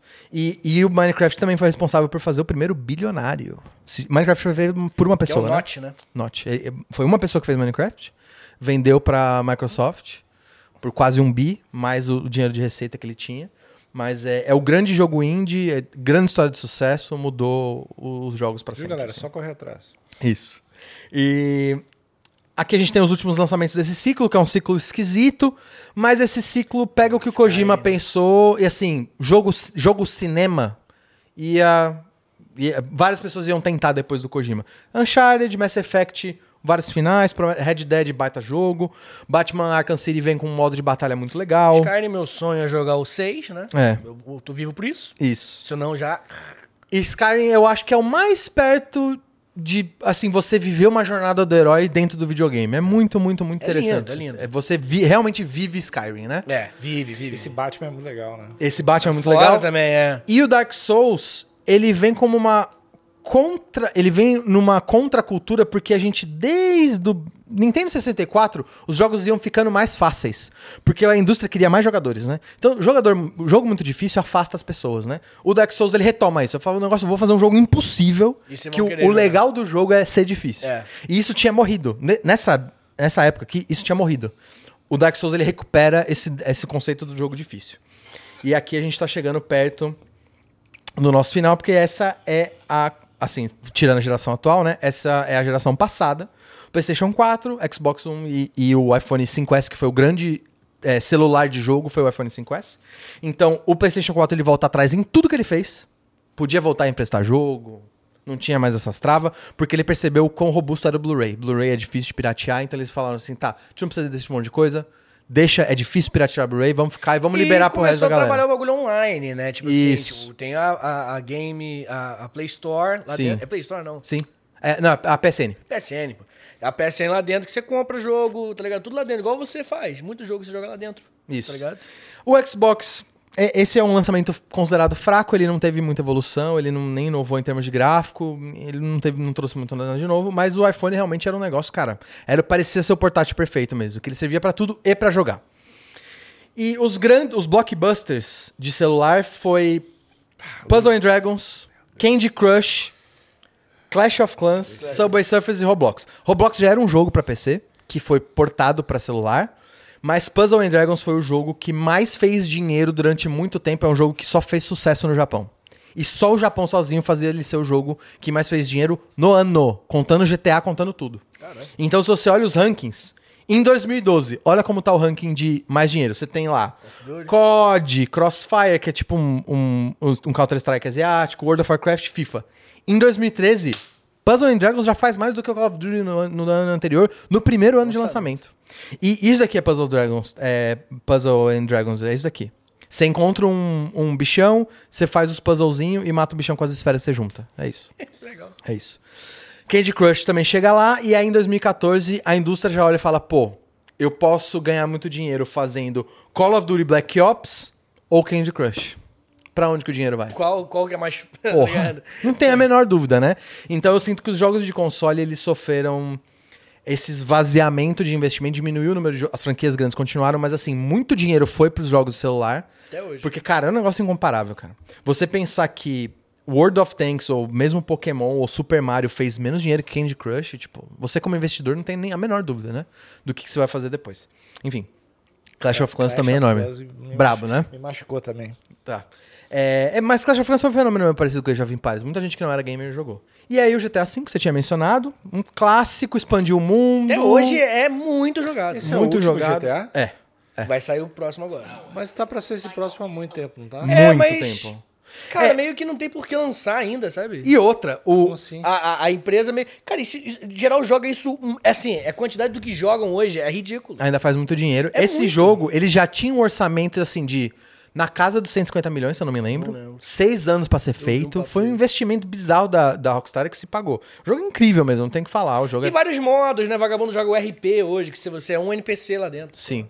E é uma vibe meio parecida com World of Warcraft, né? Você faz. É. Enfim. Mas é jogaço, va- vai marcar uma geração. Acho que não marcou, não marcou a minha, minha mas não, né? marcou muita. Vai marcar uma geração aí. E aqui o FIFA. Que rola a mudança. O PES da Konami meio que já morreu há uns anos já. O FIFA 14 é tido como o melhor FIFA de todos os tempos. Foi, foi o salto, assim, de... Você ter um joguinho de futebol pra caralho, eu tô jogando futebol. E o FIFA 13 lança os FIFA Points, Que é. que é a moedinha do jogo que você compra pra poder comprar cartinha no jogo. Que é, que é, um É a absurdo. máfia. Então, e aqui nasce... Os milicianos de tal. Aqui nasce o que os fãs de FIFA dizem que foi a melhor coisa pra alguns e a pior coisa pra outros. Porque tem gente que joga FIFA só por causa dessa merda pra ficar abrindo pack e ficar tirando jogador. E tem gente que deixa de jogar por causa disso. Então assim, é uma é muito controverso assim. E- Esse, esse- essa mecânica revitalizou o gênero de futebol, porque é- faz dinheiro, gente grande faz bilhão no ano por causa disso. Só que ao mesmo tempo atrapalha a experiência de muita gente de jogar esse jogo. Porque é impossível. Se você não gastar dinheiro, você não, não joga. Não ganha. Então é difícil. Mas é o FIFA 14 é tido como o melhor FIFA de todos os tempos. E a gente vai chegar no, na geração, no hit atual. Lindo, cara. Um, um mod DayZ, DayZ era um jogo de FPS, só que com- o cara fez uma modificação, que é você entra pelado, num mapa, você tem que explorar o mapa, pegar sua arma e sobreviver. Baseado no filme Ba- Battle Royale. E aí ele funda um gênero, que é o gênero Royale, que vai virar o Fortnite, vai virar o PUBG, PUBG. vai virar todos esses. Mas era, nasceu como uma modificação também feita por um cara só. É, e baseado no filme Battle Royale. E, enfim, vi- viraria o sucesso que é. Aqui a gente tem um dos piores momentos da Nintendo de todos os tempos. Nintendo apresenta quase meio bilhão de perda de receita.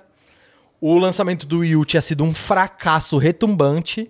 E eles não estavam se achando para a próxima geração. Tinha celular. Será que Pokémon ainda vai se segurar com a competição do celular? Os boatos eram: a Nintendo vai lançar mais um console e a Nintendo é a próxima SEGA. É- essa era a previsão, assim. A Nintendo é a próxima SEGA. Eles vão ter mais uma corridinha de Pokémon até Pokémon migrar para celular e acabou. É isso. Até que entre. Vai, vai, eles vão lançar um, um, um, um console. mas acontece o Gamergate. O Gamergate foi um evento gigante na internet de, cara, ataques coordenados no 4chan e no Reddit pra basicamente atacar minorias nos jogos. Porque desde que começou a se popularizar, principalmente depois de World of Warcraft, você tinha muita mina jogando, você tinha gente de várias idades, você tinha no Mass Effect personagem gay, você tinha várias dessas coisas. Isso foi uma, cara, é um bando de gamer reaça Incel. Incel, que fez um movimento pela primeira vez coordenado, com alguns focos específicos, no Twitter, no Reddit e no 4chan, para atazanar a vida de algumas, de algumas desenvolvedoras. E aí, por exemplo, como eles estavam coordenados, saiu um, um jogo novo que anunciava que ia ter um personagem LGBT. Essa galerinha se coordenava para tentar boicotar o jogo, fazer o jogo pegar uma hashtag. E aí, cara, é chamado de Gamergate porque é quando a gente tem o primeiro movimento reaça de direita em céu coordenado no mundo dos videogames. A gente vive, a gente vive resquício disso até hoje. Ah, resquício. Forte. grande, é. De assim, o Starfield lançou agora com gente falando, porra, eu vou ter que escolher meu pronome. Isso é herança do Gamergate. Uhum. Dessa galera de 4chan que pela primeira vez conseguiu se coordenar pra, assim, atacar a minoria mesmo. Só que não teve um rosto, porque 4chan, né, todo mundo é anônimo, não, ti- não teve uma pessoa, não teve um Einstein pra focar, não teve um- alguém pra derrubar, não teve um Me Too, né, eles não passaram... Então, assim, foi uma série de... As, as empresas se posicionaram, falando, pô, a gente vai tentar tirar essas pessoas da nossa comunidade. A Riot se posicionou, mas foi um evento bem crítico que mudaria realmente a história dos videogames de contra esses incels. Não seja incel. Isso. Bom, esses são os últimos os, os sucessos indies mais importantes da geração. jogão. Stardew Valley jogão, Cuphead com um estilo de arte Até diferente. filme, né, saiu. Papers, Please vem com um minigame com decisões morais, filosóficas, não mais só decisões de pontinhos. Cara, muito legal, vale a pena jogar. Quem tá assistindo nunca jogou, vale a pena jogar os Tudo três. baratinho, tudo baratinho. E o grande fenômeno de Pokémon, que é o Pokémon GO. Joguei muito. E aí, quando lançou Pokémon GO, aí que a galera que tava querendo enterrar a Nintendo falou: é isso, gente. Acabou a Nintendo. Pokémon Go, Pokémon era o que a Nintendo precisava, foi uma desenvolvedora americana, eles vão começar a licenciar Pokémon, agora é anime e jogo de celular. Niantic, né? Acabou. Ah, não, Niantic não. Era Foi a Niantic, é. A Niantic Foi que lançou o? Pokémon Go. aham. E, pô, esse jogo é um fenômeno, um monte de gente que não era gamer começou a jogar. O Leon, brasileiro, o canal dele, todo vídeo pegava 10 milhões de views só por causa de Pokémon GO. Foi um fenômeno. Ainda foi- E fez os nerds sair de casa, né? Fez a galera ir pra rua, pegar Pokéstop na farmácia. Estranhíssimo. Ah, eu Foi- foi- adorava isso aí, tá doido. Mas e- Pokémon GO era a especulação de, cara, agora já era. A Nintendo nunca mais vai fazer consoles, realmente vão virar a SEGA, né? E, enfim, essa é a explosão dos Royales. A gente tem os Fire, Fortnite. né? Isso é consequência do DayZ, né? E essa live da Twitch do Ninja com o Drake pega 70 mil pessoas é, simultâneas. Essa live também foi histórica, foi a live de mais audiência na época da, da Twitch e tal, e, e estabeleceu o gênero ro, o Royale como um gênero grande, né? E em 2018, a gente vai ter o remake de um clássico, que é o do Go- do God of War, sendo o diretor de arte é brasileiro. Rafael Grassetti. Sério? Trabalhou durante anos Esse na Santa Mônica. Tempo. Jogaço. Esse jogaço, o cara é brabo. Ele tá na Netflix agora, ele é diretor de arte da Netflix. mas ele foi o diretor de arte da Sony Santa Mônica e ele é de Guarulhos, maluco. Ele é daqui de São Paulo. Caralho. Ele é, cara, ele é um dos grandes nomes do videogame, do mundo de videogames, assim, um puta diretor de arte super respeitado, ele é brasileiro. Esse jogo é inacreditável. Ele é muito O bravo. jogo é muito bonito. E em 2017 a Nintendo vem com a resposta. Quem tava enterrando a Nintendo? Cara, e os 127 mil. 129 milhões de unidades. Não acredito. Ela, o, o. Wii, o Wii é vendido até hoje. Ele tá a caminho de ser o segundo console mais vendido, ganhando do, Play do, 2. tre- do- não, do 3DS. O Play 2 ainda tem um tempo, mas ele pode ganhar no Play 2. E eles vêm com o Zelda, com o bafo do Selvagem, né? O Breath of the Wild. Que é o, o- provavelmente o melhor Zelda. Cara, e assim, se alguém tinha dúvida do. E, de novo, a Nintendo ela fez o que ela fez com o Wii de novo. Eu não vou atrás dessa corrida de gráficos, de processadores. E a- ela junta o console com o portátil, né?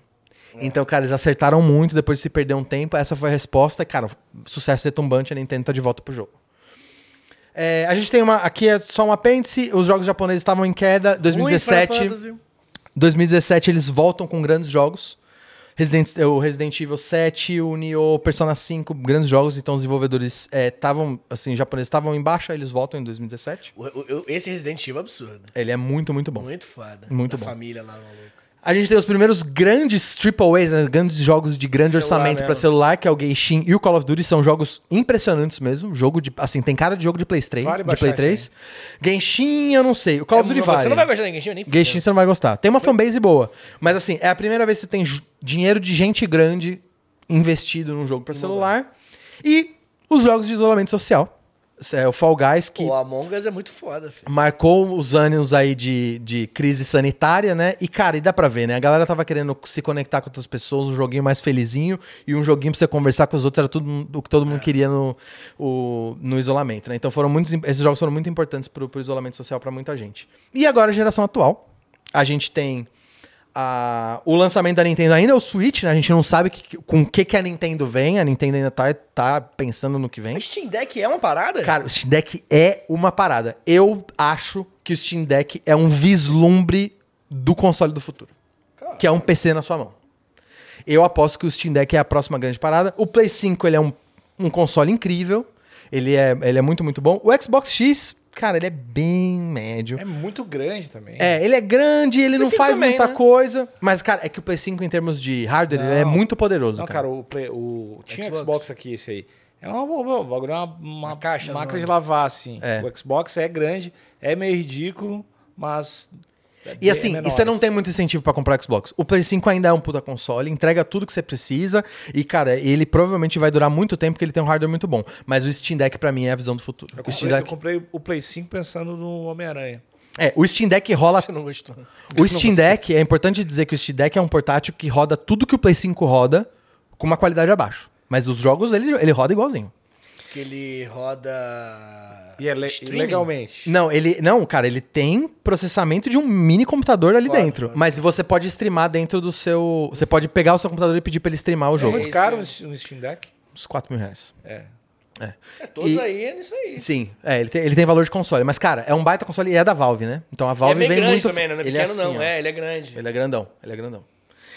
E aqui, pra terminar o episódio, então assim, tem os- alguns lançamentos do ciclo, mas assim, essas gerações ainda estão se achando. A gente não tem um grande lançamento do PlayStation 5, ainda vai rolar nos próximos anos. É muito recente ainda.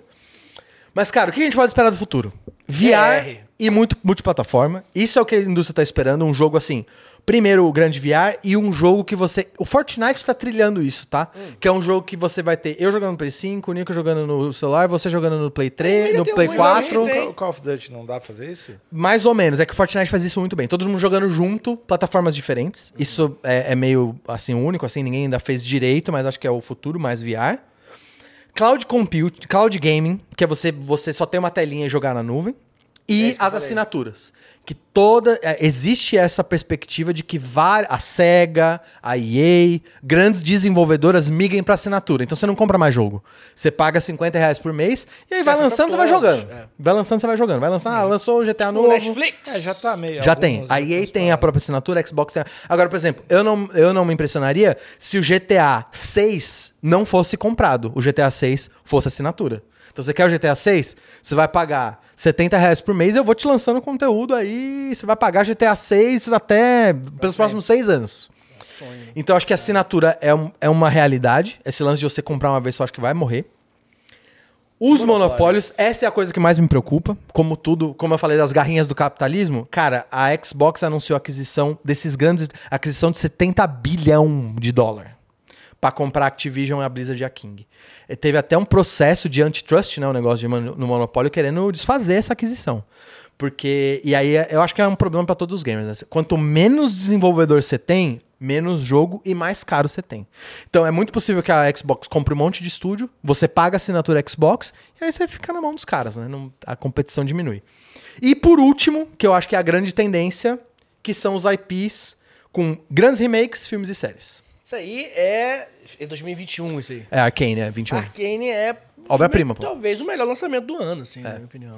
E você tem o Mario, que foi um puta lançamento. O, o filme de Unch- Uncharted foi mais ou menos. Ah, eu gostei. É, Uncharted. mas eu também acho que isso, isso é uma realidade pros Não, próximos é que o anos. Arcane, aí. Mari, é, o Mari, o Arcane, o Nick. Caralho, isso tá acontecendo. É porque ele falou Mario, cara. É. Tá O acontecendo. que tá acontecendo, Tu cara? me chamou de Marina? Não, Mário. Ah, eu fiquei, eu fiquei muito feliz.